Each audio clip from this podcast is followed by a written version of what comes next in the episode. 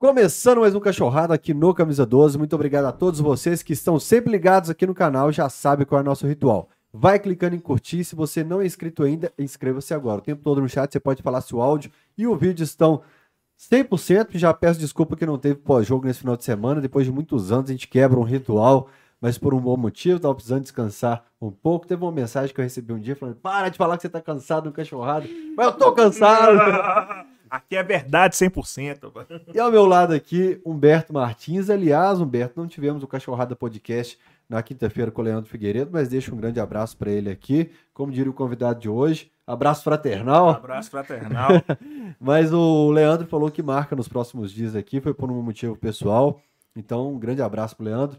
Seja bem-vindo de volta ao Cachorrada por mais uma Olá, seres humanos, muito obrigado pela audiência. Continue ligado com a gente. Hoje, dia histórico, encontro especial aqui. Tô me sentindo na bancada democrática do Alterosa Esporte. Tem aqui um filho da geral, assim como eu.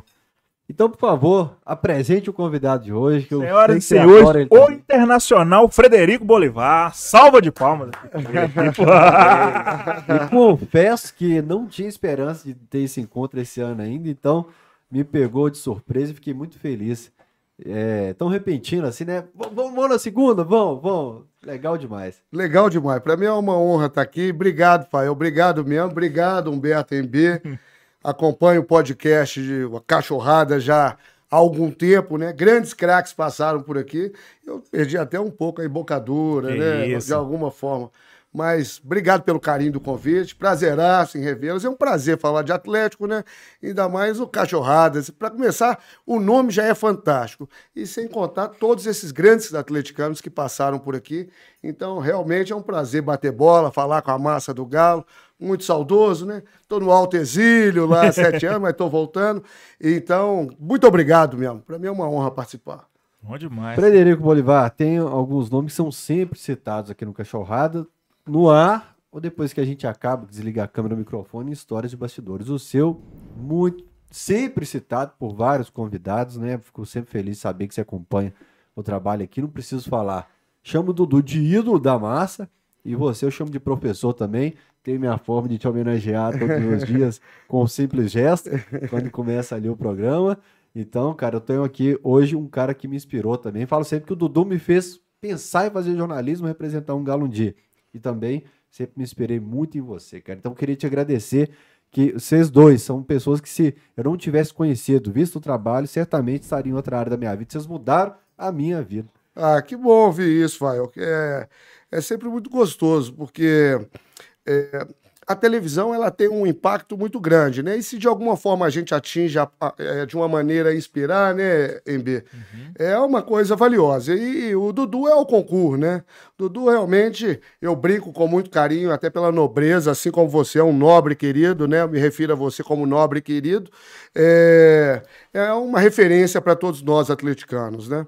Você, quando eu saí do Alterosa, você me ligou falando que ia entrar e o seu cuidado de colocar ali e tal. E eu procurei falar para você aquele ensinamento que o Dudu me passou, MB. O Dudu falou para mim, Bolivar, fale sempre o que o seu coração está sentindo. Você sempre será julgado, né? A televisão, o alcance do Alterosa Esporte é um canhão, né? A gente pega, pegava em 850 municípios, só não pegava em três municípios, ou seis do Triângulo. E... Três Marias, né não? Não, acho que. Raposos. É, mas eu acho que é ali, é, Uberlândia, o- Uberaba, né? O pessoal brinca lá, três cidades com B, não vou falar isso, é homenagem à A beleza de a, a, Araguari. a beleza de Araguari, exatamente. Mas é, é- é Só justamente isso. drama aí. É justamente isso. Então eu só tenho que te agradecer a sua elegância. O Atlético sempre muito bem representado lá na bancada, né? Vejo de vez em quando o irmão também, Marcelo Tripa lá, sempre acertando nos palpites, né? O Dadá nem se fala, né? Que eu me refiro ao Dadá como mito cristalizado do futebol mundial, né? Então, é, enfim, foi uma honra, um prazer imenso. Mudou também a minha vida ter passado pelo Alterosa Esporte. E que bom saber, e obrigado pelo carinho de sempre. Você sempre teve um carinho muito grande. Eu percebo quando você faz essa referência, assim, e, e te agradeço do fundo do coração. É isso aí, deixa eu dar aquela sequência de recados do nosso Cachorrada Podcast. Quem estiver ao vivo no Cachorrada pode mandar exclamação Cachorrada para você receber um link. Nosso robozinho manda no chat o link para você ouvir o Cachorrada depois nas plataformas de áudio. Muita visualização em todas as plataformas de áudio. Aliás, visualização, né? Audição, né? É, né, a galera entendeu, você foi meio. Você tropicou, mas segue, Tropiquei, segue o jogo. mas segui. Quem mandar exclamação Pix, fica sabendo qual que é o Pix do Camisa 12 para você contribuir aqui com o canal. Mas eu já te digo que é tvcamisa12 arroba gmail.com. Quem mandar exclamação KTO recebe o link da melhor plataforma de apostas do Brasil. Uma plataforma para você sempre apostar no Galo e já fica a dica para amanhã, aposta no gol do Hulk. Quem apostou no gol do Hulk no final de semana se deu bem. Qual que é a aposta padrão que o Galo, que o Fael dá a dica aqui? Vitória do Galo, gol do Hulk, mais de um gol no jogo. Quem apostou essa no final de semana, Acertou mais uma boa. vez, se deu bem. Tá o link aqui embaixo. O que, que foi, João?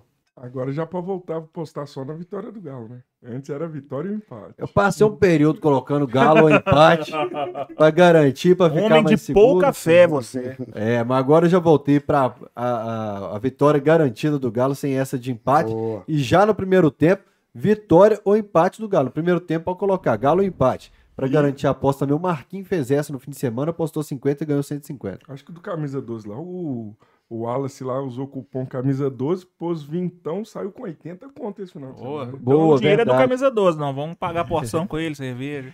Quem quiser ser membro do canal, tem um botão aqui embaixo para quem é Android.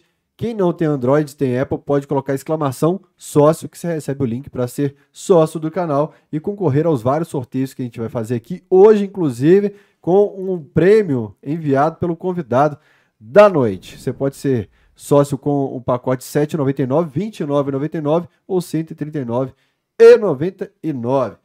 Ufa, MB Martins, a sua ordem cronológica da noite, qual é? É, MB, deixa eu agradecer aqui primeiro a camisa que chegou. Mas antes, como diria Eduardo, Mas antes, É. né, o pessoal da Caligalo, Que linda. lá do Califórnia, mandou essa camisa aqui. Sempre um carinho enorme da turma. Então, muito obrigado. Prometi que ia mostrar em todos os vídeos do Camisa 12 e também no Alterosa Esporte. E está registrado no Camisa 12 a turma do Caligalo, esse grupo de atleticanos fanáticos. João, opa, Faz igual o Rainer antigamente. hum, Já Uma treta, confusão. Camisa. Não, tamanho Ah. da camisa. E sempre que mandar pro Fael, minha camisa tamanho GG, gente. Sempre que mandar pro Rafael, manda pra mim também, que aceitamos. Aceitamos Pix, aceitamos cheque, vale transporte, vale refeição, cartão BH Bus, pode mandar que nós estamos aceitando tudo. o microfone é seu, MB. Uai, então vamos começar pelo começo. Ah, não. você- Inclusive, Diga deixa lá, eu manda passar para vocês, irmãos de dois grandes irmãos da Metal Vest, Luciano do Amaral e Lucas Furtado, a medalha de campeão brasileiro e a medalha da Copa do Brasil. Opa. São duas medalhas lindas. Eu tenho para vocês também oferecido e essa, Uhum. e pode ser para sortear também. Tá? Então, Beleza. passando para a mão de vocês. Então a gente São vai fazer um lindas essas kit hoje medalhas. aqui, ó. A gente vai sortear é, uma medalha comemorativa, produto licenciado pelo Atlético. Uhum. da Copa do Brasil, do Brasileiro, um livro do Reinaldo, para quem é membro do canal. Um livro do Reinaldo, que é o Punho Cerrado, do Felipe, que esteve aqui também. E, ô, isso aqui é fantástico. Esse é o melhor kit até hoje que a gente sorteou, viu? pode falar que o kit não é a cara do Bolivar. É, o Reinaldo aqui, a gente falou isso na hora de escolher o livro. Claro. E uma super caneca aqui, ó, de Tá 500 vendo aí? ml. Ô, acho que foi- é, é disparado o melhor kit que a gente já sorteou aqui até hoje, para quem é membro do canal. Maravilha. Para quem não é membro do canal, a gente vai fazer mais um sorteio de um kit da KTO. Quem ainda não recebeu o kit da KTO, que ganhou o sorteio nos últimos dias, calma lá que a gente vai enviar. É porque os últimos dias realmente foram extremamente. Olha que canecão, bicho. Que lindo, deixa eu ver. Aproveita e desembala essas aqui que é de vocês para mostrar também tá. para o Rafael. Vai lá, ó. Ó, que maravilha, hein? Ó, que beleza. E o kit da KTO fica para quem estiver no chat. Humberto Martins, Ah. enquanto eu abro, então, você pode fazer sua pergunta para o nosso convidado aí, que você não sabe fazer duas coisas ao mesmo Começando sempre do começo, pro, pra todos, pra toda essa maravilhosa audiência do Cachorrada, Ah, massa. explicar pra. É. Talvez alguém tava, tava em outro planeta aí é, durante esses últimos anos. Não sabe quem é Frederico Bolivar. Então a gente queria saber, é, que você, queria que você contasse pra gente o pequeno Frederico, o pequeno Fredinho, como é que era a sua infância, como é que o Galo entrou na sua vida. Ah, é através da família. É, meu avô aqui da, da capital aqui de Belo Horizonte, Carlos Fernando Vitor Bolivar Moreira, um atleticano emblemático, roxo, apaixonado, né? Hoje, desde 2010, já faz parte da torcida Galo Céu. Né? E meu avô da roça, do Vale de Equitionha, onde meu coração bate mais forte, a partir de Diamantina ali. Mas papai era de distrito de Itamanandiba, Penha de França. Por isso que chamava Napoleão, né? Quem comandava a França, vovó teve 19 gestações, minha avó materna. Perdeu seis primeiro e o papai foi o primeiro que nasceu empilicado no curral. E a família, tanto do interior como da capital, atleticano. E eu comecei a ir a campo muito cedo, porque como o vovô aqui da capital, Bolivar, né, era conselheiro do Atlético, eu tive a honra e a oportunidade de, de conviver com aquele time de 80, 81, 82, 83, Parabéns para 85, uhum, 86. Então, é né? Parabéns para 88, 89. É uma alusão aos títulos mineiros que a gente ganhava na sequência, né? E, e, e, era muito ligado de conviver de vestiário, sabe? Naquela época era possível conviver nos vestiários e tal. Eu lembro que o pessoal até me chamava, eu menino, 4, 5 anos, o pessoal me chamava moleque tatu. Pra provocar. Eu falava, moleque tatu subiu no pau, escorregou, quase caiu. Quem me chamou de moleque tatu vai pra puta que O pessoal adorava. Menino com 5 anos e tal. E, frequentava muito, né? Aí, ó. Ó, que legal. Esse galo, nós achamos essa foto, era assim que eu ia pro campo. De trator? O vovô com trator, vovô com um chapéuzão mexicano. Em uma outra foto ali, ali é Murilo trator ali atrás. até o Mineirão? O trator era o Mineirão. Saía do bairro Jaqueline, a gente passava ali na Pedro I, parava no frango assado. Aí a turma gostava de tomar uma e tal. E uma das outras fotos tem a carrocinha lá, ó, do lado, né? Nós estamos no Cachorradas, então é. a gente tira a carrocinha com foguete, bandeira, cachaça e tudo. Eu, menino, como mascote da turma, aí, ó, vovô de camisa, de barba branca, e ao lado dele o Murilo Menicucci, que pai da Pri e da Silvinha, duas primas que eu amo, e foi casado com a tia Silvana, que é minha madrinha. Isso no sítio do bairro de Aquelina. Então saía de lá, passava pela Pedro I, né? Pedro I ou Pedro II? Ali na Vila Olímpica. cara ali. errado. Hein? Perguntou pro cara errado. Pedro I. Parava no frango assado e tal, aquele negócio todo, e chegava no campo. E era assim que a gente ia pro, pro Mineirão uh, na década de 80. Até o Galo sumir. Essa história é uma história fantástica. Eu quero deixar, inclusive, um abraço pro Elvésio Marim Júnior, que é um querido amigo teve que aqui. teve aqui, uhum. cineasta, né? Do Lutar, Lutar, Lutar, pro Serginho também e pro nosso presidente da Academia Atleticana de Letras, Fred Belo Paiva, né? uhum. né? São coautores do filme. Essa, é, isso ia entrar, mas eu não achei essas fotos na época, não tinha achado. Porque o que acontece? Esse sítio existe até hoje. Uh, tomara que resolvam essa situação o mais rápido possível. Mas esse galo, nós tínhamos um campo de futebol lá que era quase o tamanho de oficial lá. E vovô tinha muita ligação, assim como papai, era amigo do Mastiguinha, Fernando Roberto, do Osmar Guarnelli, uhum. Cerezo, Jorge Valença, Tita, geral daquela turma toda. E a turma, quando tava negócio, ia pro sítio do, do meu avô lá. E, é, enfim, o vovô não perdia, enquanto o jogo não empatasse, pelo menos, podia escurecer que o jogo não acabava. Enquanto não virasse. É, o meu era um cara emblemático, exótico e tal, e bom de briga e tudo mais. E o que, que aconteceu? Claro que isso pode ter gerado algum desafeto, né? Ninguém gosta de uma situação dessa. Uhum. Ele era o uhum. dono do sítio, o dono da bola, e só encerrava a partida depois que empatasse, pelo menos. Podia escurecer, não é um negócio. Mas esse galo sumiu por volta de 83, 84, e o vovô deu queixa na polícia, procurou, pra pegar de porrada, aquele negócio todo, e esse galo desapareceu. O vovô morreu em 31 de maio de 2011 sem saber que esse galo foi achado. E quando foi, no véspera do jogo, Atlético e São Paulo, nas oitavas de final da Libertadores, antes do jogo fora de casa, foram fazer uma horta do lado do campo, e na hora que bateram a picareta lá para fazer a, o terreno, né, para uhum. preparar para fazer a horta, escutaram um barulho de lata, e na hora que foram ver, é era o galo, é, é de é ferro, de lata, de lata ah, e tal. Achei que era madeira. É, não, de, é, de lata, de ferro. Ah lá, você vê que ele tava sem o bico, sem a crista, o rabo também comida, negócio, mas vivo, né? Desenterraram. É, então, quando falam da cabeça de burro que ficou enterrada, eu não tenho dúvida nenhuma que foi a história desse, desse galo, que é um galo emblemático da minha infância, né? Imagina eu com cinco anos indo para o campo com meu avô, com meu pai, com meus tios, né? Imagina a família ligando um pro outro. Achamos o galo. Achamos o galo, é. E eu falo isso com o Murilinho, que é o mais velho do segundo casamento, que eu adoro. O Murilo Ottoni, Bolivar também. Fala, Murilo, nós temos que restaurar esse galo, botar lá na casa lá, que já tem uma referência de galo, né? Na casa da Curitiba com Alves Cabral, lá que todo mundo associa ao galo. Então temos que colocar, porque de fato é uma história fantástica mesmo. E nós temos muito carinho por esse galo, ainda bem que ele foi desenterrado. O pessoal E- saber é não é aquela um galo, mas isso é uma fênix. É, boa ideia. O pessoal saber é aquela casa que tem sempre algo do galo, uma faixa, uma bandeira. Tinha É. uma bandeira do Reinaldo lá antigamente. né? É, quando o Galo ganhava campeonato lá, fazia um foguetório muito grande, esticava sempre umas faixas ali, botava uns troféus e tal. Muita gente achava que era a Realmente. casa do Calil. Já passei problema em relação a isso.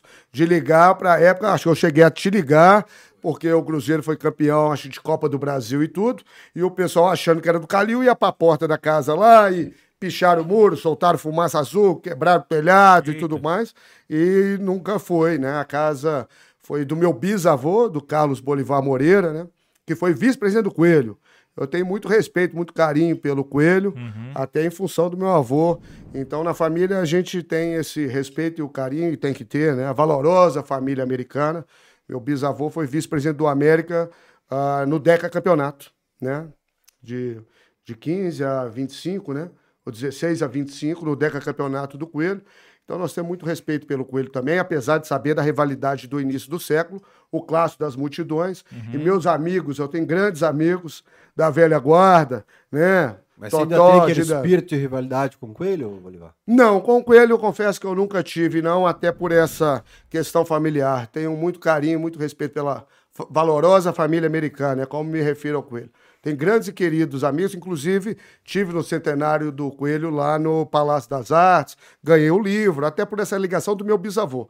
Mas aí, a partir do meu avô, do Carlos Fernando, aí a família já toda atleticana. Atleticana dos quatro costados, como se diz. Eu já ia falar isso. A, voz- primeira vez que eu ouvi essa expressão foi da sua boca, atleticano de quatro costados. É, porque são os avós maternos e paternos atleticanos, né? Então não tinha como ser diferente, não. E essa ligação, claro que desde menino, né, com, com o Atlético, né?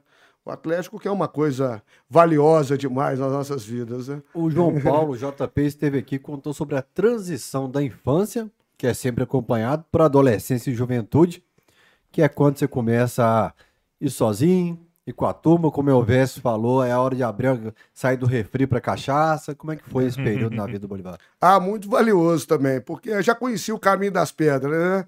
E graças a Deus a gente conhecia muita gente que ia pro campo, né? Ah, papai já não ia tanto mais, vovô sempre ia, mas era perigoso sempre dar uma brigazinha no final e tal, não sei o quê. Mas muito bem. Então foi muito legal, porque eu morava ali, eu brinco que é no Alto Anchieta. É o bairro Cruzeiro, mas eu brinco que Alto Anchieta. Eu morava no Alto Anchieta, na Cabo Verde. E a turma toda, a nossa geração toda atleticana, né? No Santo Tomás, por exemplo, vamos supor, se tivesse 50 meninos, eram 40 atleticanos, uns quatro cruzeirenses, uns dois flamenguistas, um americano, um São Paulino, um corintiano. A conta fechava mais ou menos desse jeito. O Fred Melo Paiva, ele fala também dessa, desse cálculo. É. Vocês são da mesma geração, mais ou menos. É. Esse cálculo aí era a maioria atleticana na época. É, eu sou de 5 de maio de 76, estreia do Ortiz do Gol do Galo. Papai foi primeiro pro Mineirão, depois que ele foi me visitar. é, é, é. Perdoado. É, e ali no Alto Anchieta, na Cabo Verde, nós temos três comunidades ali, tanto a da Afonso Pena, como da Rua Cobre, como da Rua Pala, né? E tudo amigo nosso, né? A gente nascido e criado ali. Então a gente pegava traseirão, pegava balaio. Lembro de várias vezes de pegar aqueles livros, levar na galeria do ouvidor. Lembro do jogo, inclusive, que desse dia eu fui sozinho. Levava na galeria do ouvidor, fazia um trocado vendendo aqueles livros ali que eles compravam o livro usado e ia pro Mineirão de ônibus, de balaio, como a gente chamava naquela época, para pedir inteira para entrar para geral. E nesse jogo o Atlético já tinha sido até desclassificado. Foi um jogo 0 a 0 um jogo horroroso. Desclassificado assim, não tinha chance nenhuma mais do campeonato, cumprindo tabela, mas o Atlético realmente é uma coisa que, desde menino, foi uma coisa muito valiosa, que sempre nos inspirou. Então ia para geral e era a nossa segunda casa, né? Sempre foi. E lembro de pedindo inteira e vendendo livro na Galeria do Ouvidor para entrar em campo e para chegar na geral. É. E, e a minha turma, de alguma forma, depois de um certo tempo, abraçou a geral, né? E a geral é muito valiosa, porque A torcida do Atlético é muito heterogênea, né, MB? E isso que é o bonito da torcida do Atlético, né? Tá perdendo um tiquinho, né? Ah, Ah, tá perdendo um tiquinho. eu acho que todas as torcidas mudaram muito com, a- com as novas arenas. né? Uhum. Todas as torcidas mudaram muito. Né? Até pelo formato dos estádios, claro que isso trouxe mais conforto. Uhum. Mas claro que a festa não é a mesma coisa. Sim. Apesar de que esse ano eu acho, acho, acredito que o Atlético será campeão brasileiro novamente. E a torcida vai ser fundamental. Tiveram alguns jogos, como sempre foi, porque tiveram alguns jogos que a torcida canta, o Galo mete o gol e tal. E eu, à distância, assistindo os jogos do Galo, a massa do Galo dando um show. Sim. Mas um show de escutar na negócio, e aquela pressão e jogando junto. Ah, no jogo do Fortaleza mesmo, aquela virada, Uhum. você vê que a torcida, A por mais que criticou, por mais que não sei o quê, mas apoiando o tempo todo Sim. como tem que ser. Então, Aos Aos 30 realmente. minutos, quando tava 2x0 pro Fortaleza. Nos jogos contra o Flamengo foi assim também, empurrando. É. Foi. É. Você sabe que uma coincidência, se eu puder mostrar, né? Aqui é o papo. Mas é é a aqui, primeira tá vez em que eu casa. participo Pode de um podcast. E, e- e realmente é uma honra. Olha aqui pra vocês verem. Pode ser se eu vou beliscar aqui, Eu ó. na casa do meu sogro? Eu vou beliscando aqui, ó. Se você quiser pegar Olha o aqui. depois. Olha aqui. Tive na casa do meu sogro e da minha sogra, um beijo pra eles, Sérgio Trindade, eh, Sérgio Trindade e Ângela Coutinho. E aí eu falei, pô, eu tenho uma caixa aqui cheia de coisas valiosas, né? E essa tinha muito tempo que eu não via. Aí eu falei, ah, vou, agora que eu tô voltando pra BH, vou levar isso mais pertinho de mim. Isso aqui são centenas e dezenas de ingressos. Pegar um aqui, por exemplo, ó. Ah, deixa eu ver aqui. Galo e Coelho, por exemplo. E das antigas, deixa eu pegar, ó. Puta merda, só pego o jogo. da- anotação. É, é, aqui, ó. Ó, pra você ter ideia. Aqui que eu anotava, ó. Ó, 9 do 9 de 92. Copa América de Clubes. Atlético 2. Ailton, Nacional do Equador. Olha lá, do Equador, zero. Tomara que repita amanhã. Público, 41 mil. A Galocura fazia um desenho. O Galo pre- precisava vencer de no mínimo dois gols de diferença. E com o apoio da sua apaixonada torcida e com muita raça dentro de campo, conseguiu. Agora estamos na final. Então, eu pegava essas centenas de milhares de ingressos. Olha aí Ia fazendo as ia fichinhas do fazer as fichinhas. Eu comecei a comentar Uhum. mesmo, fazendo isso com os ingressos antigos. Aqui tem a centena, Atlético 3x1 no Jorge Wilstermann, da Bolívia. Dia 3 do 8 de 98, quartas de final da Comembol. O Galo saiu em desvantagem, perdendo de 1 a 0 jogando sem determinação. No segundo tempo, o time voltou para cima e naturalmente fez três gols, fazendo um bom jogo e tal, e abrindo o placar Isso você fazia pra você mesmo, em casa. fazia pra eu mesmo. E todos os jogos, né? E, e aí tinha muita história pra contar, aqui, deixa eu ver Cara, um aqui. bilhetinho desse tamanho, você fez um texto aqui, ó. Um papelzinho assim, ó. É, escrevia pequenininho, né? Não, não sei se dá pra pegar, mas é. Campeonato Brasileiro 95, Atlético 2, Palmeiras 0. Pupo Pagante. O arrasador Palmeiras é, não resistiu com o Galo, ficou assustado com a massa. Palmeiras foi inoperante e tomou um chocolate. É, Galo, excelente jogo. Então, são essas essas questões que a gente. Ó, pegar um clássico contra o Cruzeiro aqui, ó. Campeonato Brasileiro, 20 de 7 de 97, Galo 2, Cruzeiro 1. O artilheiro Valdir desencabula em cima. A gente usava aqueles termos, na época não dá para usar. O jogo foi sensacional. O Galo deu um show e poderia até ter goleado. A torcida estava em estado de graça. Na parte da manhã, o Galo foi campeão brasileiro de futsal e com a maior torcida do mundo. Olha que legal. Esse é histórico, hein? Olha aqui, é. É sobretudo histórico, Uhum. inclusive, para minha vida e para minha entrada no Alterosa Esporte. Vamos, conta pra gente então. Olha só que interessante. 2x1 no Cruzeiro e o Galo campeão do futsal. Não, é, teve, não, foi quando o Galo foi campeão do futsal em 99. Obrigado, João. É o no almoço e no jantar que tinha musiquinha. É, Foi, como eu, foi quando é, eu entrei para o Alterosa, assim, de alguma forma eu entrei para televisão, né? Eu tenho muito orgulho de falar que eu entrei para televisão ah, como ambulante. E de fato é, porque eu casei em 98, né? Meus meninos já estão crescidos, graças a Deus, meninos bacanas, meninos nobres, educados e tal. O Filipão estava com um ano em 99. O Filipão é do dia 25 de fevereiro de 98. E eu passeando é, em Petrópolis, Itaipava, o Filipão vê uma viseira de EVA de um lobo. Eu fui perguntar à moça quanto que é essa viseira. Falou, um real.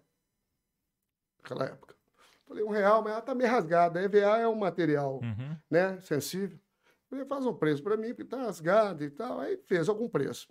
Pensei, puxa vida, se ela vende por um real, o preço de custo disso deve ser barato. E aí tentei de todas as formas achar quem que fazia aquele negócio. Eu falei, pô, se ela faz um desenho de um lobo, eu quero fazer um galo. Uhum. Nós tínhamos a final do Mineiro de 99, que já se avizinhava.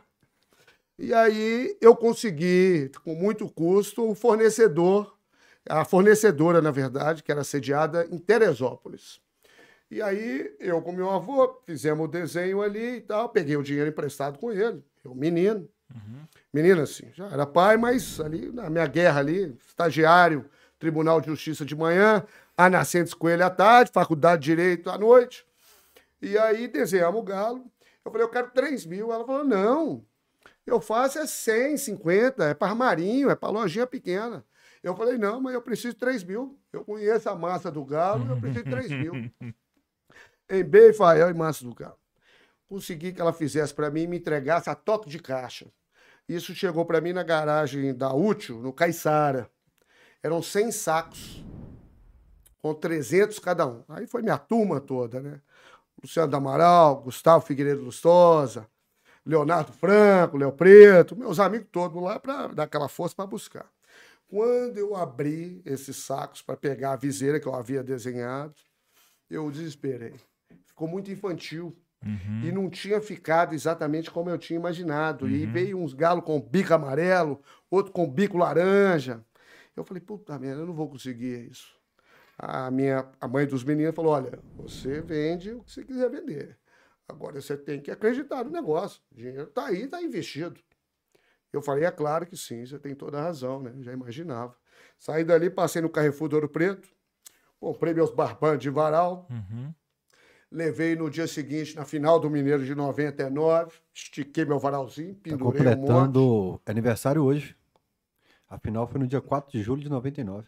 Então, que dia especial, Aí, vou guardar. Hoje. É, então, a exatamente Gol do Lincoln, Dario Pereira, treinador. pênalti do Rui Cabeção, que queria do Rui, gosto muito do Rui. Zoei ele Foi meu comentarista, gosto muito do lateral. Foi meu lateral, foi comentarista. Na OAB agora. É, eu sei, craque, direito esportivo. Isso. Um abraço pra ele se estiver nos vendo, gosto muito do Rui. E ele fez pênalti no Marques e pênalti convertido pelo Lincoln. E parei meu Ford casinha ali, estiquei meu varal cedinho, pendurei um monte ali, botei um monte aqui assim de viseira aqui. E a viseira do galo, um é três, dois é cinco, um é três, dois é cinco e tal. Passava criança que eu vi que não tinha condição de comprar, eu dava.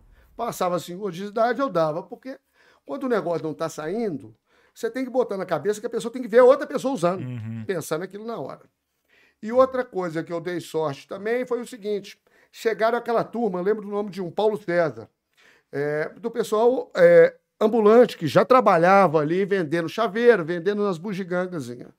E eu tive um feeling assim, falei, olha, esse produto aqui estão vendendo aqui, acho que esse negócio vai ser um sucesso total. Me arruma aqui, se você quiser, consignação, eu te passo. Tanto a gente acerta aqui no carro, me dá sua identidade aqui, que eu guardo aqui, depois a gente acerta, né? E meus amigos me ajudando nesse primeiro dia também. E o Galo campeão, graças a Deus, isso facilita muito, mas tinha 3 mil, né? E deve ter vendido 200, 300, que é coisa demais para vender, né? Praticamente ali sozinho com esses caras. E muito bem. Mas faltava ainda duas- 2.700 viseiras. E a sorte, por isso que eu estou lembrando do Galo campeão eh, brasileiro de futebol de salão, porque aí já foi 99, contra o, acho que foi o Rio Miésimo, né? Recorde de público, recorde mundial de público do Mineirinho. Eu fui também para o Mineirinho, né? Durante todo o Campeonato Brasileiro eu vendendo, tinha muita coisa estocada, né? Eu gosto, sempre gostei muito de gente, né? E da massa do Galo, então nem se fala. Para mim era um prazer, né? Trabalhava durante a semana, no final de semana eu tinha que ver o Galo, mesmo ia para a porta do estádio vender, né? E, e nesse dia o Galo foi campeão brasileiro de futebol de salão. Então, meu anjo da guarda era muito forte. Eu, eu consegui subir. Era não. Eu Consegui subir, não, é, é, É. é, é, graças a Deus. E eu consegui subir em cima do caminhão do Corpo de Bombeiro, saindo do Mineirinho, e o Manuel Tobias falou assim: velho, me arrume água. Eu falei, pois não, cheio de nota de beija-flor de um real. Aham. Desci, comprei uma cinco, tudo que eu aguentava carregar. Subi em cima do caminhão do Corpo de Bombeiro, passei para a turma, Manuel Tobias, Lenísio, Índio, Pio, Miltinho, e passei a água da Uhum. turma e passei minhas viseiras. Aham. E a turma vestiu a viseira. Ah, pronto. E apareceu no Globo Esporte Minas o Galo campeão brasileiro de futsal usando minhas viseiras. E a viseira virou, de alguma forma, um- uma coisa interessante. E o que, que eu fiz? Não satisfeito, peguei as páginas amarelas, na época, liguei para os programas de esporte e falei: olha, eu sou o criador da viseira, é um sucesso total e absoluto. Eu gostaria de presentear seus telespectadores com a viseira.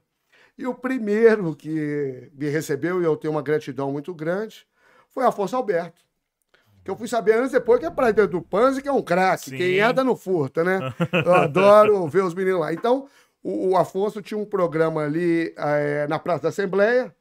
Eu cheguei lá, pô, não tinha entrado no estúdio assim de televisão, e tava lá com as viseiras só para entregar no ar lá, falar sobre a repercussão desse campeonato que o Atlético ganhou de futsal com recorde de público. E o Valderi, se não me engano, tinha um rapaz que formado em jornalismo, estava ansioso, a mãe dele estava assistindo, a namorada, eu lembro da gente conversando ali. Eu confesso que eu estava menos, porque eu achei que eu nem fosse participar. Uhum. Mas o Afonso, generoso do jeito que é, ele me colocou na mesa. Me colocou na mesa e falou: e aí, o que, que você achou do negócio e tal? Eu falei: ó, a primeira coisa tem que tomar soro antiofídico para sentar aqui. Aqui só tem cobra, né? e tal, não sei o quê. E eu ia ficar um bloco assim só, e fiquei o bloco todo e gostei daquele, daquela onda de Uhum. estúdio, do ar-condicionado e tal. Achei um barato aquilo ali. E, enfim, e continuei vendendo minhas viseiras. Outra que eu tenho um carinho, uma gratidão muito grande, a Fabíola Andrade, que está na Globo agora, ela é do Alterosa Esporte. Eu cheguei no Antigo Independência uma vez, no portão, falei, Fabíola, me ajuda a entrar. Ela me ajudou a entrar. Eu fui nas cabines de rádio, televisão, não conhecia ninguém. Ó, minha viseira aqui, fala da viseira e tal, não sei o quê. E sempre quando eu podia, eu vi que a pessoa não tinha condição, eu dava a viseira. A ponto dessa viseira, já para o final do campeonato, Aí, ó. Aí, ó. É Ah. essa aí, ó. É, ué. É, ué. E tá vendo? Imagina a mulher pô, que fez a viseira assistindo o Globo Esporte e falando, não É. conheço. É o índio aí? É essa mesmo, João. E aí, é, a viseira começou a ser falsificada. O João teve a manha. Boa, Garim- João. Garimpou É ali, mãe. investigativo, Nosso hein? Google Boy. Olha lá, É. ah, rapaz, Ai, ai. é o pessoal lá no, no, no, no- Olha que legal. Eu acho que João. eu já vi uma foto do Michel Calil com ela, cara. Olha que Ah, legal, a galera, turma é. toda com É. ela. Eu tenho muito carinho, eu tenho a, a primeira, vamos dizer assim, né? Como se fosse a, a, a moeda do Chipatinhas, porque eu tenho muito orgulho guardo mesmo. número dessa- um. Eu guardo uma. Guardo uma só. E, e até um recado do Tampa, mandando avisar que tá separado pra você uma viseira dessa lá. Ele me falou um, um abraço pro Tampa, pro Rafael, Galo Prates. Obrigado, Tampa. Quero sim, porque Ô. eu só tenho uma e não sei qual estado que ela se encontra há muito tempo. Não, assim, pela camisa, eu o acho Tampa que é não. nosso secretário do Cachorrada de home office. Tudo que a gente precisa decifrar de data, personagem, o Tampa decifra. Ué, mas ali poderia. É, não sei, acho que não. Ó, Se vocês não forem É. comer, eu vou beliscar nesse trem aqui. viu? não, eu por enquanto eu tô satisfeito, mas tá bonito demais da Ah. conta. Mas aí o seguinte, é, então depois de, de participar desses programas esportivos, fui no Marcos Russo, que era a TV Horizonte. O nosso técnico na época, nesse eu participei do programa também, era o Dario Pereira. Uhum, Aí 99. participei também, falei, falei, pô, esse negócio é gostoso, né? Poder falar. Mas Ó em todos, aí. em todos você foi pra entregar a viseira, a galera falou, chega aí, É. tava... Os únicos dois que eu participei mesmo foi do Afonso Alberto e do Marcos Russo da TV Uhum. Horizonte. Um abraço pro Marcos Russo. Eu não tenho é, notícias e tal, mas. E os caras gostaram, depois no final, falaram, ô, você manda bem, você... É, tinha um feedback ali, mas fazia direito, né? Tava Uhum. começando ainda direito na federal, não era Uhum. aquela, aquela situação, negócio. Mas o interessante é que quando começou, e sobretudo depois que passou no Alterosa Esporte, que era um canhão de audiência, Uhum. o Dadá usou. E por isso que vários todos, depois que eu estava sentado lá, o Igor do Galo Volpe, por exemplo, que eu adoro, falou, Bolivar, obrigado, obrigado e tal, tenho uma gratidão por você. Eu falei, não, mas fizeram isso por mim, né? A vida é assim. não- E todos os outros, né? Daltinho, que já teve aqui com o cachecol, sim. eu botava. Mensagem de então- Dalton Estrela. Aí, ó. Antes de começar, já vou implorar, em negrito e em, em caps, que mande meu abraço especial ao Bolivar. Sou eternamente grato a ele. Talvez se não fosse a força que ele me deu na época, os cachecóis não teriam feito tanto sucesso. Ele é um dos responsáveis diretamente por tudo o que aconteceu na minha trajetória nesse ramo.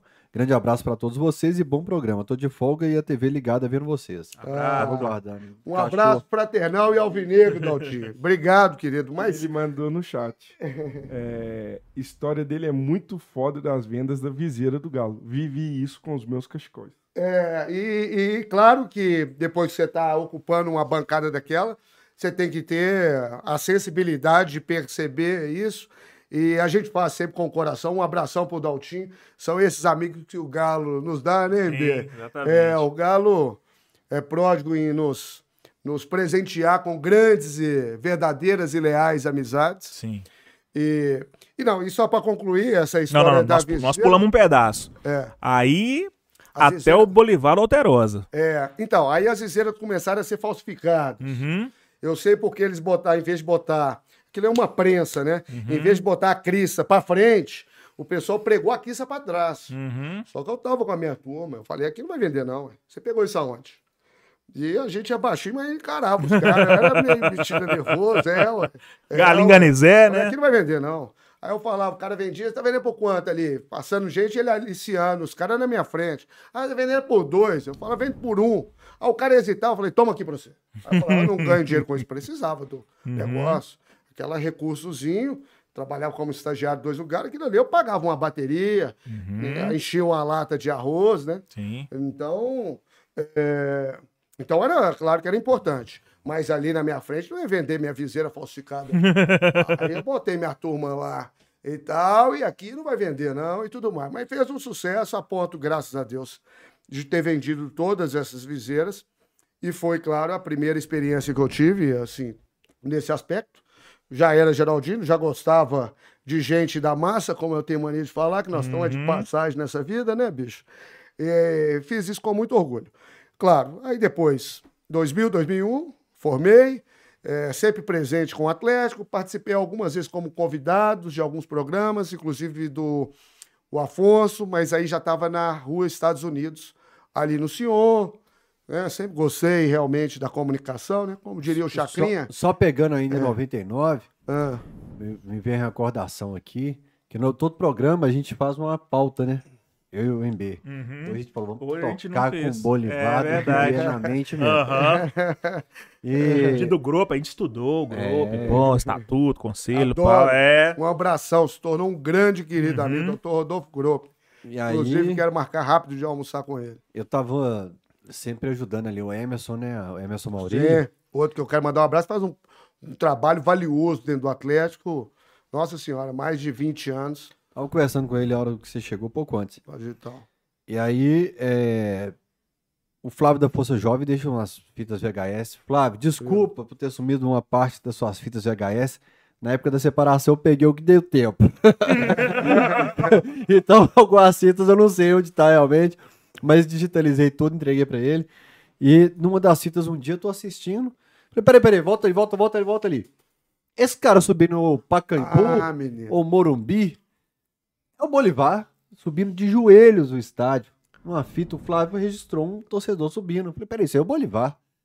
Falei, Bolivar, você já subiu o estádio alguma vez de joelhos? Conta essa história aí. Isso foi interessante. Foi em 99, você tem toda a razão. Final do Campeonato Brasileiro. O Atlético, desculpa. O Atlético estava muito próximo de ser campeão brasileiro. Ganhamos aquele jogo de ida aqui por 3 a 2 né? Um gol do Guilherme com menos de, de 40 segundos. 15 30 segundos. seg- 15 segundos, é, para não ser exagerado. E eu nunca tinha nem ido para São Paulo. E um, um tio meu, lá da parte paterna, a família Lima, que eu amo, Uhum. Carlos Henrique, me ligou, falou, Fred, vamos pro Morumbi? Eu falei, como assim? Quer dizer, vamos pro Morumbi.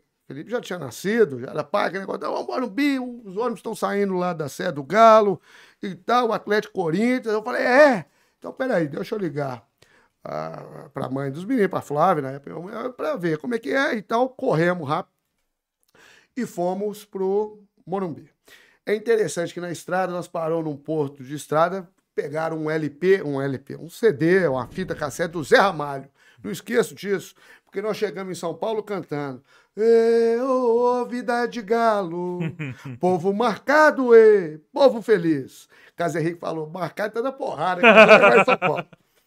Então, passamos ali no meio da Gaviões, ficamos ali atrás ali do setor amarelo, a turma jogando um truco, jogando aquele negócio, aquela resenha nossa maravilhosa, né?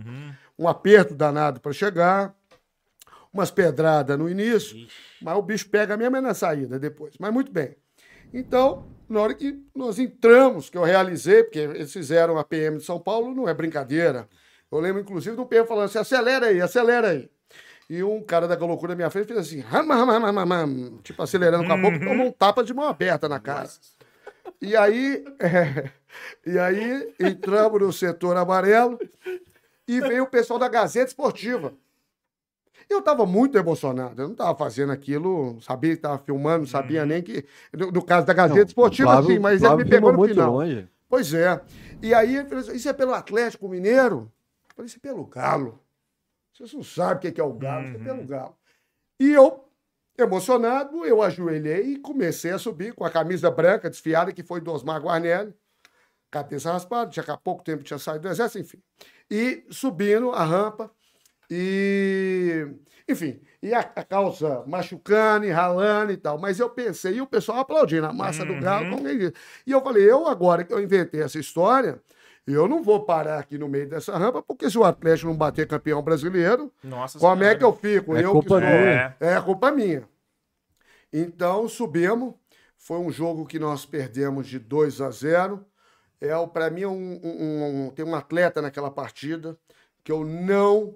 É, eu não. Curioso, você mudou a expressão facial totalmente É, agora. porque foi muito covarde. Foi o Luizão.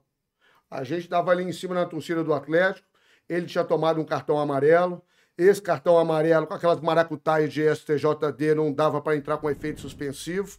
Veio uma ordem do banco debaixo da gente e ele pegou o mais novinho, que era o Mancini, e deu um supapo no Mancini. Mancini o aqui. Luizão. Mancini falou, pô, arruma outro jeito de tomar seu cartão. É, eu já falei isso com o Mancini, eu gosto muito do Mancini também.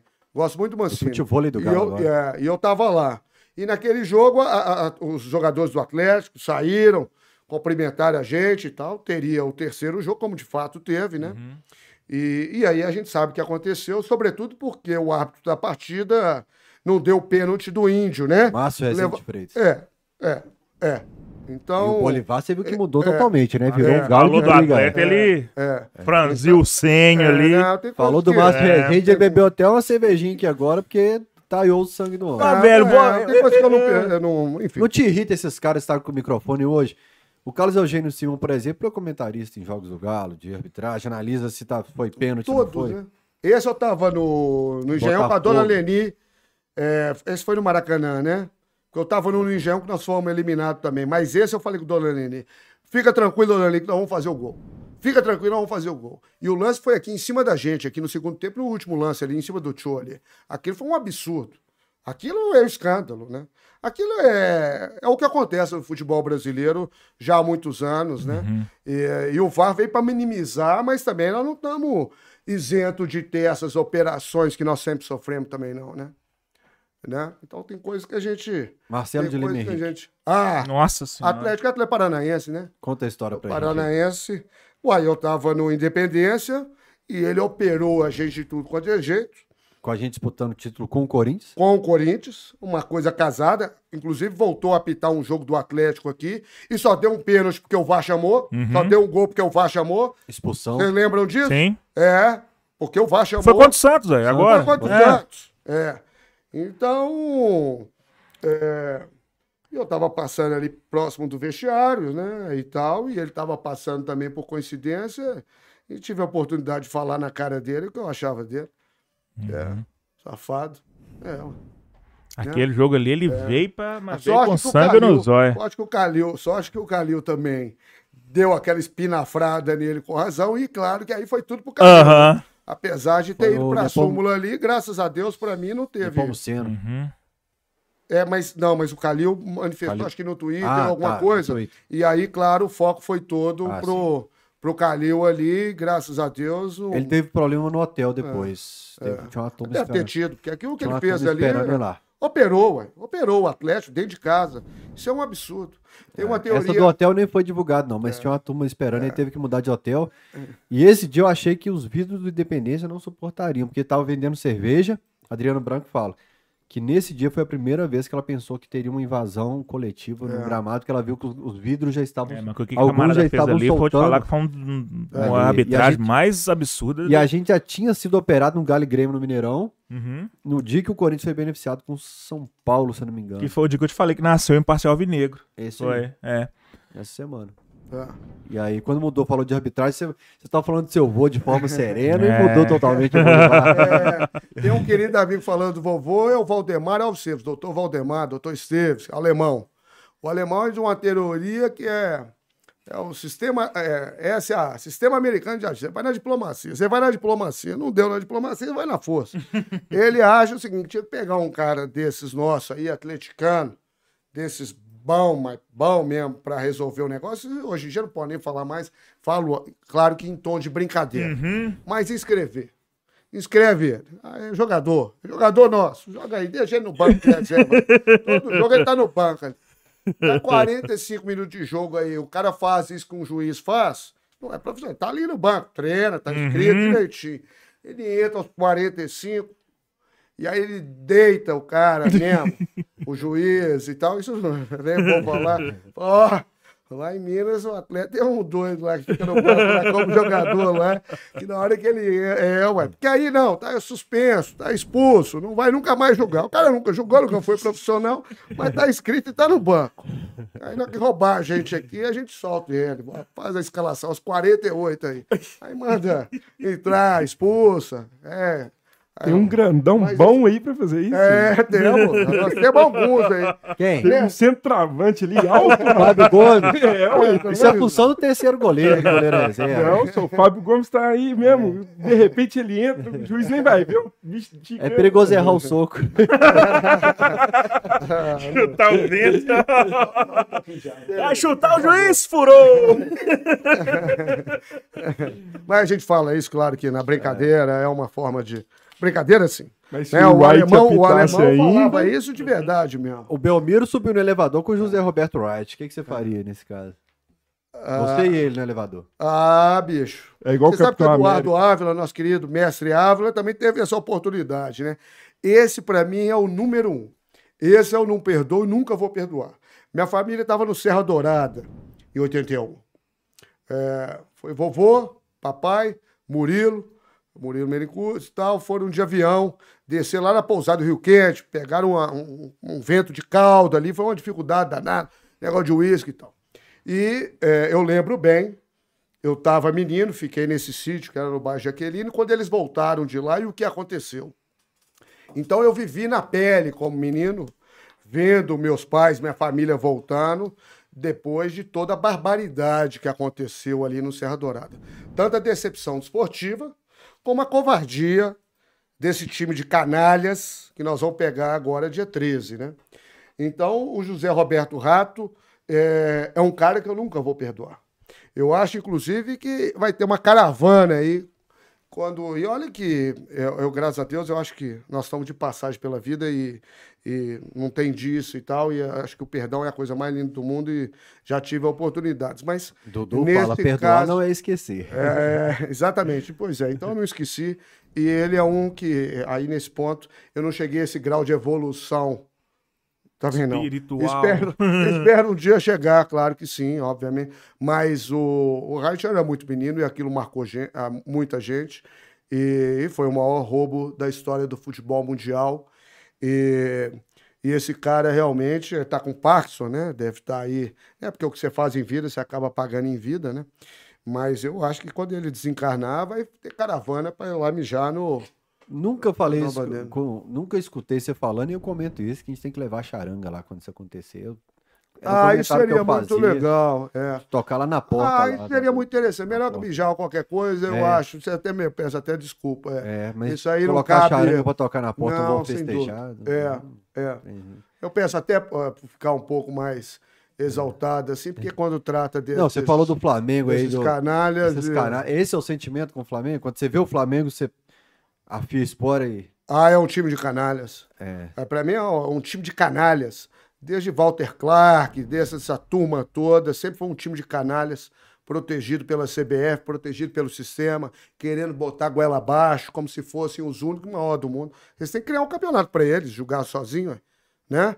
Então, é, eu, eu minimizei um pouco minha bronca do Flamengo quando eu morei no Rio, porque a mãe dos meus meninos, é, a Flávia de Petrópolis, era flamenguista, converti ela, virou atleticana e meus meninos, meu DNA prevaleceu, é do gato, né? Então eu perdi um pouco a bronca, negócio de Flamengo nesse aspecto também.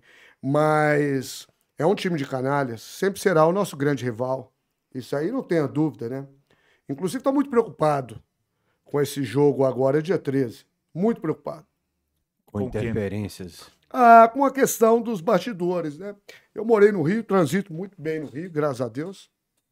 E, e vou estar ali resolvendo algumas coisas. Meus meninos estão chegando, né? Vou ter o prazer danado de receber minhas noras, que estão vindo aí passar 20 dias aqui no Brasil. E, mas vou fazer tudo de uma forma muito rápida, não mexer com negócio de jogo nem nada. E, mas complicado. Realmente nós temos que tomar todos os cuidados. Eu sei que o Atlético manifestou isso formalmente, pedindo efetivamente né, um apoio ali, negócio de polícia, policiamento, aquele negócio todo. Mas é, com covarde, né? Com covarde a gente tem que sempre que estar tá muito atento. Eu lembro depois do 6 a 1 você falou assim, olha, prefiro não acreditar em nada externo, porque senão. Eu lembro direitinho desse comentário do Bolivar. Não, não estaria aqui na minha profissão se eu acreditasse que teve alguma interferência. Com o Flamengo, você acha que tem? Você fala, você fala do 6x1 em 2011. Isso. Depois eu vou voltar no 6x1 dia Nós vamos falar dele também. 14 do 11 2004. Isso. Que é aí que efetivamente eu entro no Alterado Esporte. Continuação da crista. É a continuação da crista. É, não, não acredito. Eu não acredito.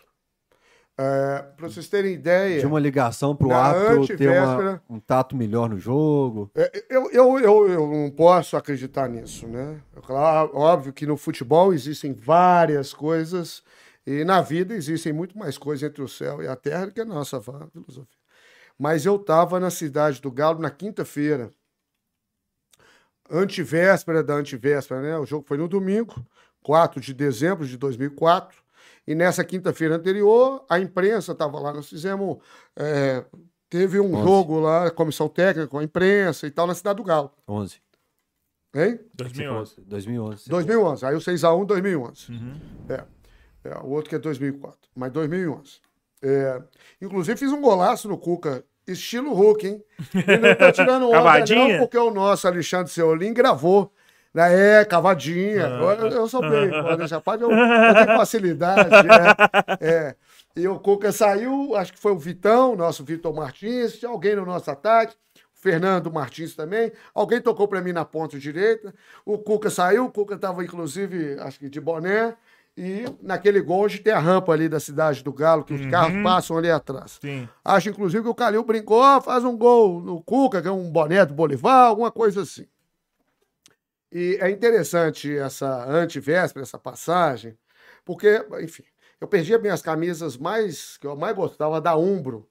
Para mim, a, a camisa da Umbro, aquela do Galo Volpe aqui no braço e tal, e a branca também, as camisas minhas mais valiosas. Ali no vestiário lá, nossa rapaziada, se alguém que estava lá aquele dia achou uma camisa a, da Umbro, listrada, número vermelho e a branca, Aquelas camisas são minhas. Se eu puder ter a sorte, a chance, não sou de perder as coisas, não, quem sabe, né? Anos depois. Mas nós subimos depois para o hotel do Atlético e tava tendo um sambinha ali, aquele negócio todo e tal. E eu fiquei um pouco preocupado com aquilo. A tal ponto que eu cheguei para o nosso Carlos Alberto Isidoro, falei, Carlos Alberto, como é que tá a turma? A turma tá afiada, porque ah, o rival tá lá em Atibaia, lá, os caras estão concentrados e tal. E eu acho que eu citei uma frase do Che Guevara, é não me espere na colheita, eu estarei semeando. A gente, claro, passou um aperto muito grande, né? O Cuca vinha de seis derrotas consecutivas, teve aquele negócio do, do, da camisa de honra, que depois nós encampamos ali na Alterosa Esporte, mas, é, enfim, já estava classificado. É natural a pessoa né, o time relaxar um pouco, missão cumprida. Mas eu lembro de ter perguntado isso para o Carlos Alberto Zidoro. Só, me perdoe corrigir, livros do rebaixamento. Hein? Você falou classificado. Não, classificado é livre do do rebaixamento. Não tinha caído, Foi exatamente. goleado no Botafogo. E- exatamente, Fael. E, e eu comentei com o Alberto Isidoro, não espere na colheita, eu estarei semeando. Porque eu estava naturalmente preocupado. A turma está afiada, nosso, nossa infantaria está tá em posição, nós estamos com a estratégia bem traçada, porque eu passei a semana no Alteró Esporte né, com um prego na mão. O prego era meu, minha ferramenta de trabalho, era o elemento né, que a gente faz, que ali era muito cenográfico, né, Fael? E aí o prego, o último prego do caixão. Aqui. E aí fazia aquele teu, o último prego do caixão. Nós não vamos perder essa oportunidade, é o último prego do caixão. E eu lembro do Casalberto chamar, tava o, o, o Calil, a Adriana Branco, o Chico Maia e tal. E eu estava numa mesa que estava eu, Cuca, Cuquinha, que aliás adoro os dois, né? E, e o Casalberto. E aí teve uma hora que o Casalberto chamou o Calil. Falou, Calil, ô Bolivar, repete, presidente, o que, que você falou? O Calil, ele olha assim meio por cima da sua cabeça, assim, que ele tem uma cara meio fechada, eu gosto muito dele, mas ele olha, te olha assim. Eu falei, é, não me espere da colheita, eu estarei semeando, como quem diz. Como é que nós estamos aí em termos de mobilização e tal? Ele não falou nada, não. Ele olhou por cima da minha cabeça, assim, do cabelo, assim, mas não, olhando assim levantou e saiu. E eu lembro dessa passagem. Mas muito bem. Então, nesse dia 4 de dezembro de 2011, foi uma. Aí foi uma tragédia, né? Sobretudo porque, além dessa semana de negócio do prego, do último prego na mão, quando o Cuca colocou o cargo à disposição na Arena do Jacaré, salvo engano, após um Atlético e América, 0 a 0 que ele tirou a camisa e a turma assinou, você sabe muito bem a nossa responsabilidade no Alterosa Esporte. Falar para a massa do Galo ali, você tem que estar sempre criando alguma coisa, né? Ali todo dia é dia de clássico. Uhum. Ali não dá para ficar por baixo. E também tem que criar os negócios. E aí eu tive esse feeling. Falei, tá vendo? Se ele criou a camisa ali no vestiário com os jogadores, a massa sempre teve presente. Então vamos criar a camisa de honra. Assim como ele criou os jogadores em relação a ele, nós vamos criar da torcida em relação ao time. E aí pegou uma camisa extra large branca, compramos, aí a Alterosa abraçou a causa, né? Passei a ideia. E aí rodamos. Praça 7, Parque do Salomão, lugares emblemáticos, músicos, atletas, jogadores profissionais, anônimos e tal. Muita assinatura chegando do interior de Minas todo, né? Que Minas é galo demais, né, É, Bia? vai ser É, verdade. Lá em Monlevade não tem foi conversa. um livro não. assim de assinatura, porque não cabiam todas na camisa. E aí fizemos a camisa de honra. Agora, imagina para mim, campando essas questões, tomar um 6 a 1 Eu estava na casa do Léo Preto, no Mangabeiras. São seis irmãos, os meninos, né? Fred, Cristiano, Léo Preto, Puiu, Leão. E tinha uns dois cruzeirenses lá. Quando tomou uns 3 a 0 ali no primeiro tempo, eu falei com a Tatá. Bora. Ah, tá, vambora. Vamos pra casa, porque o negócio não tá legal, não. O horóscopo tá ruim. É. E aí chegamos em casa e aquele negócio ali, né? E ali foi muito sério. Eu tava no Alterado Esporte dia seguinte, eu e Dadá, e do outro lado, o saudoso e querido Neuber Soares. Saudoso Neuber Soares, que eu tenho muito carinho pelo Neuber Soares, e pelo Vibrantinho também, inclusive por todos que debateram comigo lá. E e aí, claro, foi um dia duro pra caramba. Dadá, com aquele jeitão dele, aquela reverência, Dadá é o concurso, né? Ele tá acima de qualquer do bem, do mal. Esse é o, é o Dadá, né? Mas eu, claro, soltando os cachorros.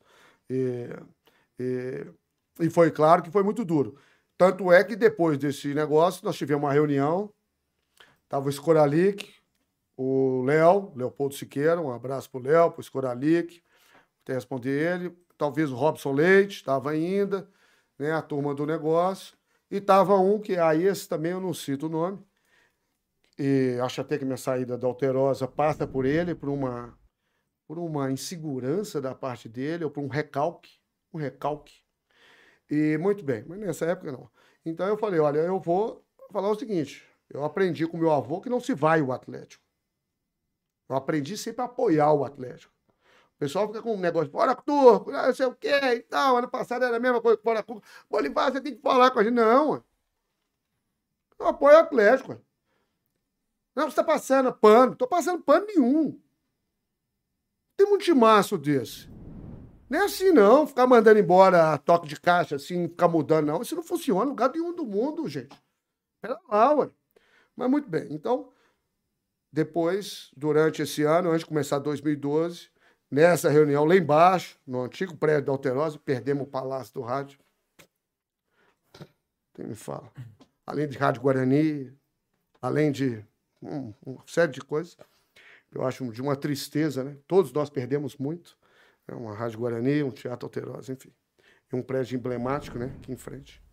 E, mas eu falei, pedi a permissão é seguinte: eu vou encampar um negócio seguinte. Como não dá para vaiar o Atlético, nós vamos ficar seis minutos, que é forte, é tão forte quanto, né? Tem, é, de costas para o campo. Nós sempre pegamos no pé do gol do Vanderlei e tal. A torcida não vai vaiar, mas como símbolo, como coisa, como quem diz: olha, isso aqui ficou caro e vai ficar caro. É, é, ficar a torcida os seis primeiros minutos, ou não entrar, ou ficar de costa pro campo na Arena Primeiro do jogo Jacaré. do Campeonato Mineiro de 2012. Exatamente, na Arena do Jacaré. Foi capa do Estado de Minas. Talvez contra o Boa. Era um time vermelho, salvo engano, Fael. Não sei se foi É. quanto boa. É, pode ser. Caiu uma água até por É. volta de meio-dia, duas É. horas, mas um temporal. É. E 15 minutos depois fez o sol mais forte que eu já vi na minha E vida. eu tenho até que pedir desculpa Isso a é um simbólico, rapaz. hein? Cara, A É. tempestade. Pra limpar e lavar, é. meus amigos é, que estavam comigo na caravana, eu era vice-presidente da Força Jovem nessa época, a gente falou, que coisa assustadora. É. Tempo- eu tenho vídeo disso. Temporal alagando nosso pé. Nosso pé tava debaixo da água. E 15 minutos depois, um sol que a gente tava disputando água no, É. no jacaré. É. Uma chuva torrencial, é verdade, Fael. E eu tenho um rapaz que eu gostaria, deveria saber o nome dele. ah, que ele ficou seis minutos de costas. E eu confesso que eu fiquei nervoso, não é nervoso, mas eu fiquei constrangido porque eu estava lá entrevistando e ele de costas mesmo, ele levou a sério mesmo, e, e que legal, ele encampou a ideia, né? Mas como ele só que ficou esse tempo todo, e eu fui entrevistá-lo e tal, não sei o quê, eu fiquei até, de ser alguma forma, constrangido e nervoso, assim. Sabe quando você ri de nervoso? Como quem diz, pô, o cara encampou mesmo o negócio. E ele, claro, é, é, ficou. E ele apareceu no dia seguinte. Ô, rapaz, se tiver. É... Olha que legal, João. Você é craque, hein, João? Nosso Google Muito Boy, bem. Aqui, é... tá aí a marca do Galo. a, a mulher falando pro cara que tá olhando pra quem aqui atrás. né? É. Eu podia identificá-lo aí, mas realmente peço desculpa pra ele, de verdade, de coração. 12 também, que é legal. porque ele achou que, de fato, é, de alguma forma eu estava brincando e foi uma ideia que eu encampei e vi que ele estava falando sério e com todo respeito, em momento algum, estava debochando, muito pelo contrário. E é uma foto muito forte. Foi a primeira vez que a, que a massa do galo Aquela virou os cabeças pra para baixo, é. Eu acho que foi uma coisa, você vê, não teve quebra-quebra, não vaiamos, Uhum. não fizemos nada, mas é, era uma forma de falar o seguinte: isso está errado, a gente não, não tolera isso. e Enfim, foi a capa do Estado de Minas no dia seguinte. E, e é aquela história, né? A pata do galo não mata o pintinho. É, Da mesma forma que nós abraçamos, fizemos um manto de honra, fizemos isso, eu acho que isso seria uma coisa muito forte, uma imagem muito forte, porque essa torcida é aquilo que eu sempre falava, né, Ember? E Fael e Massa do Galo. torcida do Atlético é no sol, mas é fiel feita à sombra. Para mim, é uma das maiores poesias da nossa história. A gente exalta muito uma que é linda do Roberto Drummond, se houver a camisa branca e preta, pendurada no varal durante a tempestade, o atleticano torce contra o vento. Mas a torcida do Atlético é fiel feita à sombra. A gente fica no sol, mas são os fiéis feita à sombra. Muito Dia caro. que, Garota! dia que eu fui ali na Arena MRV, eu pensei, será que onde fica a nossa principal organizada, que será que vai bater o sol? Pra continuidade da frase, né? Deve ter sido é, estudado, né? é. Com certeza. É, Tem o pensando- dono da foto aí, João? O autor da, da, da, da- da foto aí? Eu vou Seria tentar legal pesquisar dar o aqui crédito depois mesmo, também que o- legal. uma foto que eu fiz desse dia aqui do, com a Força Jovem Atleticana. Tem uns ali que tá dando migué, né? Tá de costas, mas tá meio de lado ali. É, É, também fazia Eu vou isso. riscar um olho, né? Tinha uma turma com dinheiro pro alto nesse momento do programa. Eu lembro Santos. desse, desse dia. Ô, João, joga no Fael Lima 18 depois, meu canal antigo. Esse jogo que vai- deve ter imagem da chuva, da gente alagado. Se não tiver, eu tenho esse arquivo escondido num canal que eu guardo uns videozinhos escondidos meu também, que nem tudo eu subia, mas eu acho que tem da, da, da gente alagado. No Fael Lima 18. Que é o... Caiu uma chuva danada. Eu tô É. tentando ver se eu identifico o rapaz ó, que ficou. Me lembra um pouco esse de camisa de verde limão, que Uhum. tá um pouco. de- Deve ser o que tá do lado dele de lado, mas de toda forma eu peço desculpas a ele se ele estiver nos assistindo, porque absolutamente não foi nada disso. E porque, como ele apareceu no Alter Esporte, no dia seguinte, o pessoal que editou, Uhum. e ele o tempo todo, só ele depois, né? Porque ele ficou o jogo todo virado. Aí, ó. Ó, o Mr. Olha o Galo. Mr. Galo aí, ó. É, ué, eu divulguei pro Mr. Galo. Ronaldo César Gonçalves Dias, gosto muito do Mr. Perdemos Galo. o capitão esses dias. Sério? Perdemos o capitão há uns um mês, mais ou menos. Oh, meu Deus do céu. Meu, meus É. sentimentos ao Ronaldão, ao É o Mr. Galo. Mr. Galo. É. O- nós fomos junto para Ribeirão Preto. Você tava lá, Vael? É, Não, eu sei da essa história. história é fantástica. Conta ela aí pra nós, então. Mas ele não tava na chuva, né? Ele tava na água Ó, mesmo. O né? Ronaldão aí, ó. Porque É. esse dia aí o Galo tava. Era uma punição e o Galo jogando em Ribeirão Preto. Ribeirão Preto contra o Figueirense. E é interessante que aí eu volto efetivamente como é que eu entrei na Alterose. Uhum. Porque eu fiz a Ciseira em 99, Boa, o tempo volta. passou 2000, 2001, 2002, formei em Direito. E ali na correria, a nossa charanga aí do Bororó. E, e o Galo em 2004 estava correndo o risco de cair. Uhum. Eu falei, se o atleta tá no CTI, tá no hospital, eu vou dormir no hospital. E comecei a viajar com o Atlético, como nunca tinha viajado. É, porque nas horas boas é fácil. Sim. E aí comecei a viajar com o Atlético em 2004. Se o Atlético tá para cair, eu vou. Se o Atlético tá para né, pra cair, né? Que não seria uma tragédia e tal. É, eu vou dormir no hospital. Então eu lembro que a gente foi Morumbi, 2 a 2 Atlético e talvez Criciúma, dois gols do Zé Antônio, dois gols de falta do Zé do Galo. Zé do Galo. É, Criciúma foi no Morumbi, né? eu acho que foi no, foi no Morumbi. Foi no Morumbi. Não sei se foi contra o Criciúma, mas acho que foi. Dois gols do Zé do Galo, a gente foi. Ribeirão Preto foi Figueirense. Ribeirão Preto e Figueirense. dois- Figueirense isso, perdeu o mando de campo. Isso. E tivemos, ah, em 2004, aí antes do jogo contra o Figueirense, Fael, nós tivemos nesse jogo 14 de 11 de 2004. Atlético 6 a 1 no Flamengo. Uhum. E torcida e tal. E eu lembro que foi quando eu conversei com o Alexandre Simões, que é um craque, né? Esteve aqui. Alexandre é um craque. É um craque. Mr. Galo teve aqui, Alexandre Simões teve aqui. É. Pô, que honra. É, que honra estar aqui, porque realmente eu gostaria É. de participar e. Uhum. Não, do peru. Do peru glu-glu, como, se- como diria meu pai. Do É. Piro não, do Galo. É. Só pedir desculpa pessoal, que às vezes eu tô no celular aqui, mas eu já achei uma foto, já te mandei aí. Meu, meu avô falava que época de Copa do Mundo ele não torcia pro Brasil, não. Ele torcia pro Peru, porque o Peru é primo do Galo. É, é. Mas, e... Então, 2004, o Galo corria sério risco de rebaixamento. E esse jogo contra o Flamengo era um jogo muito tenso. Todo jogo contra o Flamengo. Mas os dois estavam lutando para não ser rebaixado. Então, nós pegamos os ônibus ali na Nossa Senhora de Fátima, no Carlos Prados. Foi quando eu conheci o Alexandre Simões. Sempre achei ele um craque, mas ele estava lá, sempre sério, muito atencioso. trabalhando. Trabalhando e anotando. Um craque, né? Uhum.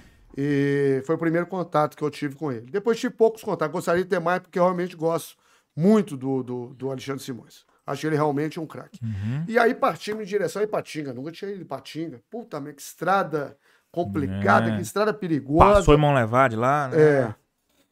Molevade, Mote É, minha ali terra, e tal. né? E- 18 anos depois continua complicado. Continua. É. É. mesmo? Não, mas duplicaram um trecho ali, não? Um pedaço, é, um, tem um pedaço, ela tá duplicada. É. agarrado e cada vez piorando mais.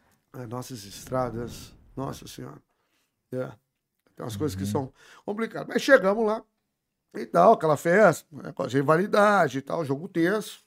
Fizemos 6x1, né? Uhum. Alex Mineiro, Darley no gol, e aí a rapaziada toda, e tal, aquele negócio todo, um, um espetáculo. Aham. Puta merda. Aí saímos de lá em êxtase total. A Maria Preta, que viajava com a gente, né? A gente tomando aquela cervejinha, ela juntando as latinhas, e é uma Uhum. querida. São esses, esses torcedores e torcedores simples nossos. Muito bem. É, ela passou mal. Ixi. Ela teve um princípio de infarto, passou mal, a pressão caiu. E a gente teve que ir, o ônibus todo, que ela estava com a gente. Acho Lá- que ela já teve sete infartos em jogo do Galo, negócio É. assim. Esse foi um, eu esqueci o nome do hospital lá, falei disso outro dia com um, um amigo de Ipatinga. É um hospital grande lá. Inclusive, eu fiquei impressionado com Ipatinga, com a estrutura viária lá, Sim. umas avenidas Uhum. largas, hotéis, uns hotéis, não, uns hospitais. Não, achei realmente, Uhum. né? Tô acostumado humildemente com o meu Vale de Jequitinhonha. é- não, é, é, é. No meu vale, o que é grande é o coração do povo, mas não aquela estrutura viária Sim. ali. Mas muito bem. É, então fomos pro, pro hospital. E aí, voltando de lá, eu falei, poxa, esse jogo foi um jogo histórico, é um jogo emblemático. É, eu tinha que criar alguma coisa e tal. Eu uso muito pouca camisa de time fora do dia de jogo. Uhum. Engraçado, eu não uso camisa do Galo fora dia de jogo. Camisa de time tênis do Galo, até tem umas outras, Brasil, seleção francesa, alguma coisa, mas não uso, não uso. Mas é, eu queria uma camisa 100% algodão, fio 30.1, alguma coisa pra você tomar uma cervejinha, Aham. é, entendeu? Fazer uma Ah, Em audiência. qualquer lugar. É, não chega tanto, não chega tanto. Num sábado à tarde. Aham. Mas que não seja exatamente. É claro que naquela época não tinha tanta variedade de produtos nas lojas, dessas camisas assim como tem Uhum. e tal. Então eu criei, eu é, criei não, eu fiz. Eu fui, eu escuto o Galo, Galo 6x1, 14 de 2004, meti o Galo Volpe aqui atrás. E comecei a viajar para acompanhar o Atlético com a minha camisa. Olha para você ver, voltando de novo, com muita honra, Uhum. eu falo que é de ambulante mesmo. Então, quando nós fomos para Ribeirão Preto, eu já fui, peguei uma mala cheia de camisa do Atlético, PMG, preta e branca, 29 reais, e saía da sede e ia para acompanhar o Atlético viajando no interior e para apoiar o Galo. E chegamos em Ribeirão Preto, lá no Pinguim, foi sensacional aquela história lá, por isso que vai chegar no Capitão. É, o mais interessante é o seguinte: como nós chegamos de manhã em Ribeirão Preto, é, a cidade estava vazia, pouco movimentada. Aí paramos, perto já do estádio do Botafogo, e ali passa um rio. E aí, cara, tava cheio de atleticano ali, de manhã passou um ônibus, um coletivo, indo para a garagem. Na hora que ele viu aquela quantidade de atleticano, ele parou e falou: entra aí. Ué. Aí nós falamos, ué, mas por quê? Meu pai é atleticano, meu pai morreu e eu sou, eu sou eu gosto do Galo, mas meu pai era apaixonado com o Galo. Nós fomos no coletivo, ele botou um hino do atleta tocando e levou a gente fora da rota para o centro de Ribeirão Preto, lá perto do Pinguim. Deixou a gente lá. Aí eu com a minha camisa, com a minha bolsa, cheia de camisa, eu anotava assim, 29 reais, exclusiva, só aqui na minha mão. E tomando a cervejinha naquela prosa, Uhum. curtindo o jogo. Aí vendo daqui, vendo dali e tal, não sei o quê.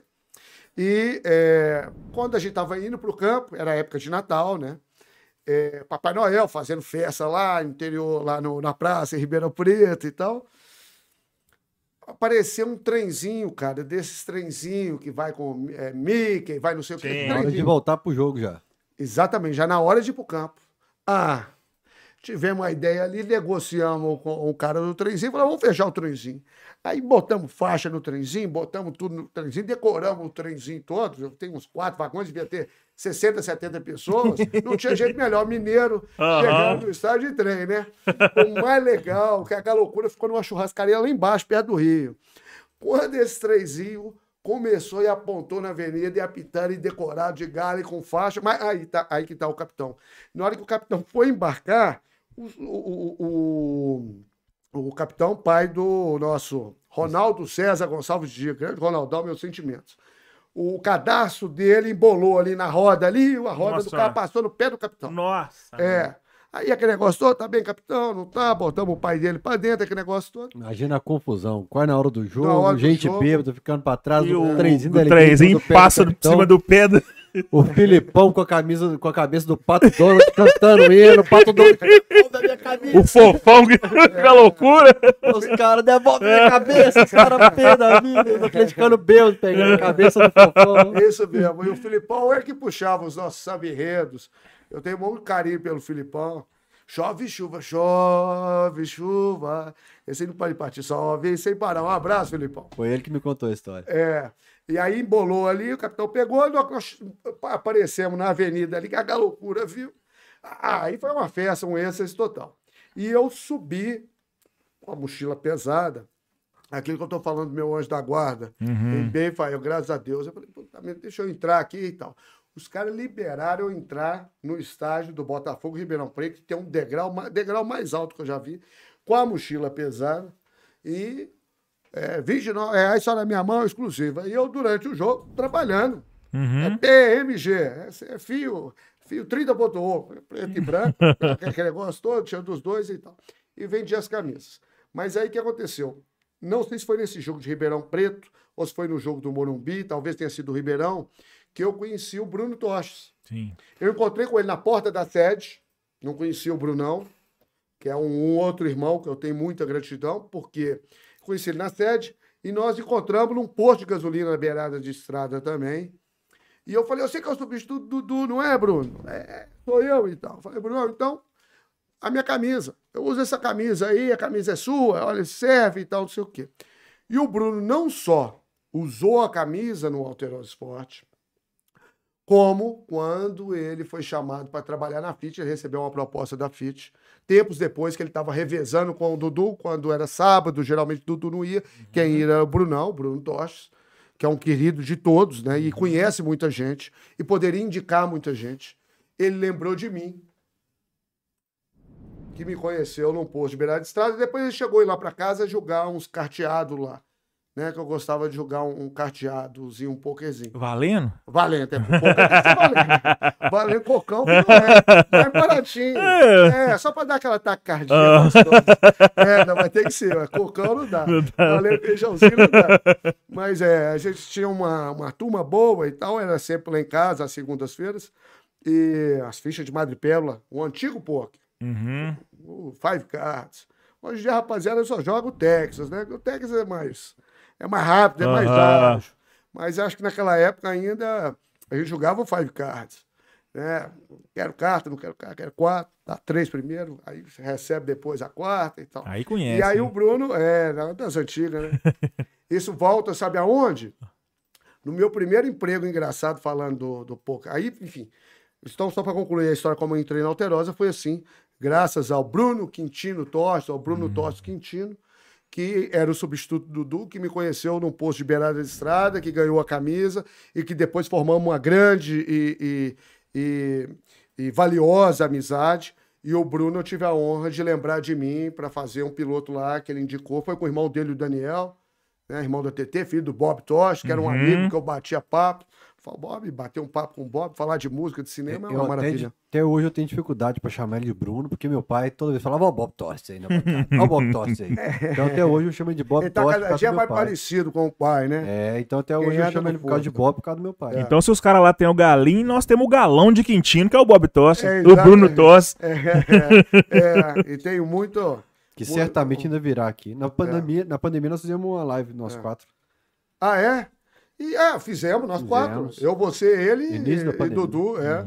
Isso mesmo, ficou E foi é uma, né, naquela época difícil para danar. Eu lembrei de uma coisa aqui, olha que interessante. Eu estava falando isso, tem muito tempo que eu não falo isso.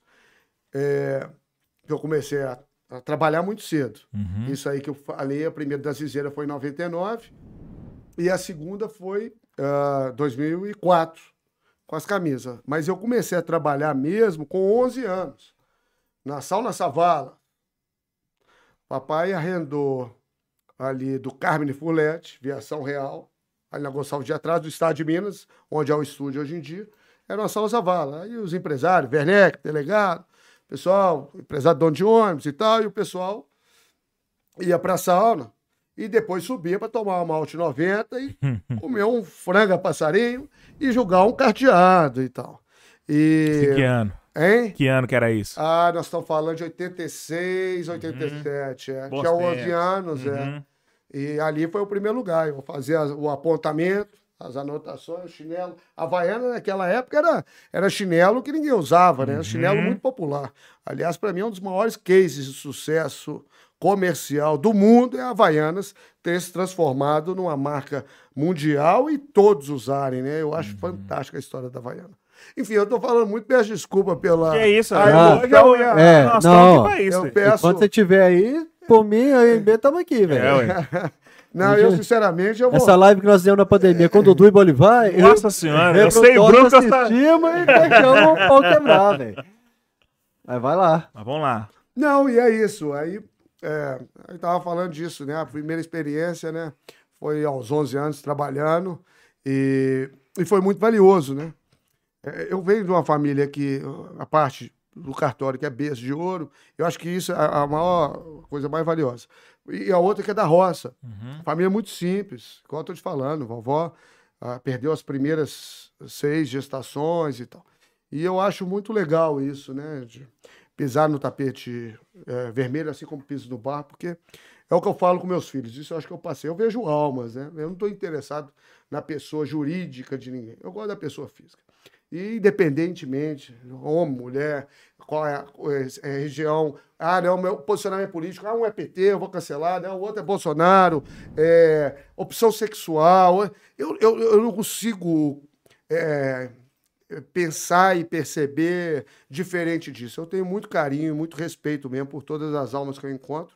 Amanhã, para mim, vai ser emocionante, porque é, olhar nos olhos da massa do galo, para mim, é uma coisa valiosa. E é uma coisa que eu faço com muita verdade, naturalmente, com muito carinho, né? Quanto tempo Porque você a gente.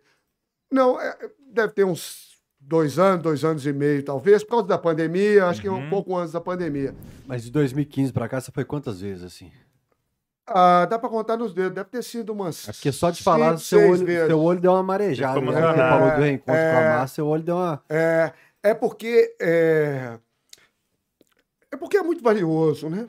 A gente ser reconhecido. A massa do galo tem um carinho comigo. Eu posso estar de paletó, posso estar no carro que for. Eles vêm, pulam no colo da gente, abraçam a gente de uma forma especial e tal, que é uma coisa valiosa. E, e isso é o que vale, né? Eu acho que isso é o que vale. Então, com todos que cruzam, assim, quando eu tenho a oportunidade de cruzar e olhar no olho, para mim eu me abasteço, né? Eu me abasteço. É Aqui, aquilo que eu te falei, né? Olha para vocês verem. Uma coisa que também estava na caixa, que eu falo que é o meu tesouro, que está na caixa do negócio. Isso aqui. Ah, depois eu vou contar que o papai me pediu um abraço na Alterosa sábado e eu não mandei um abraço para ele. Isso aqui, se eu puder até mandar alguns, são é. centenas de abraços que eu chegava lá, um painel de televisão, e o Leopoldo daquele jeito dele. Fala rápido, ele não fica preocupado no negócio de mandar abraço, e com razão. Porque quando você manda abraço para um, você desvaloriza milhões, né? Eu entendia isso. Mas isso aqui são abraços de pessoas que eu cruzava, e até hoje, e me pediam um abraço. Então eu escrevia em qualquer pedaço de papel que tivesse e pedia o abraço. E muitos eu não tive a oportunidade de mandar, sobretudo esse aqui. E eu não vou me desfazer disso aqui, não, porque isso aqui tem uma energia, isso aqui é carinho puro, né, Sim. bicho? Isso aqui é respeito puro. Aí o cara me pede um abraço, me encontrou uma vez. Eu não mandei um abraço, vou jogar o papel fora, é quase. Ué, ué, que, que olhou no olho e falou que foi valioso e tal. Então, aqui tem uma infinidade aqui, ó. Bolivar, manda um abraço para a turma. Eu vou até mandar, Rafael, se me permitir. Manda aí. Manobrista do Jim, que é 100% Alterosa Esporte. É a raposa, e o outro falou, a, a raposa mais linda do mundo é o réu e tal. Olha aqui. ah, Uhum. Que ano aqui. que você acha que é isso aí? É, eu fiquei na Alterosa de 2005 a 2008 e depois de 2011 a 2014. É, tem muita coisa aqui do finalzinho de 2008 e muita coisa a partir de 2011 é, e 2014. Aí, show, Chopp da Fábrica, tive lá outro dia. O Anderson e Ângelo. Um abraço. Tiago e Douglas, pé de cana. Mandei Olha abraço aqui, pro Chico, olha gastou esses dias lá no shopping. Não é? É. Chico. Eu, eu tive lá rapidamente agora esses dias. Não, tem quantidade de gente que eu não encontrei ainda. Minhas irmãs, minha Mas madrinha. é, é legal isso aí, porque eu, eu, eu sempre falo nos jogos assim pro pessoal, olha, você tá pedindo um abraço pro seu filho, É. já tem 20 pedidos aqui, se eu falar que vou mandar, ele vai É. ficar na expectativa é. amanhã no programa É. e vai ficar frustrado depois. Não, pois é. E não, E não que dá- bateu não o dá braço no tempo. relógio e fez assim, acabou. Mas eu não tinha coragem de me desfazer, É. porque tudo Muito está materializado. legal, legal. Abraço a esposa Luciana e filha, Antônia Quintino e toda a família Paiva de Bom Despacho. Júlio, cunhado cruzeirense e família, sofredor. Igor, filho do Hudson. Ângelo de BH. Daniel, esposa, o Majore. Parabéns para, o Atlético, para os atleticanos. Luciana Gledson, da família Miranda da Serra. É, abraço, Pinar, senhor Pedro, dona Di, Guarda Municipal de Contagem, galera do Tatame, vou terminar, galera do Tatame, Não, eu tô- Edmar. Eu tô, me movimentando aqui Até- pra explicar pro pessoal. Eu tô- acho que eu vou sair daqui direto pro hospital, que a dor no peito tá aumentando. Que Por que isso, você velho, né? fala? Sério? É, bicho, tá com a dor no peito, passou pras costas, pro ombro agora. Eu tô preocupado. Mas como assim? Por que você fala? Não sei, tá uma marca roxa no peito aqui, ó. Ah, Aí tá aumentando a dor no peito agora aqui. Eu tô puxando pra lá e pra cá. Mas tô analisando. Não, mas tá bem? Tá, tô bem, tá, tem dois dias já que tá assim. Aí agora apertou um pouco. Mas você consegue encostar nela? Tá, é, tá, tava Mas doendo mais. encosta nela? Tava doendo mais. Aí a hora que você. Não. A hora que eu pus, a hora que eu puxei aqui agora que doeu muito. Tá, mas você consegue encostar nela? Você bota o dedo aqui, você Cara, eu não encosta sei o nela que não? aconteceu. Eu tô marca roxa pro corpo inteiro hoje. Mas você, lembra de ter tomado pancada? Não somente, não, só pra gente ficar É. tranquilo. A dor é localizada? É. Diz, ah, tá doendo aqui e hoje É. nas costas eu acordei. Tive A que tomar um é Dorflex e localizada? espalhar salompas pelas costas. Tá irradiando costas a pras dor, costas. é. Mas vamos aí, é só pra explicar pro pessoal, gente, que né, às vezes parece uma. que eu não tô sendo Não. Felipe, Você tá espreguiçando? É, eu tô Não. puxando aqui pra colocar no lugar. Mas aqui, se você tiver que sentir alguma coisa, empacotar, vai enquanto tá no ar pra gente, né? Dar audiência. audiência. É, então. Não, querido, nobre querido. Enfim, é só para terminar. Nobre, é, um abraço para toda a turma da bancada. Vanderlei, Edifício Vitória, desde o terceiro andar. Bar do Mumu, Cachoeiro da Prata. Ah, 2 de setembro, nível do Tiago Fernando, filho do Tiago Pé de Cana. Aí, enfim, e aí tem um monte. Bolivar, Cacá Cruzeiro pediu para mandar um abraço pro Arthur Guimarães, fã do Vitor, goleiro do Galo. Olha pra você ver. E não, e é muito legal. Você sabe que. é, manda um abraço para Cacilda e Edgar em Três Pontas, sul de Minas. Só O mais aqui. desesperado é quando você acaba de bater a roupa na máquina, enfia a mão no bolso e sai um papelzinho. Ah, é, é. Aí tem uns que Aí perdem. não tem cheque, não, Mega Sena. É, não. Não. A Mas é isso, eu acho que. Tem um negócio azul cheio de estrela aqui. Ah, essa aqui eu tô é. meio é- assustado com esse Esse aqui eu pedi pra fazer a carteirinha do, do Vibrantinho, que foi um, foi um negócio. É o freguês Cinco estrelas. Foi uma carteirinha que eu brincava com ele. É, é eu fiz com ele. Eu vou mandar pra ele. Mas enfim, então esses aqui eu já posso depois me desfazer. Eu acho que estão aí homenageados, mas é um carinho. o tanto Parabéns que fica pelo, esse pelo aqui. cuidado e pelo carinho Ah, pra é. galera. É. É. Você sabe qual. Tem que pegar o Bolivar no fundo da foto. Mandei pra ele. Segura aí e, e tira a foto dele com a carteirinha na mão. Você falou que ficou de vibrantinho. 2005 a 8 e 2011 a 14. Você pegou, então, do inferno ao céu na história do Galo. Rebaixamento, que é acesso, Libertadores, Copa do Brasil. Conta as histórias pra gente da época de, de Alterosa pra gente relembrar, pra galera relembrar.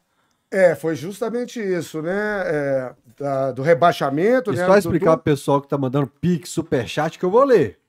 Pode mandando e Eu não, tô superchat. eu não tô dando nem refresco, né? Não, E se mas- ele não ler, vai É. guardar igual os papelzinhos do Bolivar. Um É. dia ele lê. Tem água aí?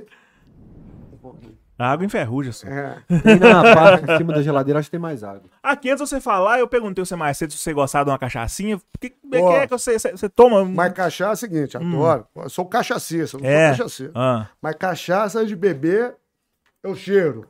aí é? Se eu arrepiar, eu não bebo. Aí isso aí eu não, nunca. É. Nunca arrepiei.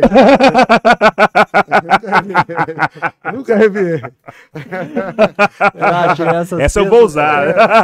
E, e tem um amigo meu que adora também, um cachacista, né? Um apreciador de cachaça. Falou, Bolivar, eu para tomar cachaça, eu tampo o nariz.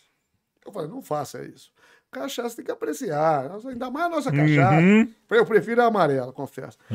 Tem que tampa o nariz, você perde o melhor da cachaça. Eu falei, olha, ele falou comigo assim, Bolivar, eu gosto tanto da cachaça que se eu for tomar ela assim, ela me dá água na boca. Eu gosto de tomar Mistura. Então, eu gosto disso, né? Aí dá água na boca. Aí não, é. Você me lembrou do cavalo, falando negócio de tomar uma. O Aham. cavalo entrou no bar, Ah, o cavalo entrou, sentou no balcão, bateu a ferradura. isso lá em Tamarandiba. Lá em Tamarandiba. Ou é, é, pode ser, lá em Tamarandiba, bateu no balcão assim. O cara assustou, olhou pra ele, o cavalo. O cavalo falou assim: me arruma um uísque aí. Um uísque, cavalo falando. Ele falou: com gelo? O cavalo fez quatro pedras. O cara pegou, serviu o uísque pro cavalo. O cavalo tá lá tomando uísque. Aí, de repente, o cara é doido pra conversar, né? Aham. Com o cavalo, né? Aí o cavalo falou assim: quanto que é a sua dose? Ele falou: 32 reais. Eu falei: então fecha pra mim, vou pagar. O cavalo pagou. Na hora que ele tava saindo, o cara falou assim: ó, você vai me desculpar, senhor, senhor cavalo, você vai me desculpar. Mas é a primeira vez que eu vejo um cavalo tomando uísque e falando. Ele falou assim: ó, primeira e última, que sua dose é cara pra caralho, volta aqui mais. Nunca mais volta aqui. é a primeira e última. Não volta aqui mais, não. E era Ah, cavalo branco, né? Sua dose é- Sua dose é cara pra caralho. Eu sei que você gosta desse cavalo. É, ué. Ei. Voltei com o Guaralasca esses dias, é. Bom, você viu o Mário, tava. Beijo, beijo ele lá na rádio. prestigiar o Olavo Machado Neto ali nos modernos, eternos e tal. E, e aí o Mário tava chegando lá. A Brahma Chopp aí. É, Essa aqui é a edição comemorativa da Copa do Brasil. Pô, que maravilha. Galo campeão. Olha. Como a gente enfrentou o Atlético com H, Aham. A Brahma falou: se eu, o Galo for campeão, eu tiro o H da minha Brahma. Fantástico. Se o Paranaense ganhar, eu coloco dois H. Exato. Galo foi campeão. Galo Essa ganhou. aqui é sua, então. Uai, muito obrigado. Já vem Essa gelada. eu não vou beber, porque eu lembro de você fazendo isso, e eu achei interessantíssimo por parte da Aham. Brahma, e achei fantástico a Brahma ter te convidado para fazer essa jogada de marketing, que era justamente isso, né? A Brahma é com H. Se o Galo ganha, tira o H. Se o, atle- o a- Atlético, Atlético, Atlético. Atlético, é, se ele ganha, ele já tem um H, coloca dois. Ainda bem que a Brahma ficou. Então, essa é uma edição para lá de especial. Vou até mandar E pra eles aqui, ó. Eu sou é brameiro. É só essa aí que não tinha dono. Eu achei a minha lá em casa, viu? Na mesmo? mudança, achei. Tá guardada lá. Não vou beber também, não. Vai ficar de relíquia. Ou às vezes também eu- a gente toma ela igual. Guarda a garrafa, é, ué. Pode ser também. Né? Em, em É, ela de, é. de suco laranja. e- É. Mas você sabe qual é a coisa mais valiosa dessas que eu tenho de Mineirão O e quê? dessa época? O atleta estava levando muita tinta. É, nos anos consecutivos foi uma semifinal contra o. ou quarta de final contra o São Paulo. O jogo me marcou muito. Nós perdemos no Morumbi e precisávamos inverter, reverter o resultado. Nós estamos falando de 2001, depois é importante pegar aí. E, pô, já tinha levado tinta em 91, né? Uhum. Empatamos um jogo, um a um. Aquele menino, o é, o Edu Lima cruzou e o Clebão testou. Ali eu tava na loucura ainda, tive uma queda de pressão seríssima ali. Nossa, mano. É, acordei com um picolé de coco derretido aqui, naquele, em 91. Mas em 2001 nós levamos tinta pro Picolé é tática pra voltar a pressão ou não? não, ele, ele sumiu Caiu. ali, Ah. caiu, é. Porque o Mário Tilico fez um gol, né? O Mário Tilico corria demais na ponta direita ali. E o Atlético empatou no segundo tempo. Esse cruzamento do Edu Lima. E no gol da loucura, o Testão. O, o, o Testão. O, o Testão Clebão. Clebô. O Cle... Você. o Testão Clebão. É. E. Ah, muito bem. Então, dez anos depois, tinha um jogo decisivo contra o São Paulo, a gente tinha perdido o jogo de ida. E a gente já via de uma fase, a década de 90 foi muito complicada pra gente, né? Eu falo que o negócio virou, foi com aquele gol do Careca que o Rômulo saiu mal e o Careca testou pra baixo ali. Mas muito bem. Então a década de 90 foi muito difícil e começou a década de 2000. Tá tudo bem, Fael? Tá, tudo jóia. Sinceramente? Tá, tudo jóia. É que eu vejo as mensagens aqui. Não, mas eu falo em termos Mandei umas de... fotos aí do protesto, João, depois você manda. Mas eu vou tomar um Dorflex daqui a pouco aqui pra aliviar. Tá. Mas se você quiser também, eu acho que tá bem Não. encaminhado, não, a gente dá uma... Aqui não, aqui não tem. essa Não, de não, mas não, não brinca Não. com isso. Não, não insista, sinceramente. Não, depois eu vou monitorar a questão. Hoje eu. Deixa eu contar o bastidor pra vocês então. Por favor. Vamos Tava fazendo fotos pra KTO agora. hoje, que a KTO tem uma turma de influenciadores, Colé Marquinhos, Alex Gargalhada. Uhum. E eu estiquei lá Adoro no, Colé no Marquinhos. estúdio, pus a mão no peito, falei pra Ah, galera, Alex falei, pô, tá doendo e tal. tá- mostrei pra eles a marca roxa, o Alex Gargalhada falou, atleta ele, né? O que que é isso aí?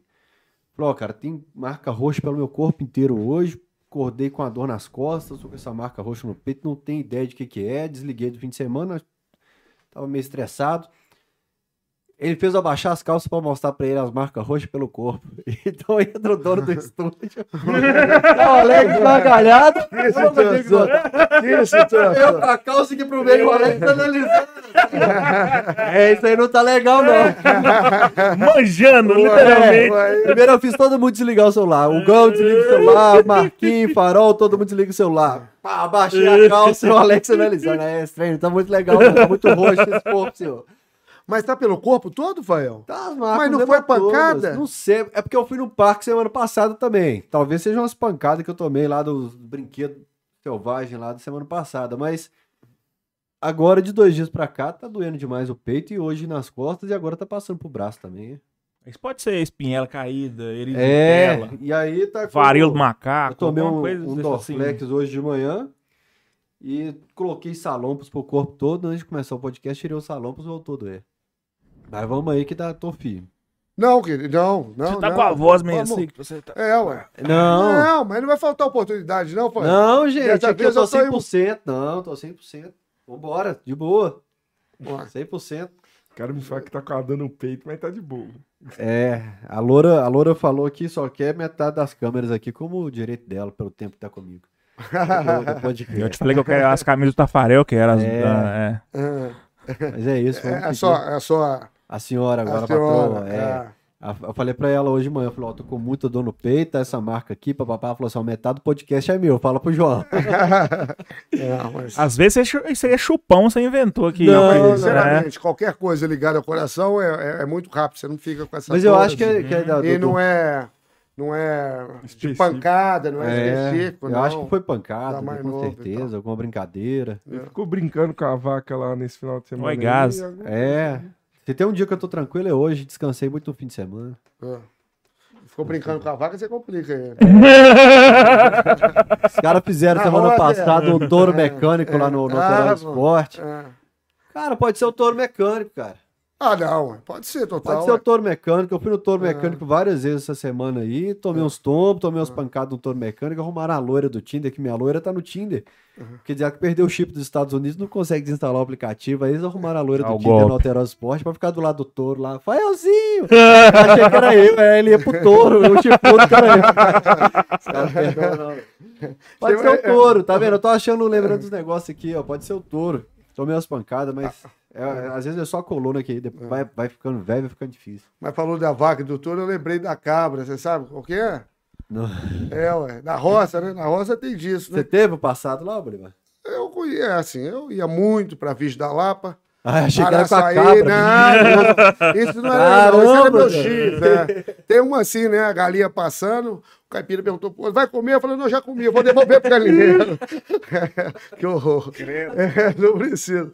Mas a da cabra depois, deixa pra lá. A da cabra é isso, o tio era vetrino que morava na roça e começou a brincar com o Joãozinho, que foi lá visitar. Então ele chegou perto do pato, ô, seu pato, você tá bom, seu pato? Aí o pato, "Ó, tudo bem, tudo ótimo, e você? Tudo bem e tal. Ô, porco, e aí, como é que estão as coisas? Ah, ela tá bem suja, não tá cheirando muito bem, não, mas tá tudo jóia e tal. E o Joãozinho do lado, sem perceber, porque o tio era ventríloco, né? E aí foi conversando com o burro, e aí, seu burro? Ah, bicho, tá tudo bem, graças a Deus, caminhei pouco essa semana e tal, tá tudo ótimo e tal. E aí foi aproximando assim, o Joãozinho preocupado, não, chegou da câmera e falou assim: não fala com a câmera, não, que é mentirosa. ela é mentirosa, não vai, na- não vai na da câmera, não, que ela é mentirosa demais. É. É, aqui, ó, um grande abraço pro Thiago Poeta que tá assistindo a gente. O Vaguinho lá de Pato de Minas. Aliás, estarei em Pará de Minas, dia 16, no Galo Rock Fest. Extraoficialmente estarei dia 17 em Itabira, para um evento que tá- terá lá com toda a bancada também. Deixa eu aproveitar para ler um pouquinho dos recados, então. Claro que sim, Eu já até perdi onde que a gente Claro tava. que sim. Histórias de Alterosa Esporte. Isso, histórias, mas vamos lá. O Guilherme Augusto falou: admiro demais o Bolivar, sempre um prazer ouvi-lo. Obrigado. Contribuiu aqui no Superchat. Muito o obrigado. Furacão Alvinegro, que é membro do canal, falou: Bolivar é uma entidade do Galo. Bolivar Obrigado, segue nossa querido. página Furacão Alvinegro no Instagram desde sempre. Esse cara ama e valoriza o Galo, só agradeço. É, o Virgílio fez um pix aqui, sempre especial, falou: mais um convidado sensacional. Bolivar representou a cachorrada muito bem. Grande Muito parte dessa estrutura aqui foi o Virgílio que ajudou a gente. Abraço pro Obrigado, Virgílio. Virgílio. Um obrigado. abração. O Márcio Augusto de Almeida mandou um pix também, falou: Embaixadas do Galo interior saúdam o mestre Bolivar, que honrou o nome do Galo na bancada. Trilha de Dudu, Bolivar e Fael, abraço.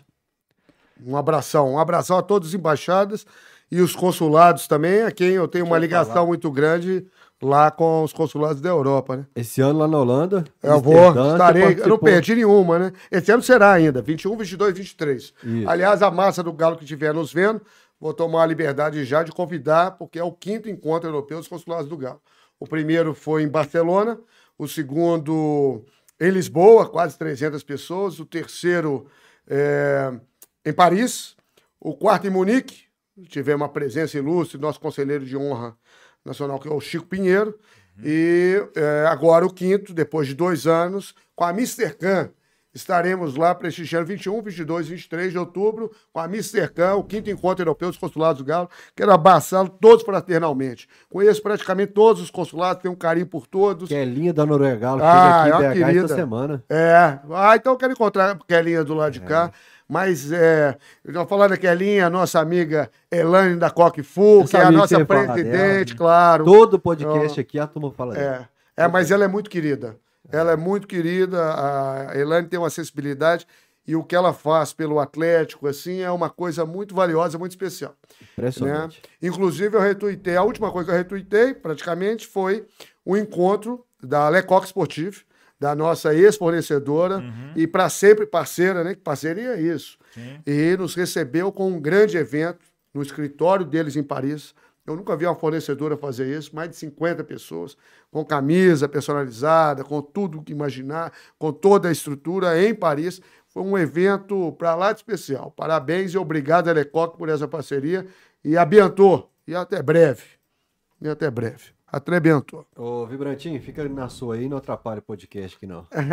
Mandei pra ele a foto. Legal. Eu, eu vou mandar uma gravação para ele, chamando pro podcast dele, que eu tô devendo ele, em função da minha correria, com muito prazer. Beleza, vamos lá. Aqui, é, continua- eu tô rindo porque eu lembrei de uma história sua no Encontro de Consulados, que eu acho que você tomou uma... Você não arrepiou? Eu acho que você... Não, mas ali não tava, não. A festa não tinha nem começado. Ali É foi, verdade. aquilo ali foi um absurdo. Então conta aí, ué. Elaine contou a história o do primeiro programa. encontro. Daqui a pouco eu conto. Primeiro, deixa, deixa o Fael percorrer ali, a gente primeiro, não, volta essa aí eu não faço Aí, é. questão, essa aí o celular tá bloqueado. Olha, a torcida do Atlético ela é tão diferente, tão extraordinária. Não é melhor que nenhuma, mas é uma torcida especial. Se tem uma torcida é, foda, é a massa do Galo. E sempre foi, né? Começar a pegar os grandes torcedores emblemáticos, né? Nossa Senhora, Dona Alice, né, passando pelo sempre, Dona Breta, Júlio Mais Amigo, é, nossa vovó do Galo e vários e queridos amigos. É, enfim, todo o atleticano externa de uma forma. Eu sempre refutei qualquer negócio, mesmo menino, na época de Santo Tomás. Ah, é o maior atleticano que eu conheço. Eu falei, não é não. Cada um externa de uma forma. Quando falava de mim, eu falei, não é não. Cada um externa de uma forma. Mas a torcida do Atlético é tão especial porque todos os times no mundo, do mundo, todos os times brasileiros, os maiores, têm suas embaixadas, seus consulados. Mas só o Atlético, o Galo, o Atlético Mineiro é redundância. O Atlético, o Galo, tem o encontro europeu, onde as pessoas se reúnem para se conhecer, para confraternizar e para falar do Atlético. Muitos dos nossos encontros não têm necessariamente um jogo. E foi assim que nasceu, graças ao Renatão, da Madrugalo de Barcelona, e ao Tiagão, da Portugalo, que falaram o seguinte: pô, você está aí em Barcelona, eu estou aqui em Lisboa, eu sou da Portugal, você é da Madrugalo, vamos combinar um dia da gente encontrar pessoalmente, bater um papo. Que vai dar um papo legal, né? Pô, então vamos chamar mais gente, vamos. Mas e aqui? E se o pessoal não topar? Falei, ah, então fazendo nós dois, nós nos conhecemos e viramos amigos. E foi assim que nasceu o primeiro encontro europeu dos consulados do Galo. É, e coincidiu, foi final de outubro, geralmente é final de outubro, ia ser Atlético e Flamengo. Claro, eu não conhecia todos os meninos, conhecia um ou outro e tal, alguns me conheciam e tal, eu estava morando em Toulouse. E falei, vou dar um jeito em Barcelona, né? Porque Barcelona não é tão longe de Toulouse, 300 e poucos quilômetros. Inclusive o Fabian Tignol, francês, hoje em dia fala português bem, virou atleticano. Nós temos alemão lá que não fala português, virou atleticano. Fala que não galo. fala, é, fala galo e tal. Então, o Atlético vai contagiando, né? Cada um de nós acaba tendo esse lado. O Gropen também esteve. No... Esteve. O do Grupo foi o segundo que foi em Lisboa. Mas nesse primeiro, em Barcelona, foi uma coisa menor, criada entre o Tiagão Portugalo e o Renatão da Madrugalo. E aí, eu acho também, claro, com a Elane, Kelinha, Noruegalo, claro, com todos, mas eu falo assim, como surgiu o insight do negócio. E os meninos fizeram um negócio muito interessante, cara. porque dá muito trabalho. Pô, cria camisa, cria cachecol. Imagina, tem gente vindo de todo quanto é lugar. O primeiro foram 60 pessoas, ali no bairro Gótico, ali, que é um bairro que eu adoro, ali em Barcelona. Numa parte hotel, conseguiram reservar a parte de baixo. O cara que comandava lá é São Paulino, é o Rodrigão, se não me engano e cedeu o espaço. E aí os caras fizeram tropeiro, fizeram não sei o quê, né? Comprar fichinha. É um negócio que dá uma mão de obra, né? Uhum. E foi uma coisa bem feita, de primeiríssima linha, mas era uma coisa para confraternizar. E tinha Atlético e Flamengo. Nós estamos falando de 2016 ou 17. É, acho que foi 2016. E aí o encontro. Você foi 16, foi em outubro. 2x2, gol do Prato Robinho. Exatamente, o jogo terminou empatado. É, é isso, isso mesmo. mesmo. É esse jogo aí. Adriano jogava pelo Flamengo. Adriano Imperador, não, já estava fora. Foi o Guerreiro que fez o gol no foi final. O Guerreiro. Já tava ganhando, o Guerreiro empatou no final. Ah, então foi isso. O Luan jogou é, pra caralho. Tinha um cara jogo. forte, bom, é, é o Guerreiro. Uhum. É esse jogo. E aí, saí de Toulouse, eu, Tatá, minha esposa, Fabiana e Denise, namorada dele na época, partimos para Barcelona. Eu, eu cheguei até um dia antes, não sei porquê. Aí, porque tem o pré, né? O encontro europeu, geralmente o pré é até tão gostoso, até mais do que o sábado, né? Chega na sexta, cada cidade mais interessante que a outra, aquela massa do galo fazendo festa. Os gringos não têm a menor ideia do que está se passando. porque tem, naquela época, 60, depois 250 pessoas com camisa do galo, celebrando, cantando, como se tivesse jogo ali no estádio. E aí nós fizemos aquela, aquela, aquela festa lá. Na, na sexta-feira, no pré. Maravilhoso. Aí todo mundo se conhecendo e tomando aquela cervejinha, aquela resenha maravilhosa que a gente adora. Aí quando foi no dia do evento, lugar marcado, eu já mais ou menos conhecia, todo mundo chegando, todo mundo paramentado, camisa do galo, todo mundo né, feliz da vida para celebrar. Me desse um gaiato hum. com a camisa do Flamengo. Nossa Senhora. Eu lembro que eu estava na fila para servir um tropeiro. Eu olhei assim e falei, uai, não estou entendendo é nada aqui. E aí fiquei olhando o caboclo descer, Olhei pro Renatão, olhei pro Magui, Henrique Távora, meu irmão desde a época de Promove, tá lá em Barcelona há muito tempo. Jonas, e, enfim, a turma que estava organizando. Eu falei, uai, e esse negócio aí? Como os meninos estavam trabalhando ali no negócio, os meninos ficaram meio perplexos também. Uhum. Eu falei, uai, eu não posso, né? Tô, tô como convidado aqui também, eu não posso fazer nada. Aí eu cheguei, acho, pro Renatão. Falei, Renatão, como é que tá essa situação aí? Eu falei, vamos sabendo. Eu falei, se você me permitir, eu tentar resolver. Vou abordá-lo. É. Aí o cara acabou de descer a escada. Eu falei, ô amigão, não leva mal não. É, esse é um evento privado. Eu não te conheço, então não tem nada contra você. Agora, quanto ao seu time, nós temos muita coisa. ah, mas não sei o quê, não sei o quê. Não importa quem trouxe. Como eu estou te falando, eu não tenho nada contra você. Você pode até ser bem-vindo aqui. Desde que você tire a camisa. Aqui é um evento privado, tem um jogo Atlético e Flamengo. Você pode até ficar aí, mas é, desde que tire a camisa. Ele foi tão mal intencionado, ele, ele foi com um tipo assim, urubu malandro. Uhum. Literalmente. É, é, parecia o, o, Marcelo D2 assim, com sotaque meio arrastando pro carioca. E depois, no final história, fomos descobrir o cara é mineiro. Hum. Então você imagina bem, ele foi com boné vermelho, casaco tirou a camisa do Flamengo, mas vermelha. Uhum. É. Aí eu falei, então, fica. Ele conhecia alguém lá? Ele... É, tinham dois que, desavisado e tal, como quem diz, Atlético Flamengo, chamaram ele para para ele. Então eu falei, ó, você pode ficar, ah, não sei o quê, que negociar. Eu falei, amigão, aqui não tem negociar, é uma festa privada. Como eu te falei, não tem nada contra você, mas seu time tem. Então, mas você pode ficar ver o jogo. Ele tentou dar uma estrelada, eu coloquei ele direitinho. Aí começamos a ver o jogo. E tal, não sei o que e tal. Na hora dos gols eu olhava, como quem diz sem nenhuma manifestação de alegria, naturalmente, se comporte, né? Pensando Flamengo comigo. Saiu na frente, o é, Galo virou. É, exatamente, o Flamengo saiu na frente, o Galo virou e eles empataram com o Guerreiro, né? Uhum. No finalzinho. Ou seja, ele ficou 2 a 2 mas uma situação meio complicada. Então nós vamos fazer a foto oficial, uma foto pegando o telão. Eu falei com ele, é bom que você está aqui, você podia bater a foto pra gente lá. Aí ele, ah, não sei o que. Eu falei, ó. Aí eu falei com a rapaziada, depois que ele tirou a foto, aí comportou direitinho, bateu uhum. a foto da gente, tem a foto, pena que não tem a foto aí, não. Aí eu falei, olha, você foi até bacana, comportou direitinho, e vou falar mais. Só existe penetra em festa boa. Isso é história para contar, ué. Uhum. Ninguém penetra em festa ruim, não. Ué. Festa ruim tem penetra, né, não, ué. quente, aí eu, falei, ruim. aí eu falei com ele, vem cá, vem cá, que você merece, que é uma história para contar, para a gente comprovar que houve isso, né? Então vem cá, vem tirar uma foto com a gente. Então nós pedimos alguém para ir lá tirar e ele veio tirar a foto aqui. Como nós estávamos todos lá atrás e ele estava vindo de lá para cá, ele quis tirar uma marra, como quem diz, estou no, no local, do... ele quis aparecer mais que todo mundo. Eu catei ele aqui assim, botei ele sentadinho, sentado, eu falei, não, aqui nós estamos todo mundo na mesma altura.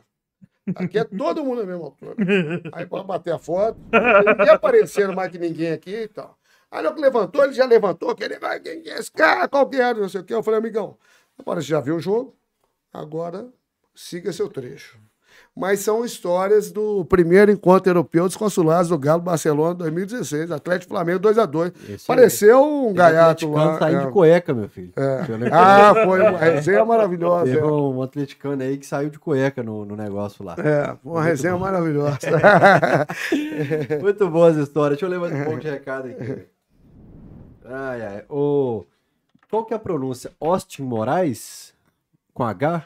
Companheiro meu de exército. É. Rocha, Ô, Rocha. Olivar, eu te juro pela Libertadores brasileiro, o título que o Galo ganhar. O próximo assunto seria o Exército, porque você conta as histórias. E um camarada me parou na rua e falou assim: Bolivar, se vê Exército com ele. E a característica que você fala da forma como você conduziu tudo aí é a mesma coisa que ele me contava do comportamento do exército. Ele falou, Baxera invocado, viu? Mexe com o galo dele não. Mexe com o galo dele não. Eles me chamavam de velho pequeno. É interessante o CPOR 95 porque foi Tafarel e Romário, aquele jogo do Mineirão em Papo uhum. Santo. É, e a gente estava internato. Aquilo foi no começo do ano, nós estávamos internato. Eu, terceiro pelotão, e tinha uma turma no quinto pelotão. Nós éramos 150 alunos, entre infantaria, artilharia e intendência. E o interessante é o seguinte: o terceiro pelotão era do lado de cá, o quarto do nosso lado, no mesmo alojamento, mas dividido com os armários, era o quarto, e do outro lado era a turma do quinto.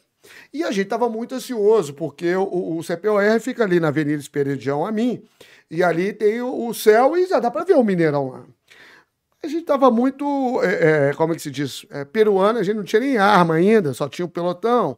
E, pô, na época de internato, então é complicado ali. Nós pensamos em cometer um negócio de atravessar o campo de baixo e sair pulando o muro lá. Fizemos isso depois. Depois que já conhecia o caminho das pedras, nós chegamos a fazer isso para ir para as festas. Mas na época ainda do CPOR, ainda estava muito cru todo mundo. Então, o jogo nós perdemos. Estava internado, Atlético Flamengo, Romário de um lado, Tafarel estreando, aquela camisa de Euler. urubu, Euler, aquela de uma quadriculada. Quadriculada. Centenário. E eu tô achando esquisito, porque começou a gente ali na varanda ali, que dá pro Mineirão, a massa do galo, fazendo o negócio e tal. Começou a pintar uns gaiatos só, hum. com camisa de Flamengo. E eu falei, uai, que horror! Negócio de Flamengo aqui, eu não tô entendendo isso não. E aí começou e tal, e não sei o quê. Resumindo a prosa. Essa turma era do quinto pilotão, que era o Ferreira, tadinho. O Ferreira foi o que mais sofreu, virou um grande amigo. O Vaz, hoje dá um trabalho no grupo, eu tenho dificuldade de acompanhar o grupo, estão quase os 150 lá, uhum. eles falam muito de futebol, e meu telefone não acompanha muito e tal, mas tem maior carinho pela, pela turma toda. Mas eu lembro que o Lucas era, o Vaz era, o Ferreira era, que foi o que mais sofreu, e tinha mais uns gaiatos ali e tal. Mas começaram a desfilar de camisa de Flamengo, entre os nossos pelotões lá e, enfim, eu falar aqui não, hein? Aqui nós estamos em Belo Horizonte, cidade do Galo, Atlético julgando ali, que história é essa? Levamos a turma para debaixo do chuveiro e A gente falava na época que é, é caldo, é, é, é, como é, batia a manta, alguma coisa assim. Enfim, mas foi mais uma chuveirada para turma esfriar a cabeça, sabe? mas é um caso clássico do CPOR 95. Foi isso, nós conseguimos, é, como quem diz, a turma abraçou a causa, porque eu fui até metade do pelotão conversando com a turma um pouco mais alto, né? Que eu falo baixinho. E a turma do quinto veio, e aí a turma do terceiro também. E aí nós levamos a turma para esfriar a cabeça lá. O Ferreira foi um que passou um aperto, mas esse caso é clássico. No CPR 95, é, não teve história. Ué, você tá doido? Aqui, Aqui quem não. canta é o Galo. Você tá doido? Atlético Flamengo. Conversar fiado aqui dentro não tem jeito, não. A gente já vai saber ali das histórias que o MB pediu. É, e o Rocha é contemporâneo meu de exército e lembra disso, mas o Rocha, Rocha não- é artilheiro Ele ou. tava entendeu? pedindo essa história. É, Ó, obrigado, um abração, viu. Rocha? Fraternal, verde, oliva aqui e o alvinegro. Chá de manta neles. Chá de manta. É o termo que eu tava lembrando, né? Mas na verdade foi, não foi nada assim também, não. Não foi briga nem nada. Só botamos realmente É, o é Ferreira, pelo menos, o Vaz. Não sei se o Lucas estava do quinto pelotão também. Enfim, a turma que estava desfilando na camisa do Flamengo, botamos a turma para resfriar a cabeça, naturalmente. Vale. O Rafael de Souza Pérez, quinta. Ô, Oste, manda um Parente. link lá no Cachorrado e fala: volta a barra de rolagem pra vocês ouvirem aí. O Tampa falou: conforme prometido, essa viseira tá separada pro Bolivar. Obrigado, o Jean Tampa. Lennon agora é membro Ó, do canal. grande Jean Lennon. Canta uma pra nós aí. Imagine se algumas pessoas Ah. mais se tornarem membro aí. É, o Thiago Podia, podia Cota. dar um help pra nós, né? O Thiago Cota fez um superchat também, falou: pergunta o Bolivar a sensação de ver o Serginho Bolacha contribuir com o rebaixamento do Cruzeiro. Ah, bicho, é, enfim, é claro que como atleticano, eu não imaginei que o Cruzeiro fosse cair um dia. Sinceramente, não imaginei, Então, não. deixa eu emendar aqui uma Isso, dessa celebrei de muito, claro. rebaixamento. Uma moça mandou no chat que você estava falando 6x1 aí, que ela fez Seu uma microfone reflexão. tá ligado? Que eu não vi se ele na Tá, mesa, não. tá. Fez uma reflexão sobre se o Cruzeiro tivesse caído naquele 6x1, talvez eles não tivessem ficado três anos igual eles estão agora. Ah, provavelmente não. Provavelmente não. E, enfim, eu realmente não, não, não imaginava nunca, é, obviamente, né? Claro, agora, arrogância é de sala do fracasso. A verdade é que a torcida do rival sempre foi muito arrogante. A verdade é essa, a arrogância é de sala do fracasso. Mas eu, eu, eu, eu falo isso o seguinte: eu nunca mandei uma mensagem, o pessoal acha, né? Porque eu fiz o Alterasport e tal, não sei o quê. Nunca mandei uma mensagem para os meus amigos, negócio sacaneando. Claro, feliz pra caramba. Bebi até de manhã, até hoje eu celebro. Torci para os caras ficar assim, entre a B e a C, isso aqui. Mas nunca mandei. Nem pro Piquitito, que eu amo, tô com uma felicidade imensa dele estar na Itatiaia.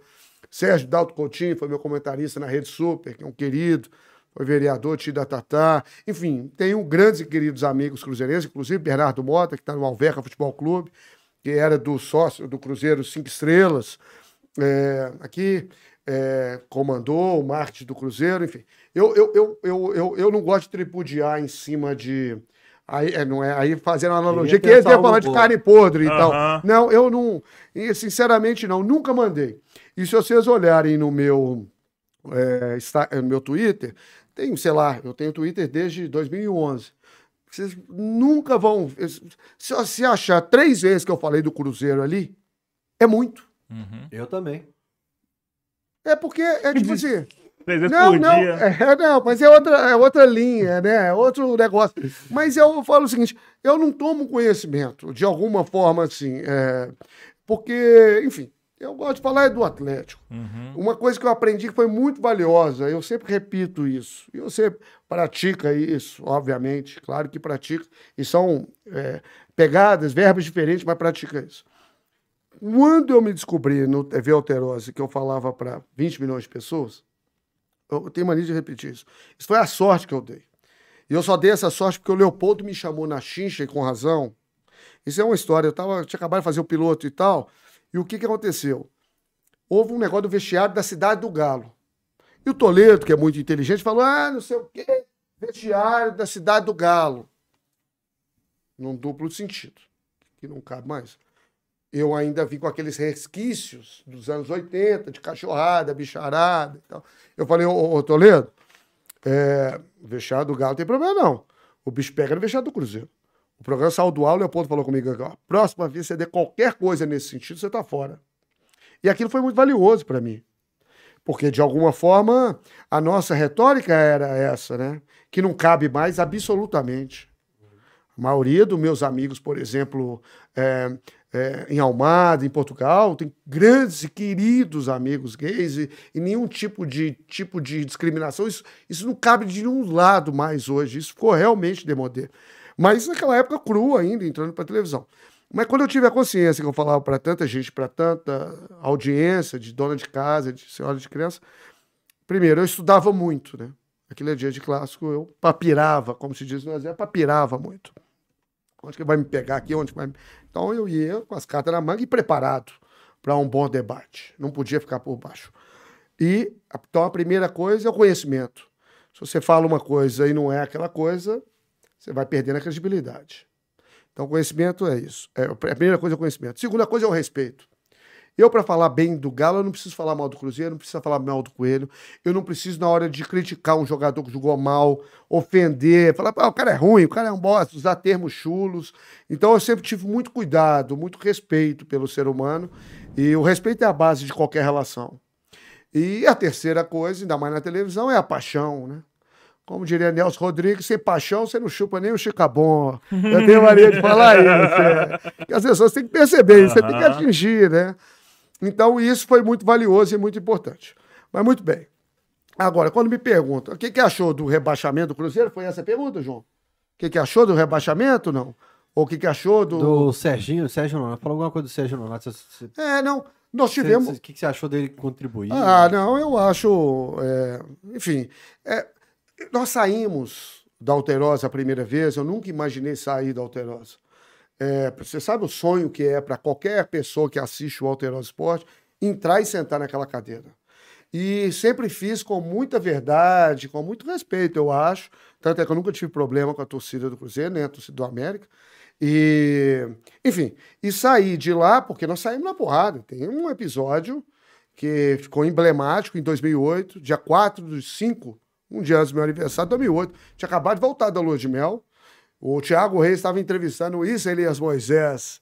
E eu não sei quem estava com o Tiago ali mais. Mas eu lembro que o Issa estava no camarote do antigo Mineirão. E aí o negócio perdeu o controle, né? E a Alterosa, o Diário dos Associados, fazendo uma campanha Conquiste a Paz.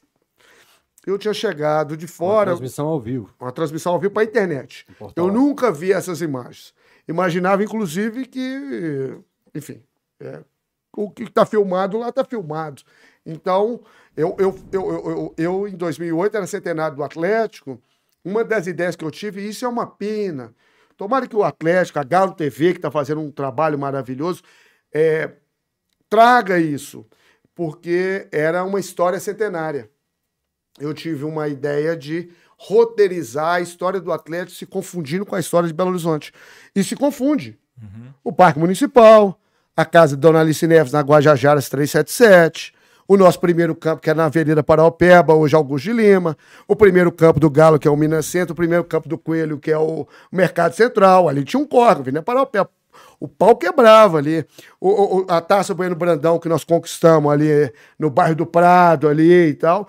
Então, eu comecei a dividir por décadas. Cajueiro, nosso grande Caju, Rodrigo Signoretti, uhum, de uma uhum. inteligência danada, porque quando eu comecei a escrever, Aí eu escrevi um textão danado. Aí o Caju que conseguiu enxugar essa história e a gente foi dividindo em décadas.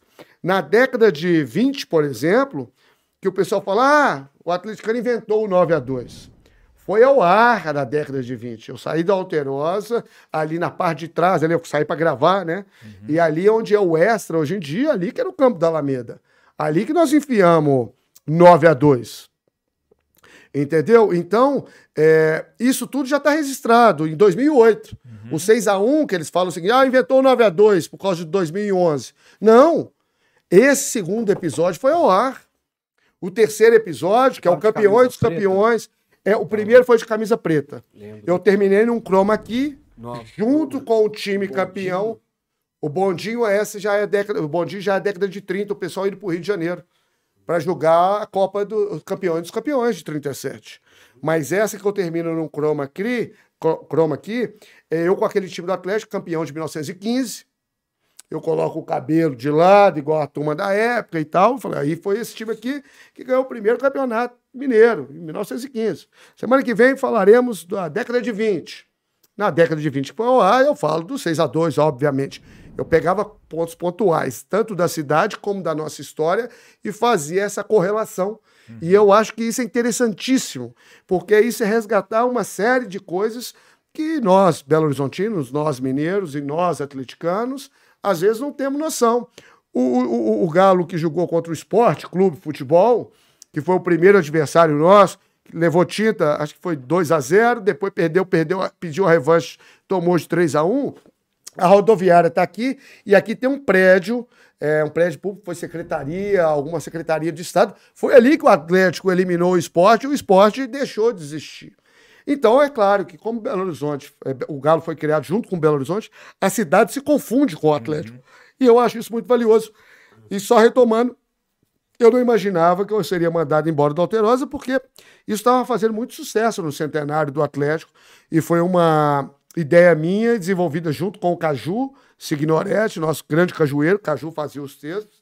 E a gente, o Futebolologia, Fred Albuquerque, da loja do Galo Savassi, agora não mais, cedeu as camisas de época e a gente fazia época a época. Inclusive, fizemos até 30.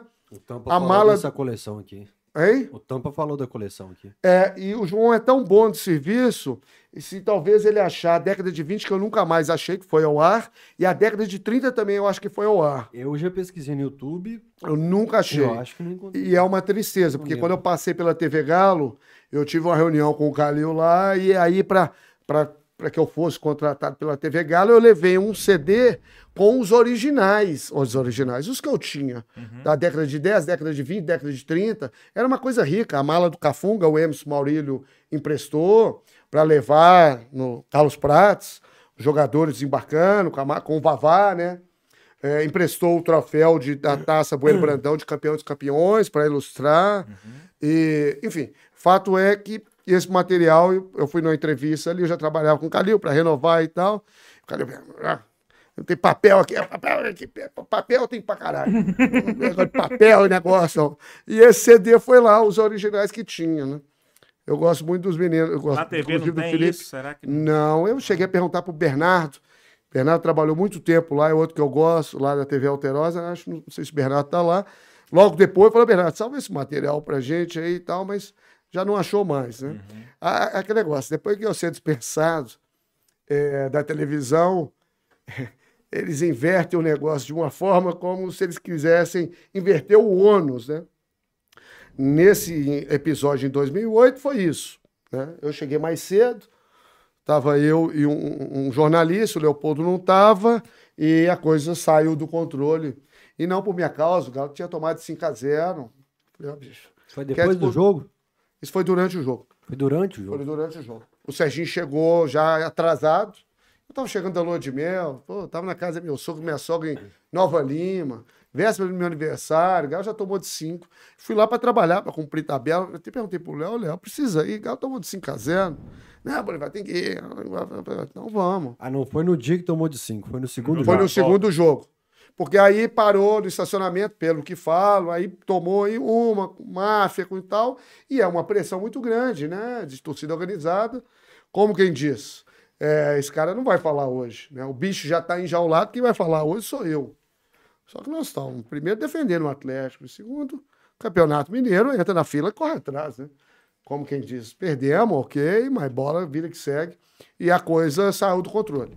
No dia seguinte mesmo, me ligou pedindo desculpa, aquele negócio todo, mas aí alastrou muito, porque os diários associados já faziam uma campanha Conquista a Paz.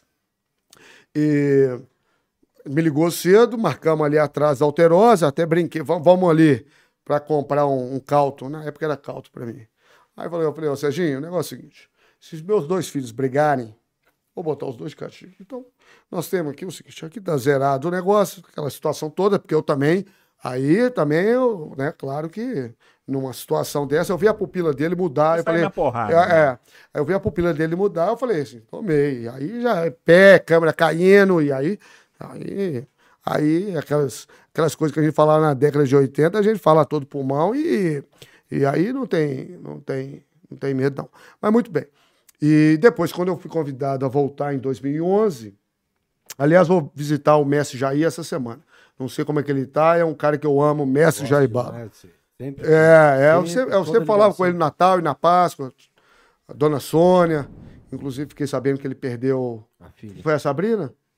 Aqui é médica. Ah, foi Sempre aqui a confundo médica. o nome dela. É, a Sabrina em especial. 40 É, anos, Francis 40 Sandriele. pouco. É, é, eu vou fazer um- um- uma visita para ele que eu amo, já, eu adoro Jair. Já era o primeiro a chegar no meu aniversário, um dos últimos a sair. Há dois anos não ouvi a voz dele, o telefone É, tocou. É, Vagabundo. quero, quero ir lá essa semana. Agora né? é Libertadores.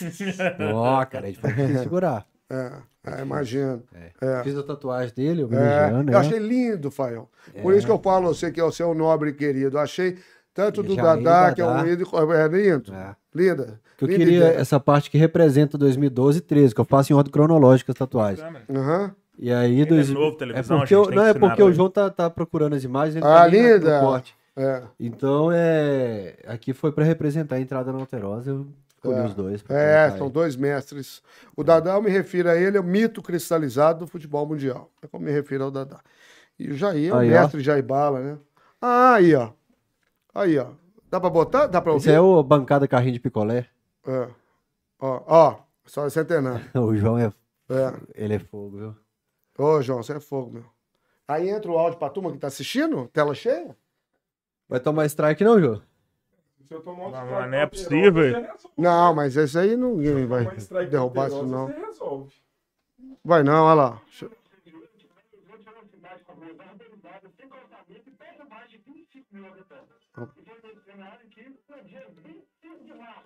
de 1918, que vive estudantes com idade média de 13, 14 anos, se reuniram aqui, no Toreto, Deixa- coração de Belo Horizonte, com o objetivo de fundar um clube. E conseguiram muito mais do que isso. Mataram a aula sim, mas para dar vida ao mais popular e amado clube das Minas Gerais. Batizado inicialmente de Atlético Mineiro Futebol Clube. Nome que se manteve até 25 de março de 1913, quando passou a se chamar definitivamente como conhecemos nos dias atuais. Clube Atlético Mineiro. Avenida Afonso Pena, entre a Avenida Alves Cabral e Rua da Bahia.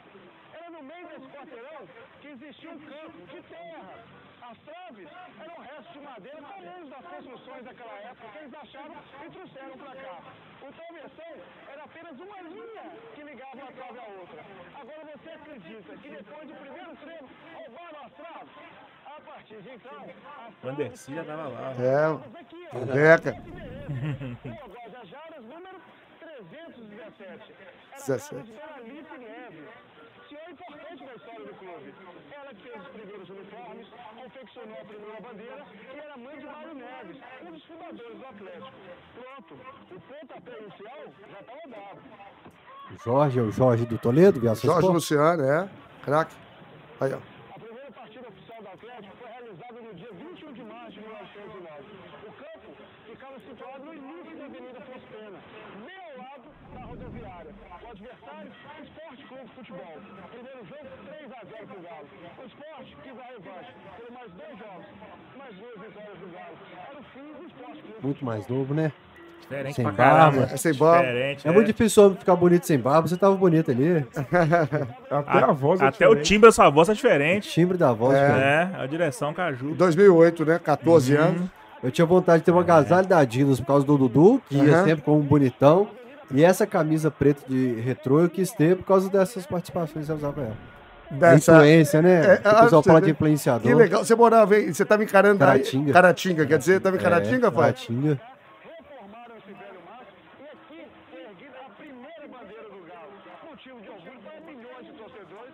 Muito diferente, né? Olha lá, olha lá, o troféu.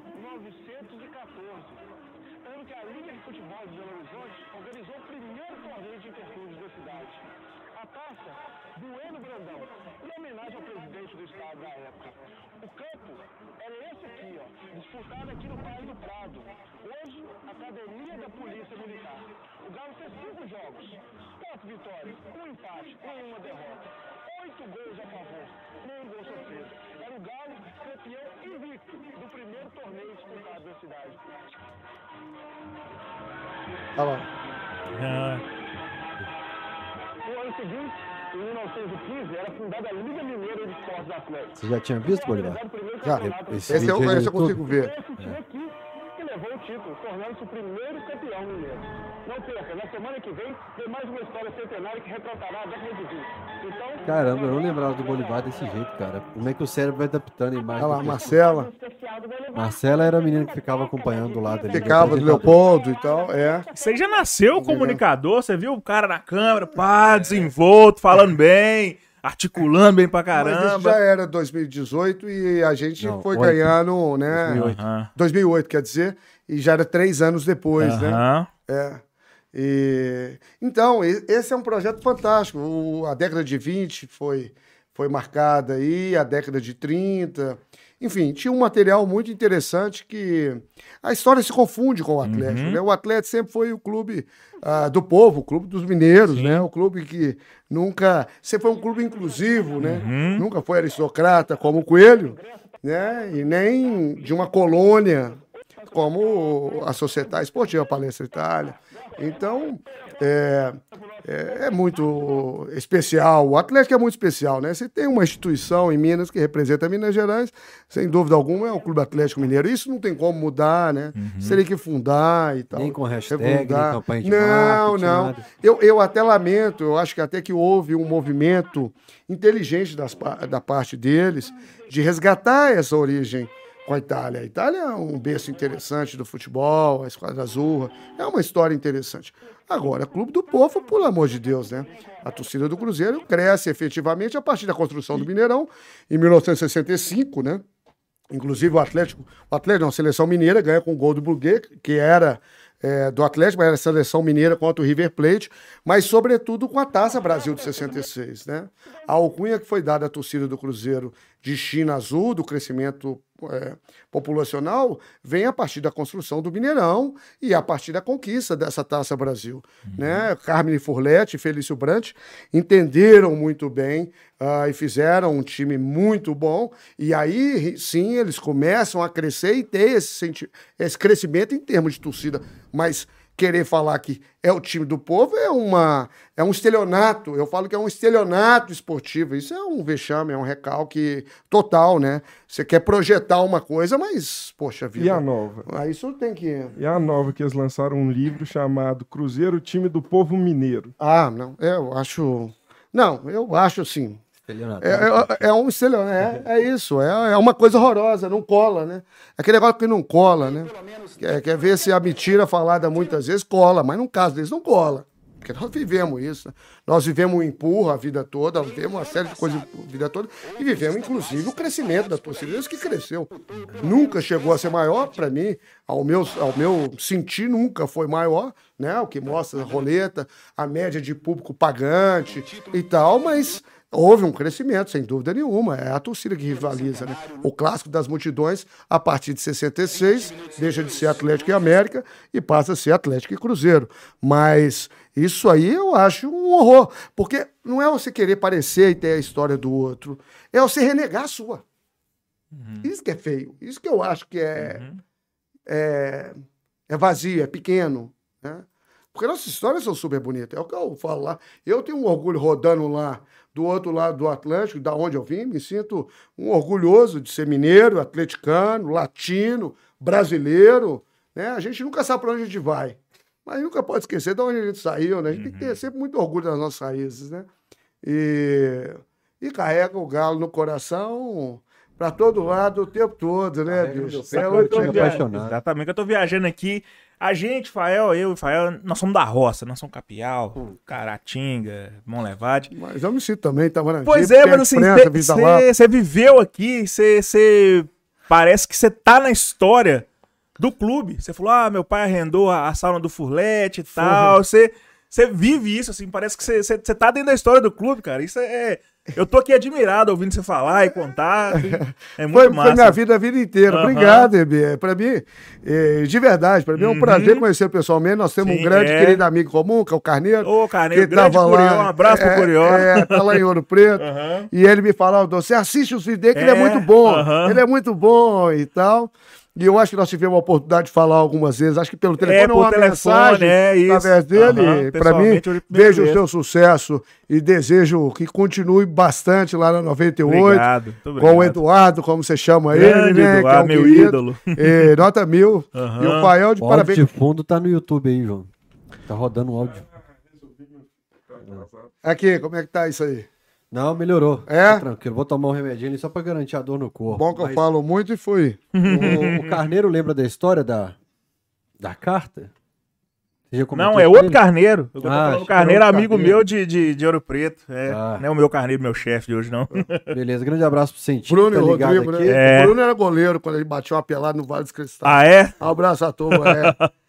Lembrando Tipo, que hoje ainda tem para os membros, para quem é membro do canal, um sorteio dessa caneca maravilhosa dos, dos prêmios para sortear que eu cogitei ficar na minha casa. Foi essa caneca.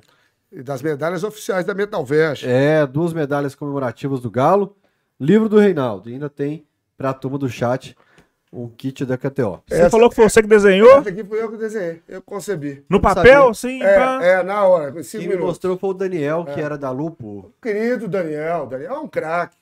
Adoro o Daniel, medalhas. vamos encontrar com ele. Acho que nós vamos junto para. Acho que o Daniel vai estar em São Paulo, dia 14 e 15, tem a Confute lá, né? E eu quero dar um, um pulo lá, já que eu vou estar aqui no Brasil. Trago meus meninos, dia 13, eles ficam aqui é, na casa da minha mãe, e eu vou lá, 14 e 15, em São Paulo, Confute lá, que vai ser muito bacana. O Atlético, inclusive, vai estar representado lá, são 80 clubes, 100 speakers, é, que são palestrantes, né? E Só Arena speaker- MRV speaker também. grossa, só. Só é.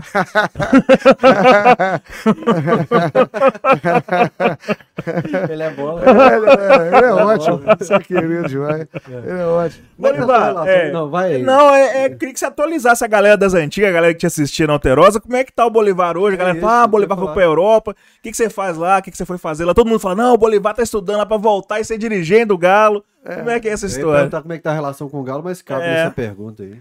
É, não, a relação com o Galo sempre ótima, né? Eu, graças a Deus, sou, é, tive a honra de. é, eu sou sócio proprietário da Sede de Luz, minha cota é 77, da época do Fábio Fonseca. Para mim, uma honra, e sendo eleito desde 2013.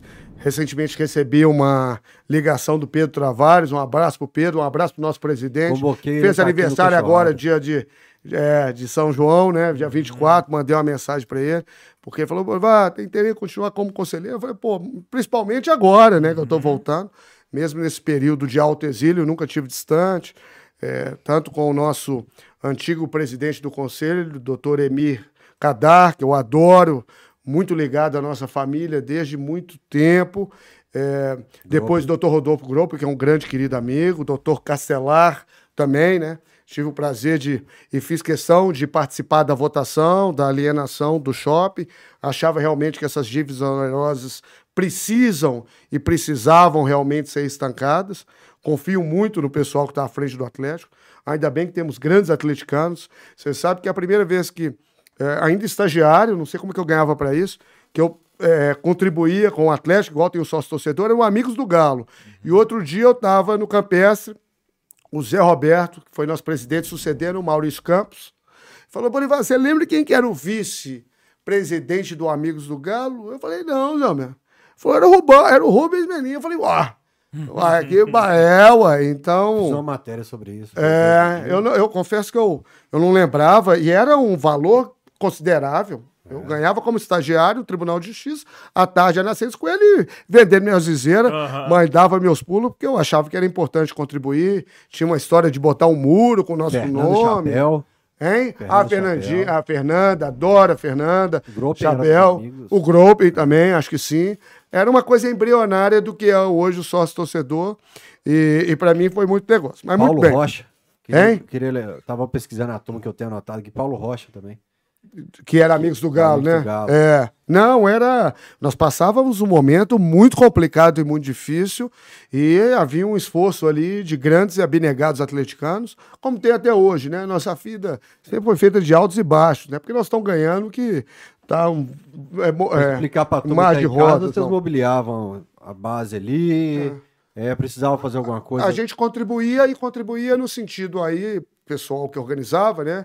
O Maurício Campos Júnior, nosso presidente, é outro que eu tenho um carinho, um respeito muito grande, enfim, e capitaneado, o Rubens Menin e tal, é, era arrecadar recursos para colocar em prol do Atlético, eram os amigos do Atlético mesmo. O Atlético às vezes não tinha dinheiro para fazer algumas coisas e boa parte da mobília da cidade do Galo, da base principalmente, e alguma coisa foi através de contribuição nossa. Nós Sim, tivemos que algumas reuniões lá. Que época que era? Cara, eu acho que era 2000, 2001, porque eu Não. estava casado com a Flávia ainda. 2005, 2006. Era mais tarde? Porque o, Ah, pode o ser. Ricardo Então não foi. Então, tava e o Ziza ainda pega um pouco Não, do foi do sim. Galo. Que aí Foi- o Calil chega e derruba o muro dos Amigos do Galo. Então foi isso mesmo, pai. E foi a primeira vez que eu fui na cidade do Galo. Foi isso mesmo. Então foi 2005, 2004, 2005, eu acho. Porque eu me lembro que eu ainda eu ainda estava no, no primeiro casamento ainda e 2005 tal. até 2009. 2005 a 2009. Isso. É. Que tem um É. cara lá, um tal de uma matéria da TV Galo, que tem um tal de Breno Galante que tá entrando no Amigos do Galo. Eu achei essa imagem, pra ele. Tinha cabelo ainda? E, e você sabe que minha ligação com o Brenão, eu não lembro, mas aí em 2008 eu estava já como repórter da TV Galo, que hoje virou Galo TV, ficou um logo Tá nessa sensacional. matéria. Hein? Tá nessa matéria. Tá nessa matéria? Amigos do. Depois você procura Amigos do Galo TV Galo aí. E a minha ligação com o Brenão é mais ou menos nesse sentido. Ele me fala que é nesse sentido. E foi muito legal. Mas, enfim, a- a- como é que pintou a França na história? É, eu, eu formei em Direito na Federal em 2001. Fui um dos pioneiros, ah, porque era, passou a ser obrigatório fazer monografia para conclusão de curso. E a minha monografia foi sobre a lei do atleta profissional de futebol, Lei Pelé e fim da lei do passe. A Lei Pelé é de 99 e essa monografia, quando passou a ser de 2001. É, tudo que eu fiz muito foi tentando me capacitar para um dia estar à altura para contribuir. Então, é, foram as mo- monografias pioneiras na minha banca, a Adriana Goulart, Alice Monteiro de Barros, e foi, foi, foi razoavelmente bem ali naquela defesa de tese e tal, e foi pioneiro até em função disso, né? A gente usando é, essa questão que havia mudado e tal e tudo mais. Mas muito bem. Então, formei na advocacia, fundei um escritório com Fernando Caceira Filho, Fernandinho, que é um craque, hoje é um chefe de cozinha famoso, Paulo da Cunha Gama, enfim, e tudo mais. E depois, como auditor esportivo, para mim dar uma honra danada, da Copa Centenário e da Copa Itatiaia, já há algum tempo. Então, sempre ligado a essa questão jurídica, mas também sempre ligado à questão do Atlético e tudo mais. Por uma coincidência do destino, que eu já contei aqui, eu acabei caindo na televisão, né, no Alterado Esporte. Para mim foi uma benção na minha vida, porque você deixa de ser um torcedor passa a ser uma- um pensamento, passa a ser uma opinião e tudo mais. E, e foi muito valioso e tal. Mas um dia a minha esposa chegou para mim e falou assim: pô, vamos morar na França. Eu falei, eu achei aquilo estranho, tava acordando o negócio. Eu tava na Alterosa ainda e já tava dando um suporte pro cartório. O cartório Bolivar que tava passando por um momento complicado de transição. Com a morte do oficial, minha madrinha, Silvana Bolivar, me confiou isso. Para mim foi muito importante isso e tal. Eu falei, pô, tá, tá, mas como assim, cara? Não, mudar pra França, não sei o quê e tal. Falei, "Ah, me dá um tempo para pensar. Eu sou meio teimoso, assim, mas refleti naquele mesmo dia.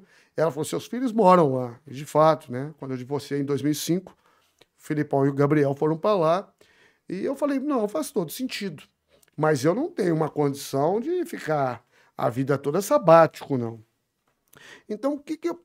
Para justificar essa minha ida para lá, só se eu acrescentar conhecimento. É, e pensei, cara, tá aí. Vou para a França, aprendo um novo idioma. Eu achava que seria muito rico e muito valioso, como de fato é. E, e decidimos ir para a França. Minha esposa já estava com a vaga no mestrado, História do Direito. Né? Toulouse é uma cidade medieval que tem uma grande vocação é, com toda essa parte da história ah, da França, que é uma história riquíssima, que hoje em dia eu conheço um pouquinho melhor, né? Carlomangian, Merovingians, Capetians, os reis franceses, Charlemagne. Eu gosto do François Premier. François Premier, só fazendo um parênteses, em 1500 ele era um rei infante, mas quando ele assumiu aos 17 anos, que fez o Tratado de Tordesilhas entre Portugal e Espanha, ele falou assim, porque a, a França sempre foi a, a filha Enê da, da Igreja Católica, ou seja, a, a, a, a, a filha mais velha. Né? A França sempre teve um prestígio muito grande. E aí ele falou assim, François primeira, eu gostaria de ver o rascunho, olha que inteligência, do testamento de Adão, que me excluiu da partilha do mundo. Isso é fantástico. Se a gente está imaginando que a gente está falando de 1500 e alguma coisa, os caras, Uhum. como a França, um rei da França naquela época, falou assim: que história é essa? Quero ver o, o rascunho do testamento de Adão que me excluiu da partilha do mundo. Mas muito bem. 17 anos, você fazendo besteira no Lafayette. Mas, é, então, a, a, a Tatá, a minha esposa, um beijo, meu amor, que deve estar assistindo amanhã, né? Que agora já são no Velho Continente é, vi- é, 3 e 20, é, 3 e 40. Mas muito bem. É, e eu falei, cara, então, eu já tenho uma formação como advogado, tenho uma experiência valiosa, né? Tenho o registro profissional de jornalista, inclusive internacional, é, como auditor esportivo. E qual é a forma que eu tenho de um dia poder contribuir, colaborar com o Atlético? E fui com o pensamento de tentar fazer o mestrado em gestão de organização esportiva. E, e a França ela tem uma coisa que é muito interessante, né? Eles falam savoir-faire, é o saber fazer. E, e saber fazer não é uma coisa que você faz da noite para o dia. É uma coisa que você vai fazendo ao longo do tempo. Você vai colocando um tijolinho em cima do outro. Não adianta passar uma gestão vitoriosa dessa, que está fazendo uma gestão de excelência, e depois falar o seguinte: ah, não, esses que passaram aí não sabem nada, não. Vamos acabar com tudo isso e vamos. seguir." Tudo é uma construção. É por isso que eu tenho muito respeito por todos os atleticanos que sentaram na cadeira da presidência, porque eu acho que todos colocaram o seu tijolinho. Ainda que erraram, quem não erra? Né? E isso é uma construção que é feita a várias mãos, a milhões de mãos. E, e graças a Deus, assim, para mim foi uma honra, porque foi uma oportunidade muito valiosa. Foi duro no começo, porque eu não tinha pista nenhuma que eu ia conseguir entrar. Eu não tinha francês suficiente para isso. Eu não tenho também uma, eu fiz um planejamento financeiro para ficar dois anos. E claro que eu não poderia me dar o luxo de estudar na Aliança Francesa, cara. Eu não sou um. Não tenho um pai, uma mãe que vai bancar o negócio. Eu faço meu próprio orçamento.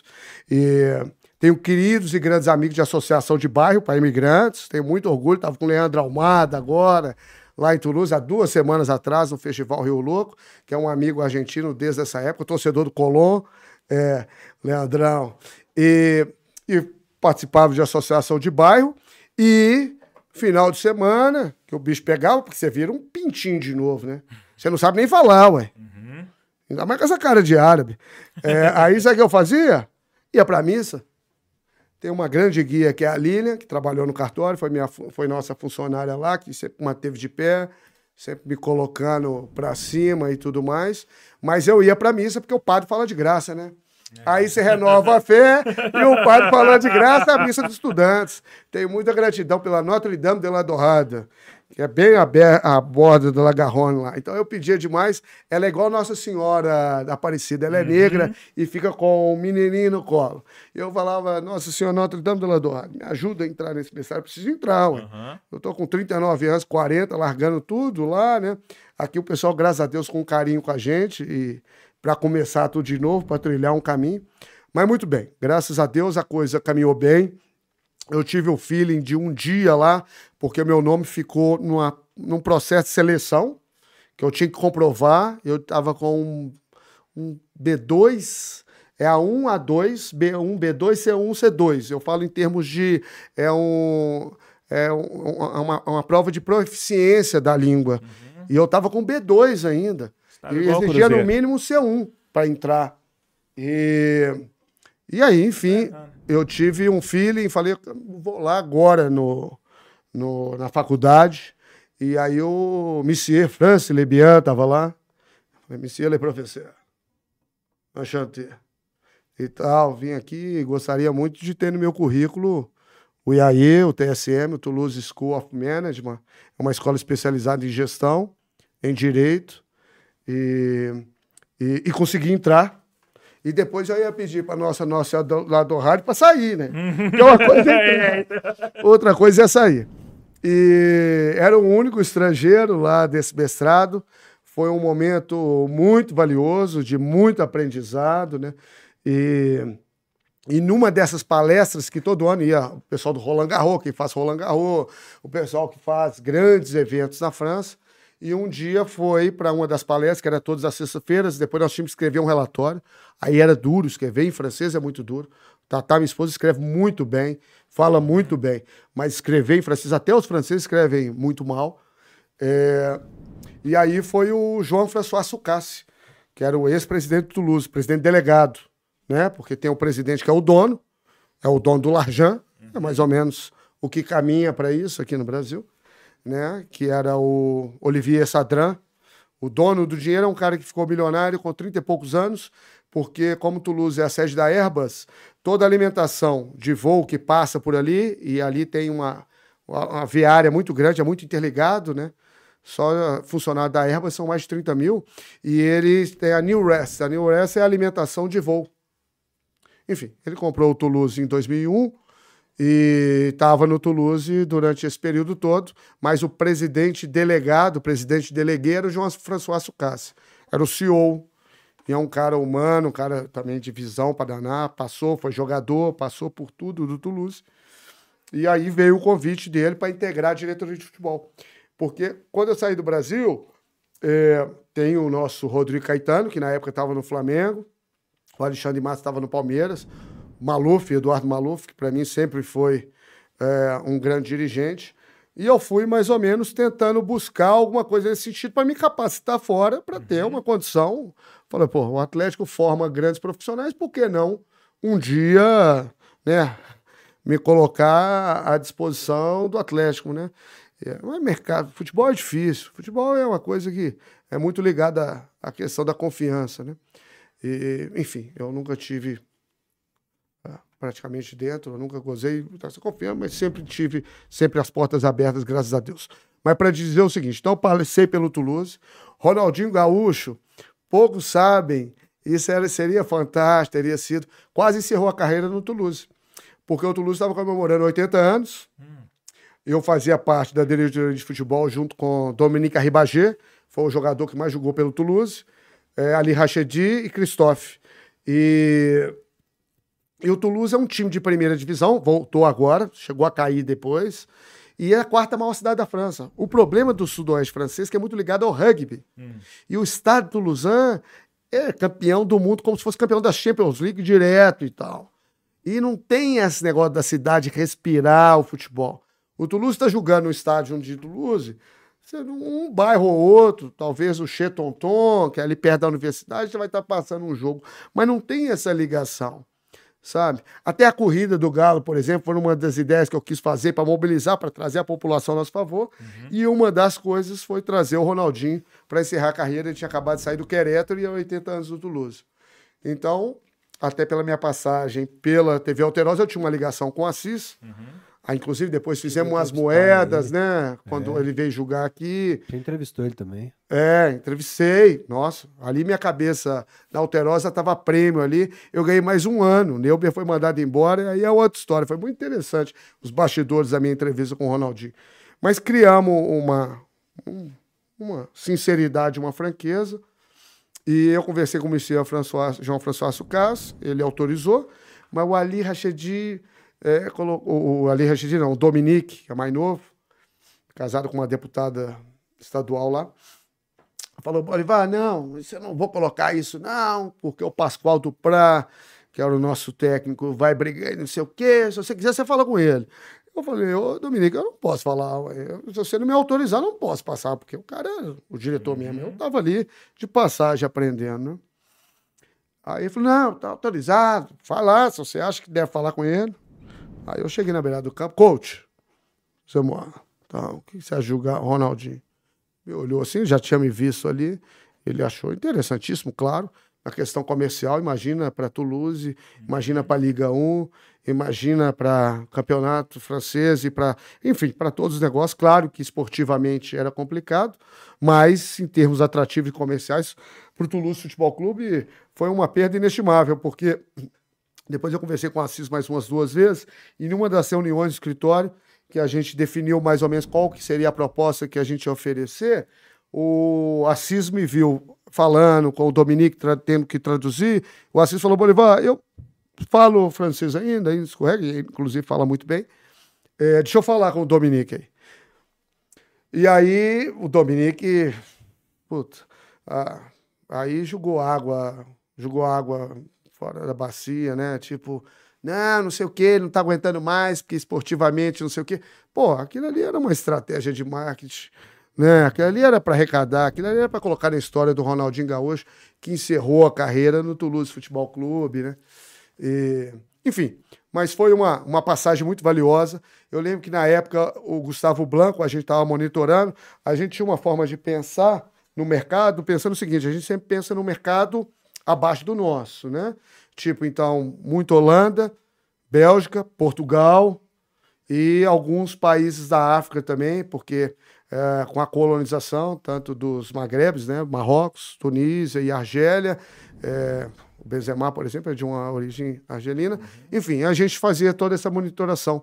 E um dos jogadores que eu vislumbrava como um jogador que eu indiquei, infelizmente se contundiu e não sei como é que está a carreira dele, foi o Gustavo Blanco, quando ele estava no Coelho ainda. Foi um dos jogadores. Depois ele sempre me ligava, o Bremer, quando foi vendido, eles queriam saber do Bremer. Eu cheguei a falar do Gabriel, porque o Bremer já estava praticamente vendido por Torino. Enfim, tiveram outras situações.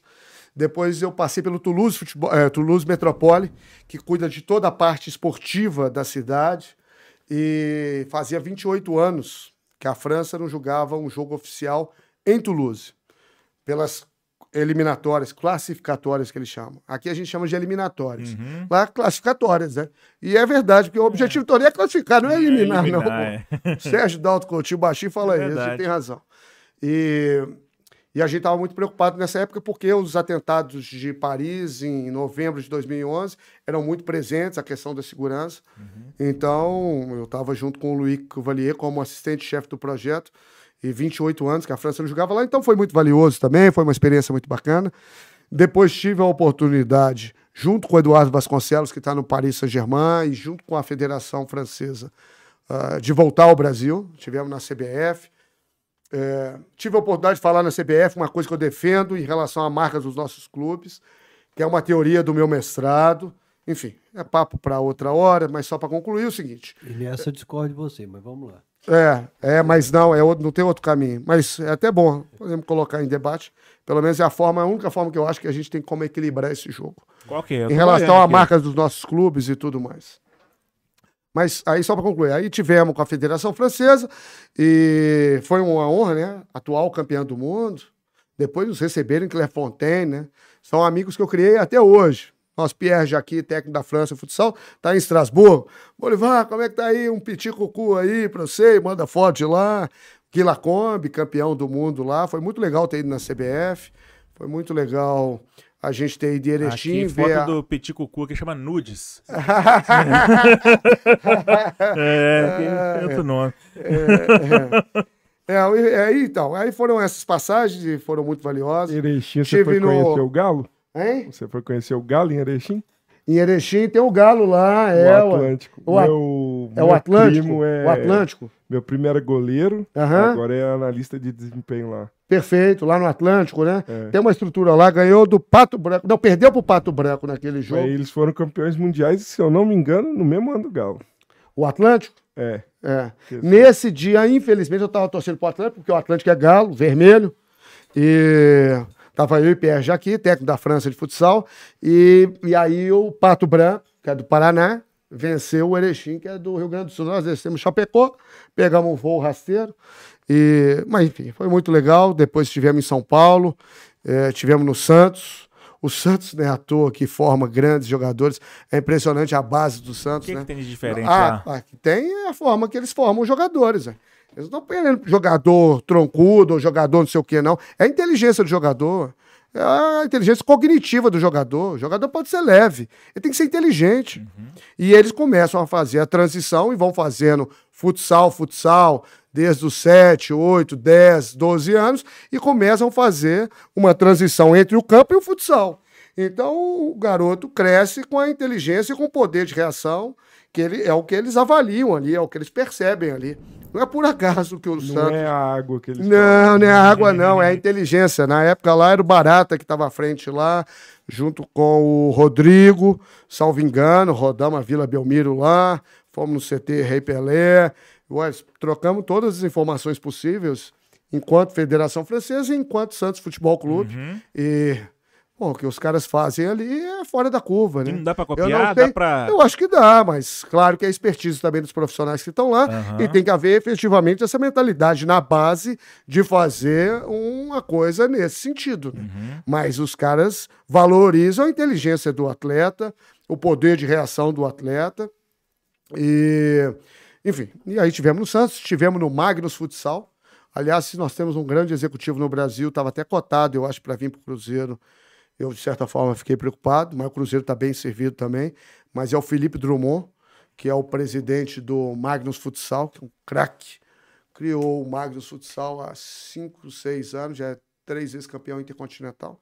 Aliás, fiquei muito impressionado, muito bem impressionado com os nossos executivos, com a capacidade dos nossos executivos.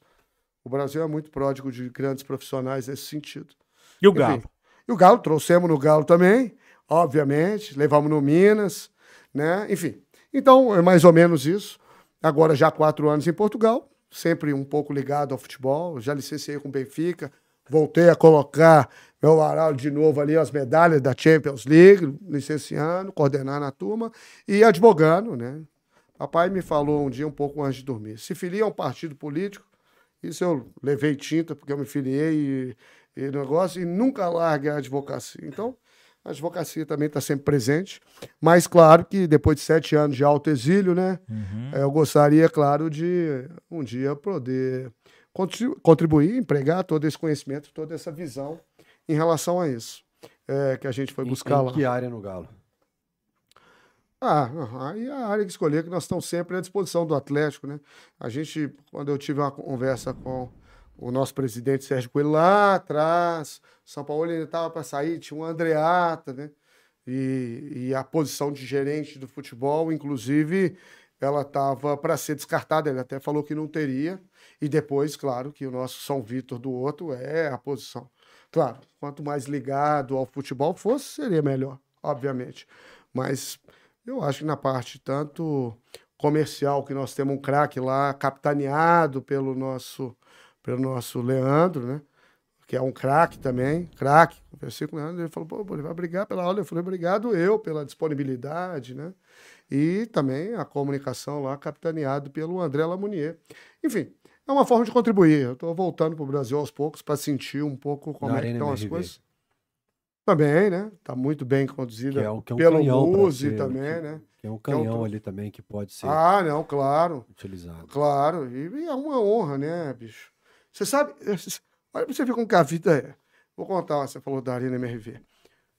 A Arena MRV, ela tá registrada no cartório Bolivar. Olha aí. É, eu, quando fui chamado pela tia Silvana, o vovô tinha morrido em 2011. E, infelizmente, em vários lugares do mundo é aquela história. Ninguém respeita uma casa sem chapéu. O que é uma grande sacanagem, mas é uma grande verdade. E, de alguma forma, o que o Ministério Público, a Corregedoria e o que os advogados que prestavam serviço para o cartório fizeram nesse período foi uma coisa. Enfim, não estou falando tanto negócio. Teve advogado que a gente pagava 50 mil reais por mês e depois queriam entrar contra o cartório para que a gente pagasse questão de imposto de renda. É, Cheguei a falar com ele: o senhor não tem idade para receber isso. Esses cabelos brancos, o senhor não tem idade para receber isso. Eu vou poupá-lo, inclusive, de falar o nome e sobrenome. Mas uma coisa que eu aprendi muito cedo é o seguinte: um homem com razão é um leão. Um homem sem razão é um colchão. E eu falei isso na cara dele. Com outro advogado lá, eu sozinho.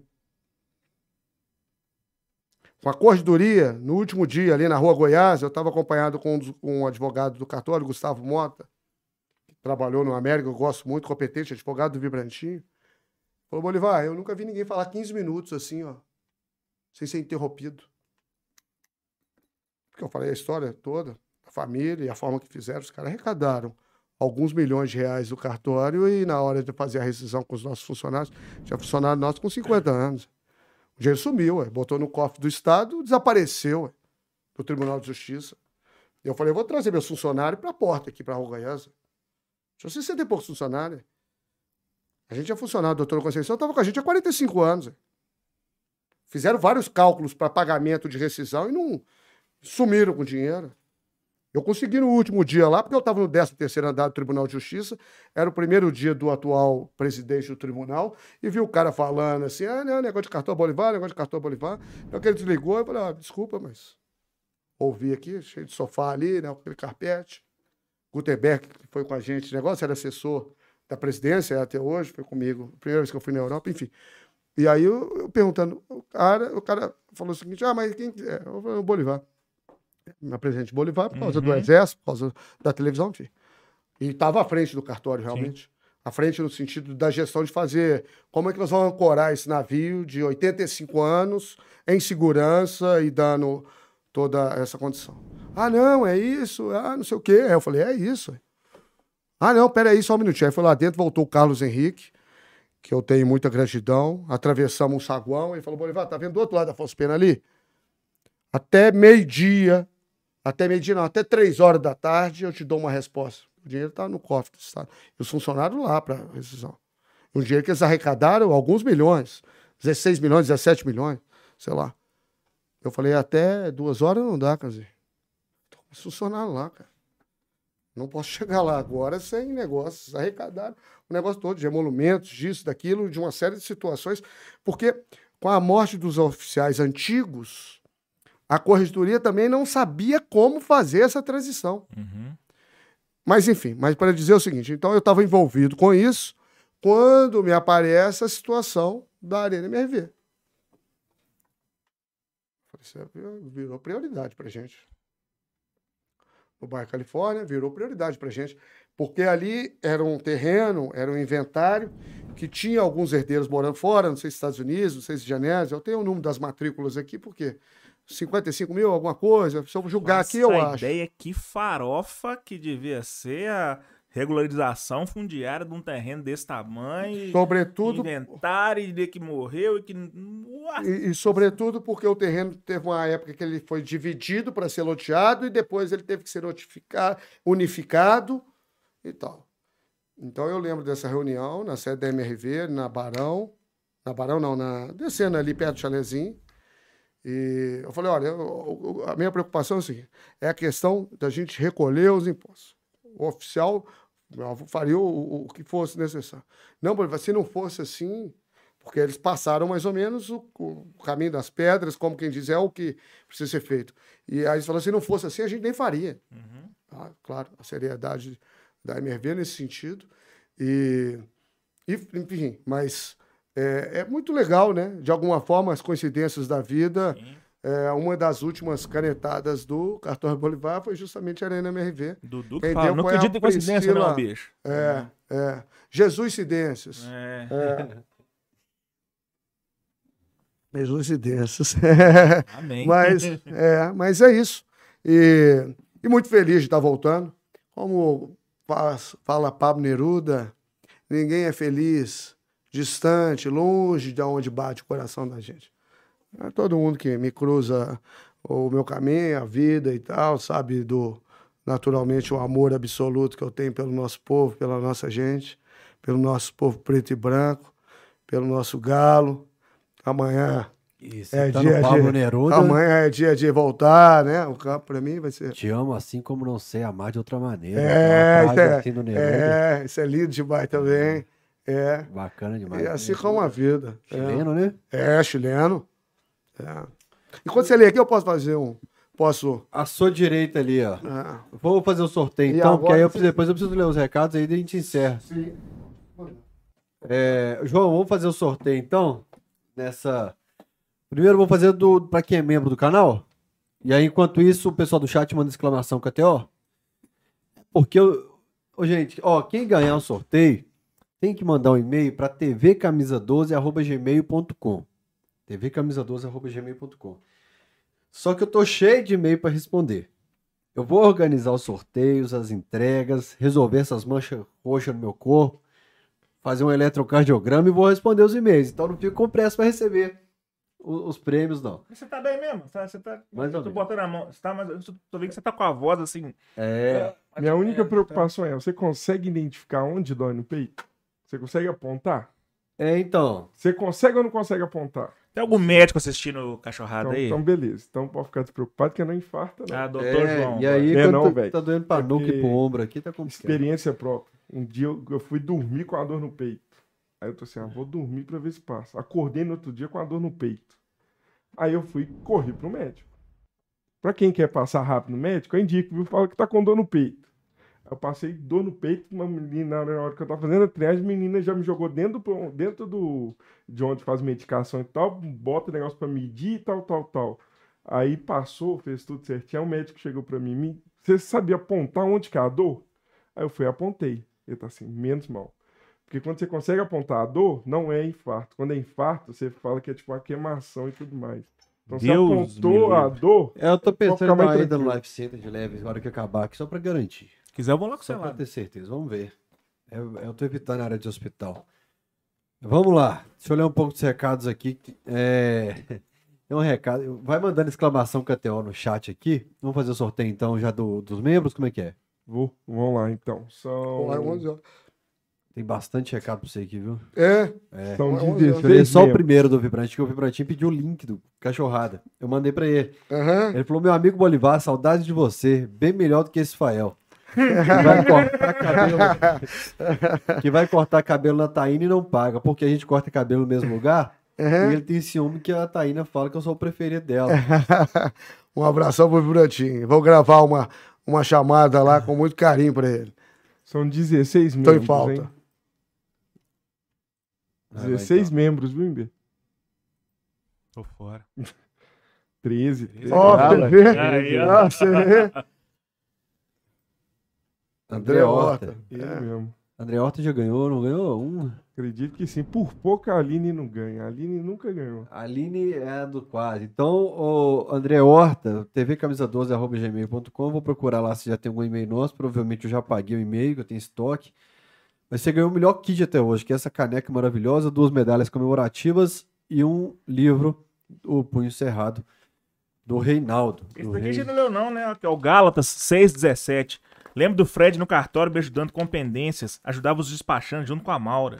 Ó, ó, um Eu não abraço. consegui identificar quem é esse Gálata. Um abraço. André Pedro. Bolivar tá fazendo falta nos programas esportivos de BH. Manda aí, MB. É, agora eu vou ter um Marla pouquinho mais de Noronha. tempo pra Se o Cruzeiro tivesse caído em 2011, não tava falido hoje. Deus é justo. Alexandre Pellegrini, boa noite. Grande honra poder ouvir, prestigiar com o esplêndido Fred Bolivar, colega da Vetusta Casa de Afonso Pena, Exatamente. amigo dos gramados e jogos Society por toda BH. É, o Alexandre é um querido, tá sempre presente. Um abração, Xandão.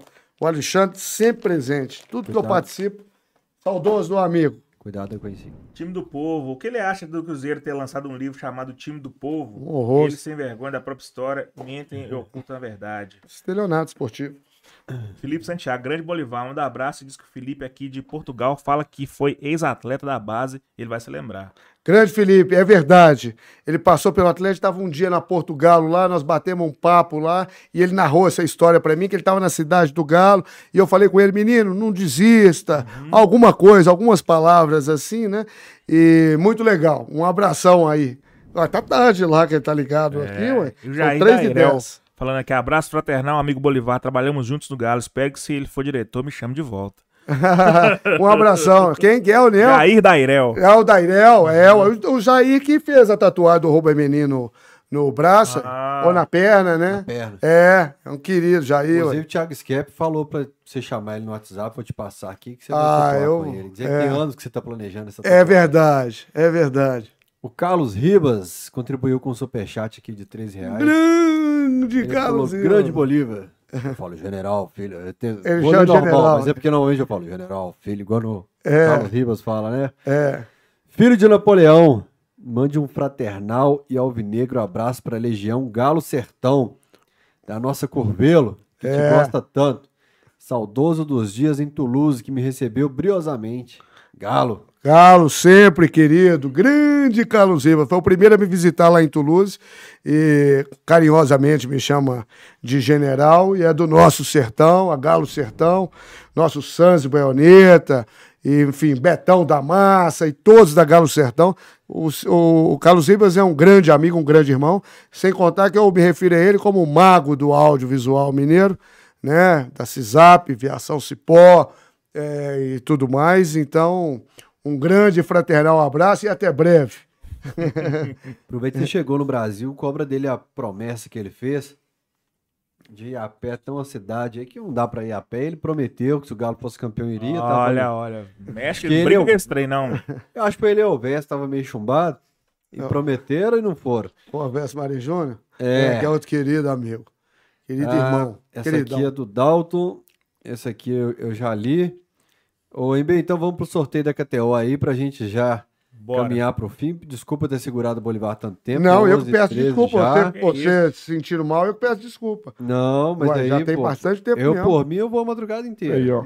Já sorteei. Marcelo Botelho. Marcelo Botelho, você ganhou um kit da KTO com boné, o copo, e aí vem caneta, vem abridor, vem chaveiro aqui, essa plataforma de apostas que permite que a gente faça um trabalho como esse aqui, que é parceira do Camisa 12. Então, é, quem fizer o cadastro na KTO, utilize o cupom CAMISA12. 20% lá. Olha lá, o- claro que eu me lembro. Litu, querido Litu, tinha uma Bloco camisa galo Galo doido, é. Parava Carandaí. Não, Litu baixinho, ia muito na alterosa. também do bloco do Galo Doido. Querido amigo, quem? O Chico Tampa, né, que falou É. do bloco. Eu tenho a camisa até hoje, um querido amigo. Fiquei muito triste Guarda quando eu fiquei sabendo que ele camisa, morreu. esse tanto de coisa. Ah, eu guardo, tipo, deixo em casa, não levei tudo pra fora, né, e tal. Porque a gente ganha muita coisa, né? É, Eu levei grande parte pro centro de memória. é.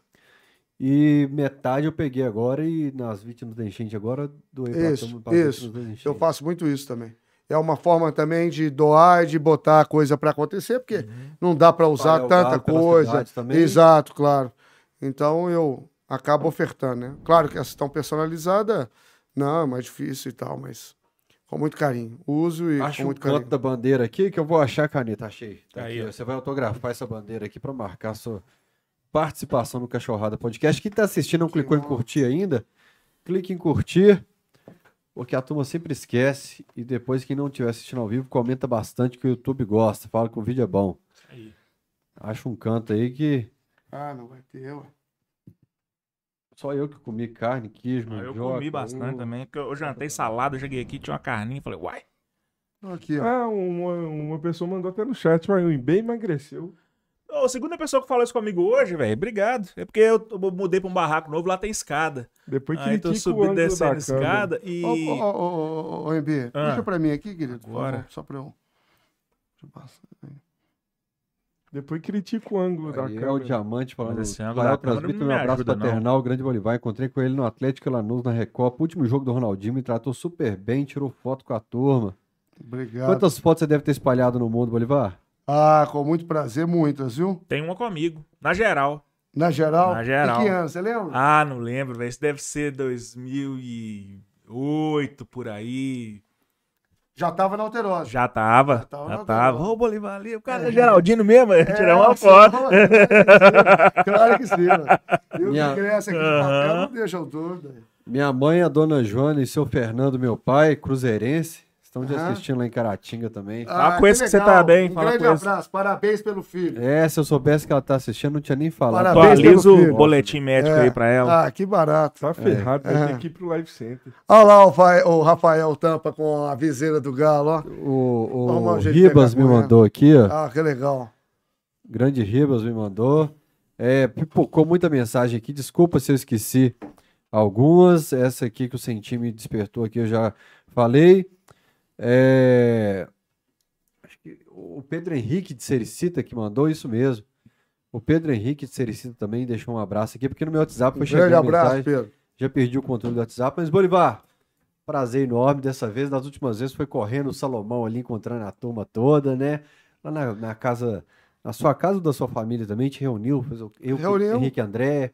Foi antes da. Silas antes de ir pro. Marrocos. Na Curitiba, Não, Cláudio não. Cabral, não? Não, ali a gente reuniu antes de ir pra Marrocos. Isso. Mas agora, das últimas vezes que a gente reuniu o Silas Fala Galo. Ah, foi na casa, na casa da minha mãe, na Praça da Isso. Liberdade. Tivemos É, tivemos, madrugada Breno Galante. também. É, o Breno. desembargador Roberto Vasconcelos, que é um grande Isso. amigo, um querido e grande também é amigo, o. Rafael. Hein?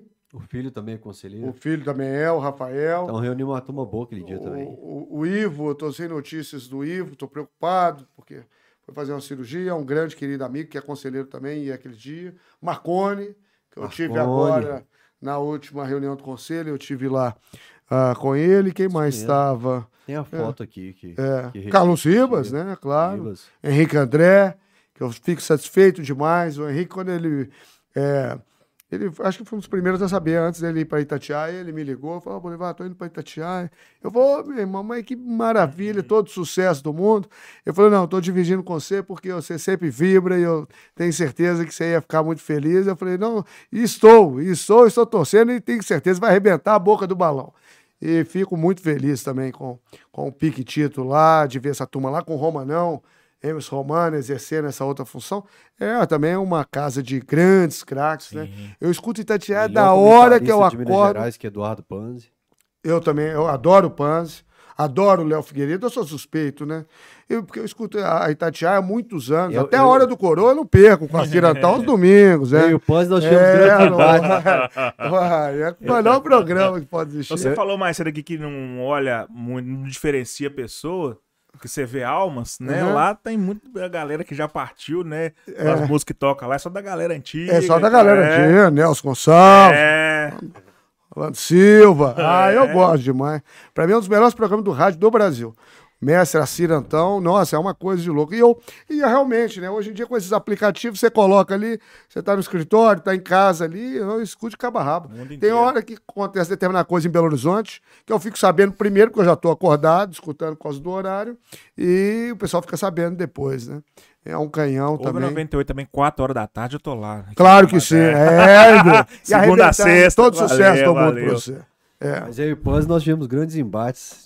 E eu criticando, cornetando muito o Panzi aqui, com- com- cornetando o turco com o Panzi, o Panzi me mostrando um lado positivo. Então, Aham. quem me fez Ó, que é, é, ver um lado positivo do trabalho do turco foi quem me convenceu foi o Panzi, que ele tem bons argumentos, ele entende do riscado. Entendo Então, o riscado. É. então ele é, é bom para conversa. E, e- e- que bom nesse sentido, igual eu falei, e só para terminar, a gente sofre uma pressão, assim, negócio de rede social, claro, que eu tenho muito carinho, muito respeito, né? E, mas eu já tenho que falar fora o turco, tem que falar não sei o quê. Eu falei, não, cara, tá passando Você pano. Não, ele, passando pano. Você Não, não, não. Depois mas Ceará, depois, né? de- depois do Ceará, Eu, eu, você pensei fez uma seguinte, postagem meio eu, eu fiz uma postagem como quem diz: Poxa vida, tá complicado, porque o time desorganizou mesmo, né? A verdade é que a memória tática que tinha da época do Cuca, que fez o Atlético ganhar a Copa do Brasil, o Campeonato Mineiro, com o tempo foi passando e aquilo foi virando uma desorganização. Mas não é só isso no futebol que conta, né? O time, por exemplo, tá abraçado com ele, né? O time tá abraçado e os jogadores são os mesmos. Então, de alguma forma ali, é, quando vai ganhando essa casca, né? Como foi essas duas vitórias contra o Flamengo, essa virada contra o Fortaleza, isso também faz. É claro que é, em termos táticos, estava muito mais desorganizado do que estava o do Cuca. Mas o do Cuca todos se lembram que levou tempo também. Tanto é que ele pediu 10 jogos para acertar. Sim. E naquela época já tinha nego pedindo a cabeça do Cuca. Uhum. Aliás, pedindo até que não viesse. Até por outras questões. Mas. Então, é, o, o mundo está muito. ah, como quem diz? É tudo para agora, para ontem, desculpa, vai. Tudo para agora, para ontem, não sei o que, está muito celular intolerante. Fez isso, fez Nossa. isso acelerado? Hein? Internet e celular são os vilões dessa história? Não, não acho que Deixar são. gente ansioso com essa. Não, não acho que são os vilões, 10 mas. minutos atrás Mas era como, antigo, mas era- como você tem voz ali através de um, de um fake, ou através até de um nome, como você consegue manifestar, os caras não estão nem preocupados se tem um, um ser humano do outro lado, né? Eu É. adoro quando você cumprimenta. É, Oi, seres olá, humanos. seres humanos. É, e é bem As abrangente. pessoas né? têm perdido isso, cara. Nós estamos todos nós de passagem, ninguém é dono da razão, não. Eu tô cada dia mais socratiano, só sei que nada sei, né? é, e. Enfim, e acho que tá tudo muito intolerante, tá tudo muito complicado, né? É, em termos políticos, em termos de uma série de situações, tá todo mundo se sentindo o direito de apontar o dedo pro outro, sabe? De julgar, né? Tá todo mundo especialista de tudo, né?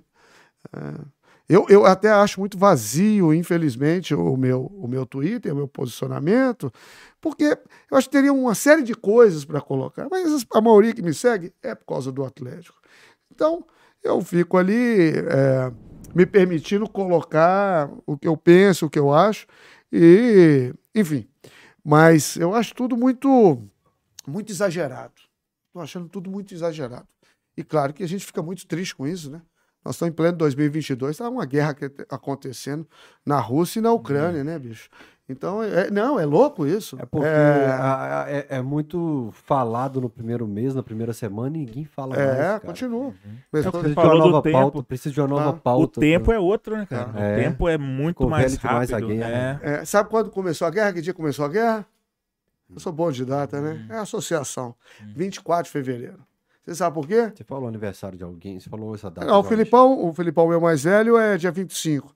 Mas é porque eu estava embarcando para o Marrocos. Eu voltei no Marrocos agora. Hum. Pô, mas que presente Nossa, que foi voltar no Marrocos. Então, quem, quem saiu mais cedo do cachorrado que a gente estava despedindo já se lascou. Cara, já tinha 600 e tanto aqui, acho que caiu para 500 e pouco. Tem quantos aí, João? Volta, gente, volta aí. É, quem, quem saiu se lascou. Porque eu, eu falo pra galera. Uhum. Eu e Centinho Vicentinho, tá ligado? Que o Ronaldo, nós temos uhum. um sonho de voltar em Marrocos. Uhum. Nós temos esse pacto que um dia nós voltaremos claro. pra, é. pra ver a herança atleticana, é. pra rever aquele povo que nos tratou tão bem. É. E conta pra nós essa experiência de ter voltado pro Marrocos. Valiosíssima. Foi uma coincidência que aconteceu. Esse presente... Jamal Finar Plaza. Eu vou mandar até uma foto aqui que nós estamos justamente em uma dos negócios, porque foi um dos depoimentos mais negócios. Primeiro que... É, a massa do Galo marcou muito, né? Porque é, os alemães, claro, do Bayern chegaram depois e tal. Mas é essa alegria nossa, é isso Você que eu falo. O povo brasileiro, não, vou tentar achá-la ah, aqui então, agora. Não, não tá então tá difícil, não. A história primeiro, não então, tá pra... difícil, não. Não tá difícil, não. É. Mas aí, cara, foi agora, dia 24 mesmo. E a Tatá achou uma, uma promoção de passagem para o Marrocos. Ainda tinha que fazer o PCR, que custava 90 euros, enfim, fizemos um, um passeio lá. Mas aqui, ó, a foto é essa aqui. Deixa eu mandar aí para você, para você ver o nosso. Eh, bem ali na Praça Jamal, ali, quer ver? Jamal Finar. É, Jamal é? Finar, é. Sou doido é, voltar nela. Não, e foi muito valioso, porque é, nesses dois dias que nós ficamos lá da primeira vez, eu fui como jornalista. Uhum. O Samuel Venâncio me chama de Dacó. É, Dacó, Dacó, Dacó, porque Dacó é de acordo, né? E eu falava muito pouco francês, mas graças a Deus ainda assim conseguimos conseguir resolver a questão do credenciamento, aluguel de carro, a casa lá no Marrocos, lá, seis suítes com tudo governando, eu consegui resolver através, ah, enfim, eh, de uma pessoa e tal. Eu coloquei a turma na boa, enfim. E fomos para lá, mas foram 12 dias de muito trabalho é, e muito valioso. Olha lá, ó, bem na praça lá, o orgulho lá da turma lá. É. E, enfim, tava, era sempre muito doido para voltar. é daquela coleção? Essa é da coleção do Fred. Tá. Eu perdi esse, esse cachecol há três anos atrás, quando eu voltei lá em Toulouse, o Alex, que atende num bar que chama é, Formonques, lá em Toulouse, falou, Bolivar, esse por acaso um cachecol não é seu? Nossa. Eu falei, é, querida. Não, tá lá em casa. Ele, ele falou sobre o cachecol. O Sofiane era o chefe, o último dia que eu tive lá, me ofereceram um negócio de cerveja. Os meninos são muito carinhosos com a gente, né? A gente dá muita sorte na vida. E, e aí esse cachecol voltou para minha mão três anos depois. E mas esse cachecol é da coleção do Fred, da futebologia. Esse é da década de 20. Mas enfim, voltar para o Marrocos foi muito especial, porque da primeira vez foi uma experiência profissional muito valiosa, uh, pessoal também. Mas, poxa vida, né? Saímos marcado de lá. Foi muito difícil chegar no, no aeroporto de Menara lá, entrevistar os caras no dia seguinte, os caras chegando da Europa, sem saber que o Galo leva, tinha levado tinta, que não ia para a final, uhum. e tendo que entrevistar os caras. E para entrevistar depois do jogo, Márcio Rocha, a turma toda ali. Eu lembro quando eu subi para sala de imprensa, os japoneses, imprensa do mundo todo. Tava por qual veículo? Tava, tava pelo Alterosport. Fui eu, Dadá, pelo Alterosport. Uhum. Quase me deixaram de fora, eu ia ficar doido. Acho que eu ia ser mandado embora da Alterosa naquela época lá. É. E aí conseguimos resolver tudo em termos de Com estrutura Marques, e tudo mais. aqui, o Marx. Lembro que o Marx representou na bancada. Uhum. Na sua viagem, não foi? É, é quem. Paulo Roberto Prestes, Paulinho. Paulo Roberto. Acho que foi o Paulinho. Hum. É. Muito bem representado também, que eu gosto muito do Paulinho. E quem foi nosso Alain, né? o Alanzinho, que mexe com a técnica, que está na, na Rádio Tatiaia, da, da Maravilha, Leopoldo Siqueira, Rodrigues Coralic, eu, é, Samuel. Mo, Moameme e Samuca, né? Samuel Venâncio, que é um craque também. Sucesso um abraço para ele, que está com o canal dele. E, então, e foi uma experiência muito valiosa. E, e voltar no Marrocos, para mim, foi muito. É um povo muito caloroso, muito generoso, muito honesto. Assim, para negociar com os caras, eu também já sei, eu vou na canela. O cara pede mil. O- o- o- Eu, quando eu negociava pro Skol, pro Dadá, pra turma, o pessoal falou: negocia com esse aí, não. Eles morreram de medo de mim. Esse cara é mal. Fala, cara, mal, mal não. Você não tem só cara Os de cara árabe, não. A não, lábia também pô, pra tá negociar. doido. Last price. Os cara- Only for you. Last price. É, e, não, em, em francês. E aí eles pediam mil, eu jogava cem. Ah, se achasse ruim, que achasse. Uhum. É, ué. Eu sabia que mesmo quando pagava, eu sabia que eu tava levando uma tinta ali. E aí eu que negociava pra turma toda. 100 dirhams. É, é. Comprei uma, enfim, comprei algumas coisinhas lá agora dessa vez, ficamos num riad lá, muito gostoso. Foi, porque aí dessa vez eu fui passeando. Aí atravessamos o deserto do Saara, mas rever o povo marroquino. É um povo muito fraterno. É, você sabe que eles falam assim, mas você parece marroquino? Eu ficava muito orgulhoso, e parece, por que não? Né? Nós somos uma mistura de tudo isso, né? E, e rodar a praça de novo, as cobras Nages, conhecer o país um pouco melhor. A Tatá, minha esposa, que tinha alguma resistência e tal. Nossa, tá encantada, já tá doido para voltar. E, e eu também, eu tenho a oportunidade, porque você volta no tempo, né? Os caras estão, sei lá quantos mil anos, usando capuchinho, tomando aquele chá de menta. E. Não, é muito rico, é muito valioso. É, é um país muito diferente. que eles falavam lá na época? Lembrava, o Chupa Maria rolava direto quando eu tava com a camisa lá. É mesmo? e- não, é mesmo. eles gritavam? É, é. rolou duas vezes espontaneamente e rolou ah, essa situação que eu fui conversar com eles, porque aqui tá bem na esquina da Praça Jamal, né? E, e eles falaram: olha, a torcida de vocês marcou pela alegria, pela educação, pela simplicidade. E, e marcou de verdade. Tanto é que eles fizeram questão de mostrar isso. E o povo mineiro tá de parabéns mesmo. E o brasileiro, de uma maneira geral. É o que eu falo. Quer criar briga comigo, fala mal do povo brasileiro perto de mim. Que é um povo bonito e trabalhador. E o nosso povo mineiro, da hora que eu chego no aeroporto, o carinho que eles têm com a gente. E foi o mesmo carinho que nós transmitimos e deixamos lá. O Atlético deixou. Eu já falei, tinha falado com o Sérgio Sete Câmara já há algum tempo e tal, com a turma do Atlético. O Atlético tem que desenvolver alguma questão é, falando árabe. Nós temos uma ligação, sempre tivemos. A família Kadá, a família Calil, a família Salum. a então, nós sempre tivemos uma afinidade muito grande. A Copa do Mundo está aí, eu tenho certeza que o Atlético deve estar pensando nisso, desenvolver alguma coisa. Que estão algumas ações aí, graças àquele sírio que trabalha no É. Eu, Atlético. uai, doutor Emi Kadá, que eu não, adoro. Não, mas eu tô É falando o do Jorge Azar. Ah, o Jorge Azar também, não. O- Conversei hoje com ele lá na sede Lourdes Aham. E ele falou de um narrador de Copa do Mundo, uma figura muito conhecida do mundo árabe, que veio pra cá agora, Aham. foi bem recebido pelo Atlético, Ah. visitou a Arena MRV e tal.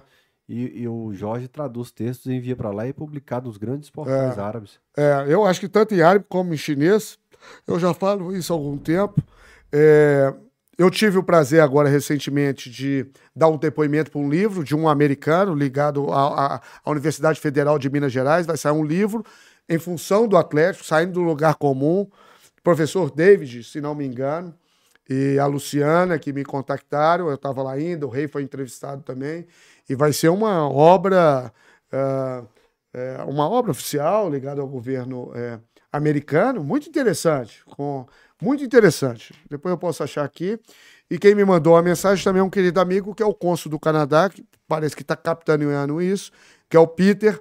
Nós temos uma reunião agora às 15 horas no Palácio das Mangabeiras, porque eu acho que esse corpo consular, né, eu vi o doutor Emi falando sobre isso, é, também com essa a globalização da marca do Atlético. Eu acho que o Atlético realmente tem muito potencial nisso aí, tem muito para trilhar nesse sentido. Eu acho isso muito valioso, né?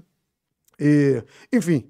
E aí depois vai ser uma outra história, que é aquela minha tese do mestrado, em relação a gente fortalecer a marca dos nossos times. A única forma que tem é nesse Eu sentido. queria ouvir vocês falar disso, porque você falou que discorda.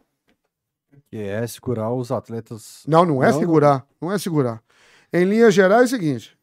é, Eu usei uma analogia do All Blacks, que é o maior time de rugby da história, fazendo uma analogia com o futebol. O, a camisa amarela é a maior camisa do futebol mundial. Uhum. É uma honra jogar com a camisa, ou pelo menos deveria ser. Mas como eles saem- então. Mas como eles saem cada dia mais cedo, eles perdem o sentimento de pertencimento do nosso futebol. Você está vendo o Rick voltar aí depois de brilhar no Porto, brilhar na, na Rússia e no Zenit, enfim. É, e vários outros jogadores. Os nossos jogadores são cada, saem cada vez Fazendo o mais caminho cedo. contrário, né? Ele tá criando Não uma é- história no Brasil depois de ter uma Pois história é, na- e não é nem o contrário. Isso é um caminho sem volta, Uhum. desde 95. Nós vamos depois falar, depois um ou outro negócio, falando só do futebol, da forma que pensa, mas chama o caso Bosna. O Bosna era um jogador que jogava na Bélgica e queria ser contratado por um time da segunda divisão da França. Mas o pessoal do time dele estipulou uma multa muito grande para ele sair. E aí ele comprou uma briga muito grande, porque sabe que ele queria sair. Ele, como cidadão europeu, deveria e poderia sair. E ele comprou uma briga muito grande, tanto com a federação de lá, como com a Federação Francesa, como com, com os times e tal, ou seja, com todas as autoridades do negócio. E ganhou. Tanto da UEFA como dos clubes, ele ganhou o direito de sair como cidadão europeu. A partir daí, começa efetivamente essa grande mudança de jogadores. Hoje em dia, nós temos grandes seleções mundiais jogando pelos clubes. As ligas mais fortes, a Premier League, por exemplo, todo grande clube tem um, um artista brasileiro. Você vai assistir um bom filme se tiver um bom ator. Ah, tem a Penélope Cruz, ah, tem o Javier Bardem, ah, tem o Rob, tem o Javi- é, Rob De Niro, ah, tem o Anthony Hopkins. Pô, o filme vale a pena. O, o o futebol hoje em dia virou uma indústria, virou um espetáculo. E os nossos grandes jogadores formados aqui, a matéria-prima é nossa, brilham em todas as ligas do mundo. E isso não vai ter como mudar. O que o All Blacks fez é o seguinte: se sair, não joga pelos All Blacks, pelas camisas pretas. E continua sendo o maior time de rugby da história. É uma honra jogar.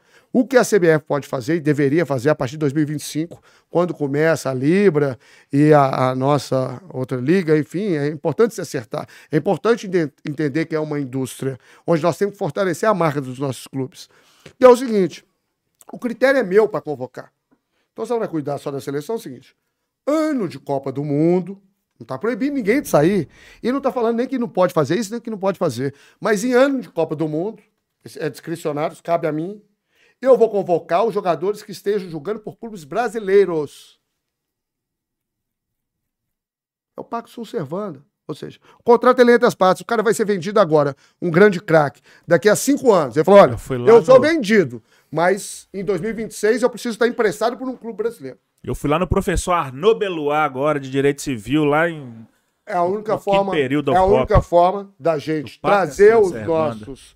É a única forma da gente trazer de novo os nossos craques que brilham e valorizam as grandes indústrias, os grandes campeonatos, as grandes ligas do mundo, para jogarem um ano para cá, ué.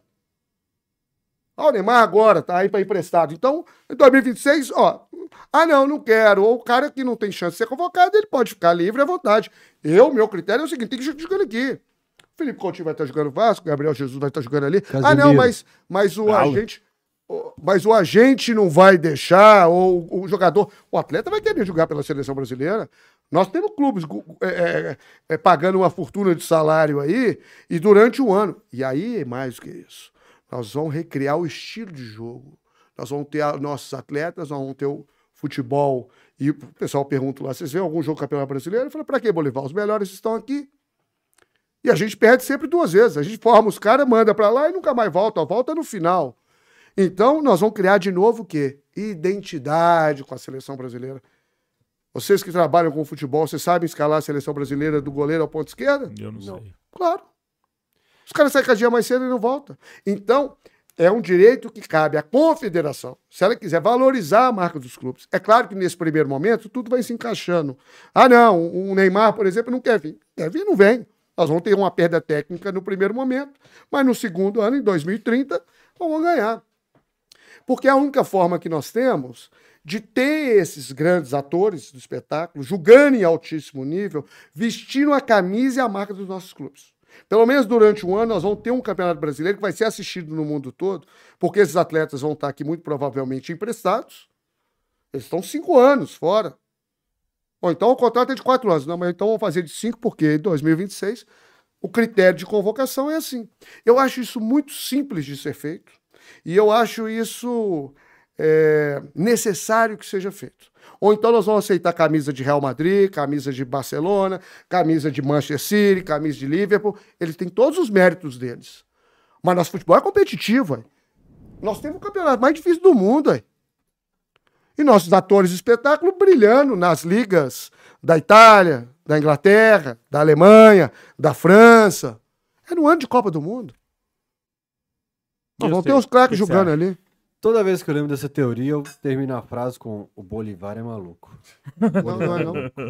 Sabe por quê? Hum. O Botafogo, o Vasco, o Figueirense, o Criciúma, o Chapecoense, 99% dos clubes brasileiros não conseguem pagar um jogador europeu aqui. Quem desembolsou 67 milhões de euros lá no, no para tirar um cara do Manchester City para levar para o Arsenal, não vai emprestar pagando parte do salário. O Atlético teria que levar uma folha salarial dele hoje que é 30 milhões, praticamente isso, para 45 milhões às vezes para ter um jogador. Aumentar 50%.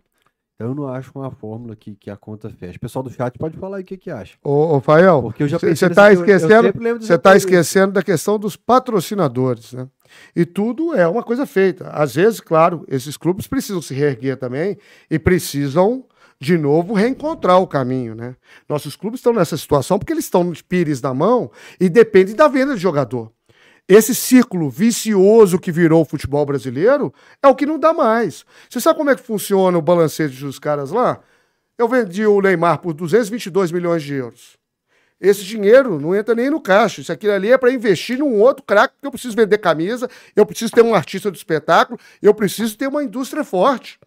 Então, claro, que um time desse, igual você falou que está com o Caminho das Pedras, mas ele fecha uma parceria com a Betano ou com o negócio e vai não, ficar responsável. não, fecha com a KTO que você consegue trazer craque. Com a KTO, exatamente. Eu usei esse porque eu tá com o negócio com a KTO. Mas é, o Brasil é um país rico. O nosso problema é a desigualdade e a distribuição de renda. Comparado com Portugal, Portugal é um país pobre, de 10 milhões de habitantes, o dinheiro não circula. E nós temos uma liga competitiva. Tá Nós temos que tem empresários que dinheiro. têm condição de fazer isso e dar uma salvaguarda. Isso tudo se adequa. O mais importante é o seguinte: isso traria visibilidade, estaria patrocínio, estaria receita, estaria é, qualificaria o nosso produto, o futebol brasileiro. Sobretudo se tiver uma liga séria, O futebol. que é o que nós tivemos. Me tira uma dúvida, você que teve lá fora. A política no futebol lá fora é tão atuante como a daqui?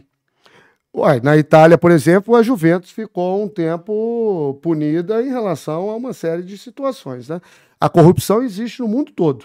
Porque aqui, Agora, é, no Brasil é mais avacalhado. O problema é que no Brasil é mais avacalhado. Eles vão cita- fazendo mais nas coxas. É aquilo que eu falei. Chega um cara, faz a gestão de um jeito, eles jogam tudo por água abaixo na hora que entra o outro.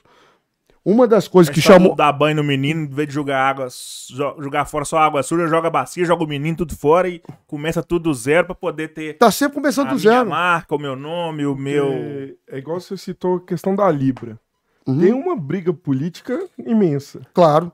E é só politicagem que parece que emperra o E negócio. os caras não se entendem, né? A primeira liga foi a mesma coisa, politicagem pra lá, um que é. Mas é cada não um olhar pro próprio umbigo. É, os caras Eles não, pensam, em conjunto como indústria. é. E a coisa mais simples do mundo, você tem que fazer o bolo crescer para distribuir o bolo. Isso é um princípio Porque básico de essa economia. sua eu acho interessante. Ter os principais craques.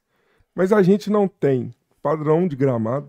A gente não tem padrão de estrutura, de mobilidade.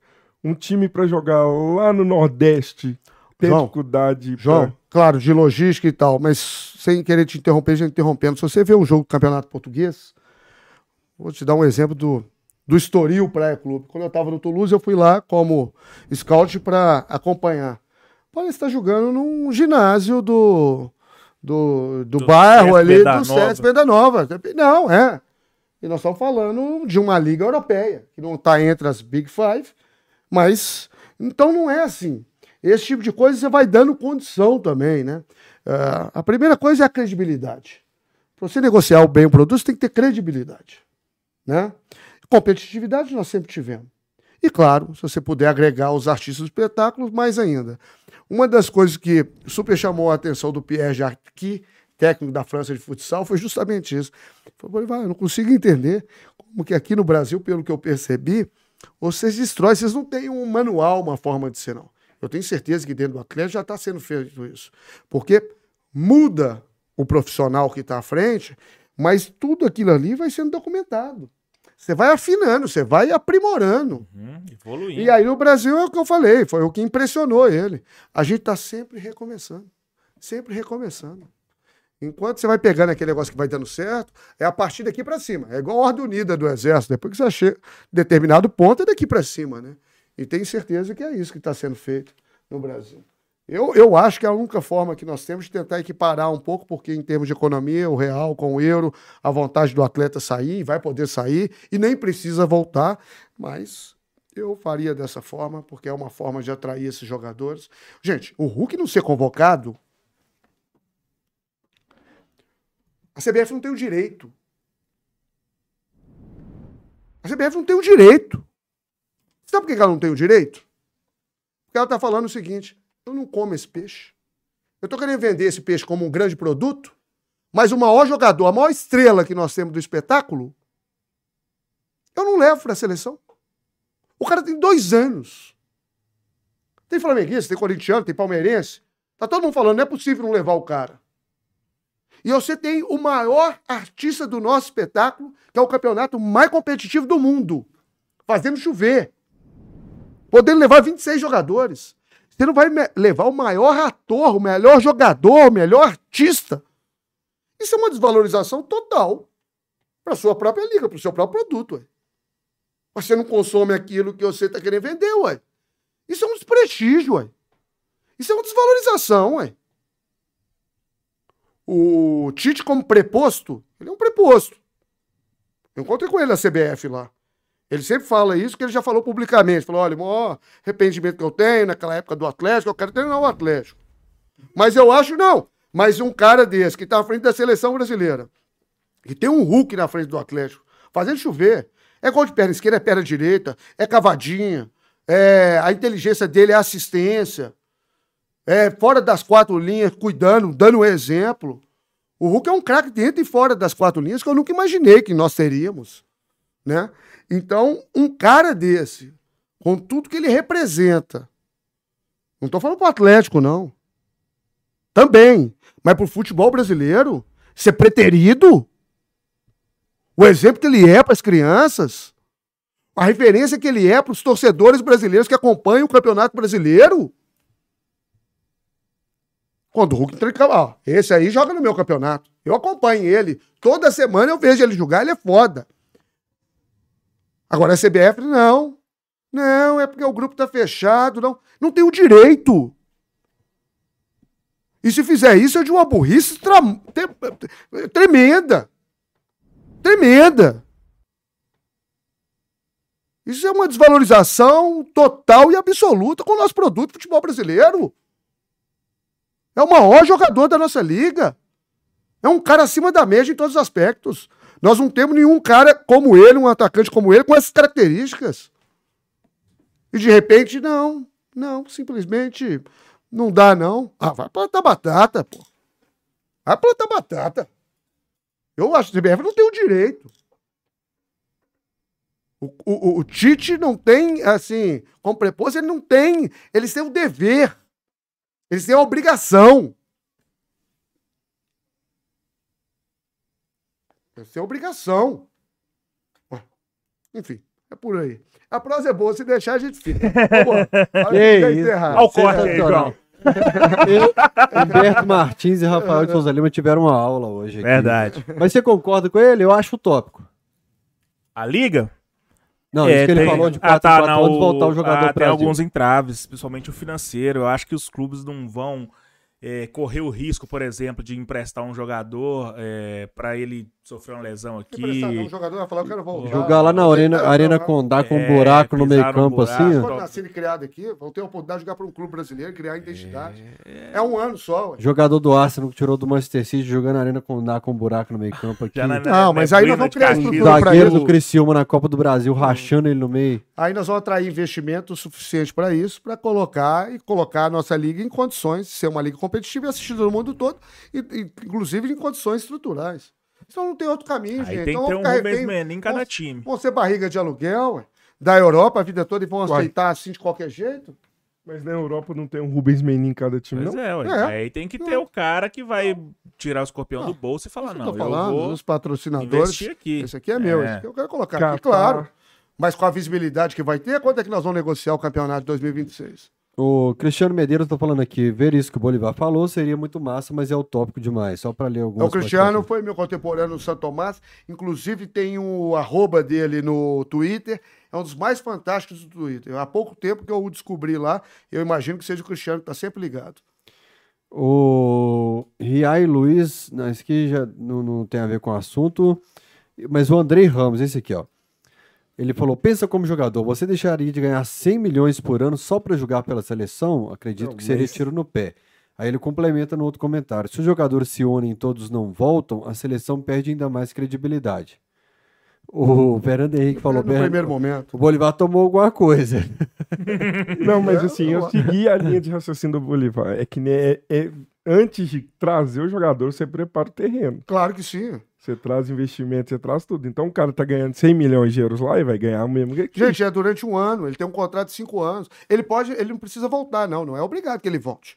Mas se o critério é meu, eu vou convocar os que estão aqui, vou criar uma identidade de jogo. Eu vou ter uma perda técnica, alguns não vão voltar? Não vão. Mas se voltar três ou quatro, já é o suficiente. E no ano seguinte da Copa do Mundo, fala: olha, então agora está na hora de voltar. E é lógico que tem todo um entorno em termos de retaguarda para fazer a coisa girar e para valorizar a nossa indústria. Você não faz um filme sem grandes atores, você não faz uma grande liga sem grandes atores. E o jogador brasileiro é protagonista das maiores ligas do mundo. Eu estou falando uma vez a cada quatro anos.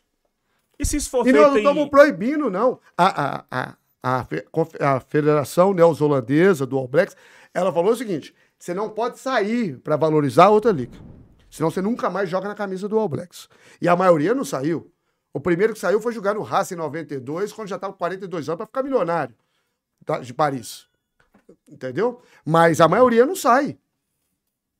Porque o que vale a liga, o que eleva o grau da liga. Por que, que a gente vende um. O Gemerson, por exemplo, que foi vendido em 2015 por 10 milhões de euros, ele chega lá vale 40 milhões de euros?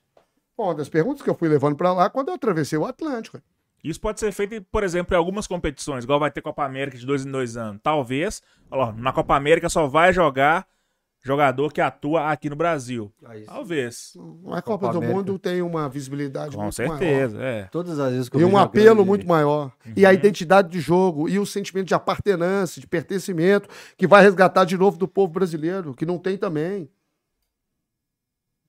Ah, Enfim, penso, penso que poderia ser um bom caminho. O cara Nunca falou que você está confundindo o Cristiano com o Cristiano Pacheco. Ah, tá. Pode ser. É, mas teve um Ah, cara o que, Cristiano Medeiros com o Cristiano Pacheco, pode ser. É. É, de Santa Tomás é o que Pacheco. resgata as imagens antigas. É. O Rancho do Paulinho tá falando, Bolivar, seu avô foi o maior de todos, bolinha rei. Oba! Ó, é, ué, um abração. O vovô foi um atleticano fervoroso. É. Não digo o maior de todos, não, mas eu acho que ele comanda a torcida Galo Céu lá em cima, não. É. É, o A ele, Zé Martins lá, benção, pai. Aí, ó. É, ó. Thiago Napoleão. Poeta aqui tá falando. Gostava é muito de você, viu. Bolivar? Meu velho. Dom Razões também tá assistindo agora, todos Ah, seus fãs. Obrigado, um abraço pra turma toda. Muito Aham. obrigado. O Thiago Poeta aqui tá reforçando que é seu fã e a Tatiane da Silva Oliveira, Muito obrigado, Oliveira mandou um pix falando que passando para mandar um abraço pra vocês tudo. Grande abraço, Opa, Tati. abraço. Obrigado, Tati. Furacão Alvinegro mandou um superchat pra falar: Fael, lê meu superchat. Eu li o superchat dele agora há pouco. O superchat dele é ele falando que tá escrevendo um livro do Galo e gostaria de saber onde encontra os textos do Bolivar. Com o Bolivar. É, meus textos. eu- eu- não, eu, na verdade, eu, eu- tenho es- escrito muito pouco. É, na época do Aqui, eu escrevi umas colunas e tal, mas. Porque, se eu não me engano, esse texto que ele tá escrevendo é sobre a história do Atlético con- confundir com Belo Horizonte. Ah, tá. Aí eu acho que é Ah, aquela é o texto do ser- Caju. O texto não é meu. O texto era do Caju. E a gente fazia isso de alguma forma a quatro mãos, mas o texto era do Caju, Rodrigo Signoretti, do Caju e Totonho. O Cachorrada do Caju, você acha que no canal vários personagens que a gente foi citando, Mr. Galo, Dal, todos passaram por essa cadeira e hoje a gente teve Frederico Bolivar. Então deixa seu último recado aqui pra massa do Galo que te assistiu, Frederico Bolivar. Ah, Fael Lima, Embe, Humberto, João, obrigado a vocês primeiro por me receber aqui. Realmente eu tinha muita vontade de vir aqui, porque é, grandes atleticanos passaram por aqui. E esse formato do podcast deixa a gente muito à vontade, né? Quantas horas que nós já estamos Meia-noite aqui? agora, quatro Parece que horas. o, o podcast, quanto melhor, quanto mais longo, melhor. E nós temos que terminar e nós vamos junto lá e estava preocupado com isso. Mas, é, obrigado. Não, eu, ti- eu tava fazendo um, Uma retrospectiva. uma retrospectiva da semana aqui. Isso aqui é o touro mecânico, porque a parte da perna onde tá roxa é toda na parte onde eu travei no touro ali. E eu gravei 5, 6, 7 vezes, foi caindo de um jeito, caindo de outro. Ah, não, então é isso. é isso, eu tô fazendo uma retrospectiva aqui pra entender por que, que minha perna tá tão roxa assim. É.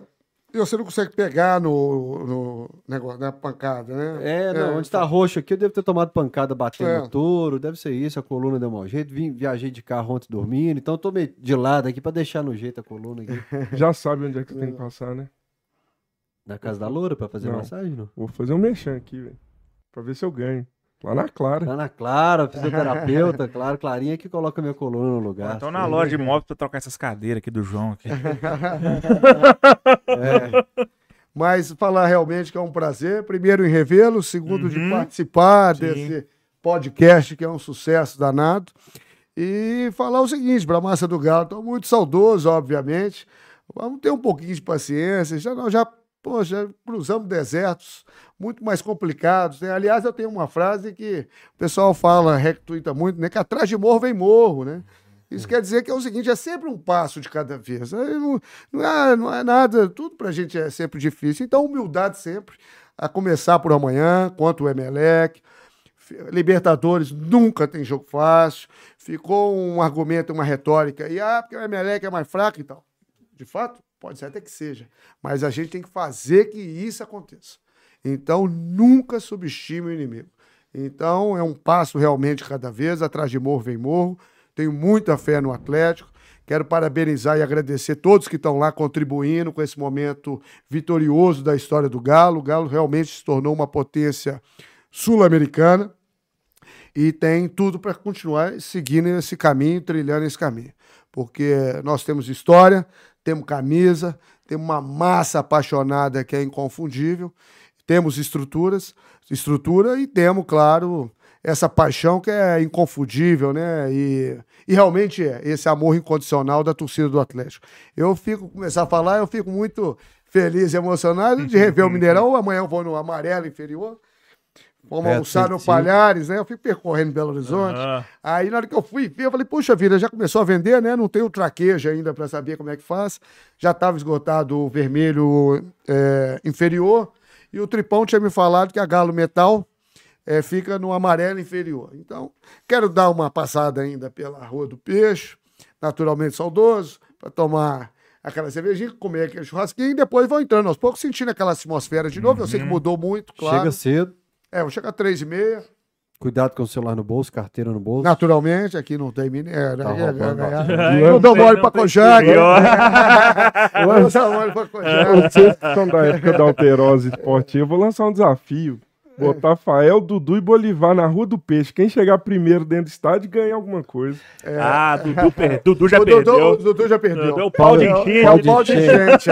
É o tradicional pau de enchente. Porque o, o Dudu, a hora que a pessoa falar uma palavra, falar o nome de uma cidade, vai contar uma história sobre a cidade. Exato. É, então cada foto é uma história. É, é assim, é assim. Ele é muito querido e um abração, Galo Doido. Uh, Galo Doido. Obrigado por Uh, todos Galo os ensinamentos. Uh, Galo Doido só.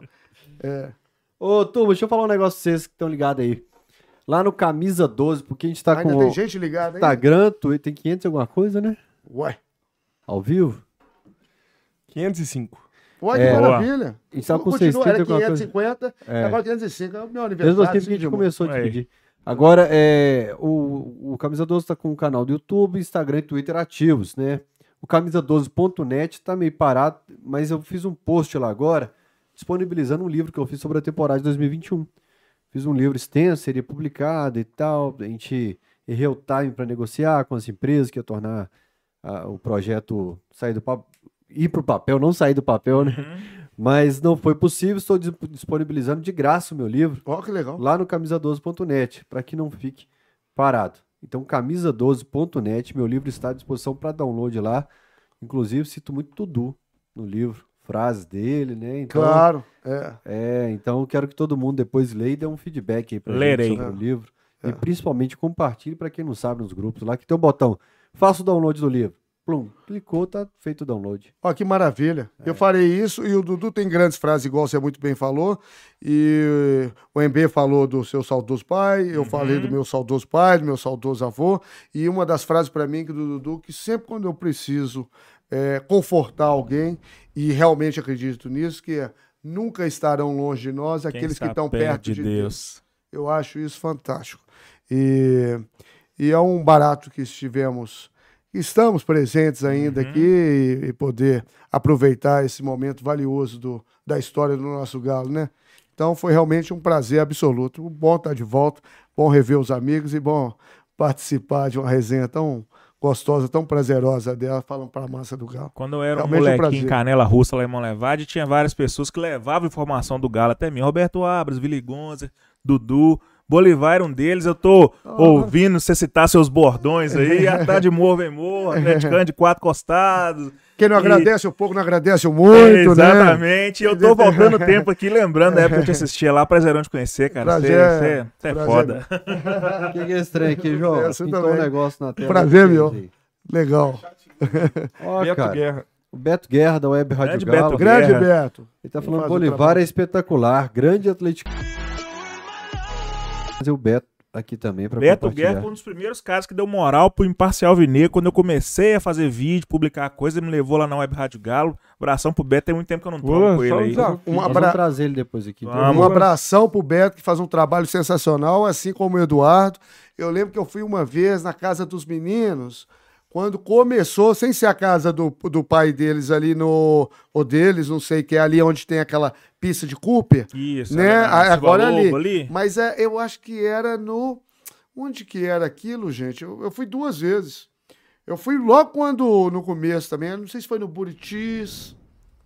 Enfim, Ah, É. aí, Beto. é, é. E fico muito feliz com o sucesso Uhum. deles, do canal, e de verdade mesmo. E, pô, vai ser um prazer rever essa turma aí. Eu tô saudoso mesmo da turma. Buritis. da- É, No Buritis. É. Que ano? Olha. Ele vai, ele vai lembrar aqui. É, vai- é. É, mas é, a gente começou o programa no dia 4 de julho, hoje é dia 5 de julho. É verdade. E, e você, e você lembrou de uma coisa especial. Então, hoje está fazendo. 4 de julho completou, né? Então, completou 99, está fazendo 23 anos que o Galo foi campeão mineiro com o gol do Lincoln.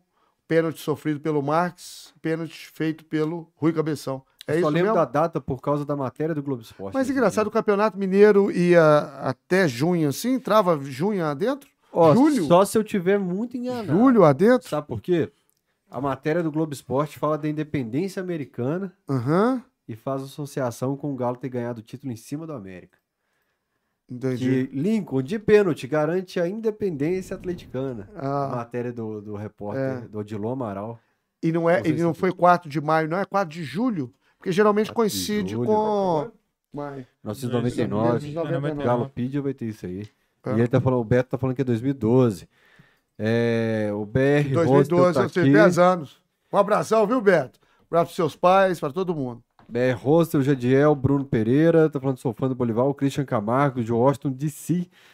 É, o Jadiel, Bruno Pereira, tá agradecendo pelo fato de a gente trazer tantos atleticanos legais, essa é a intenção.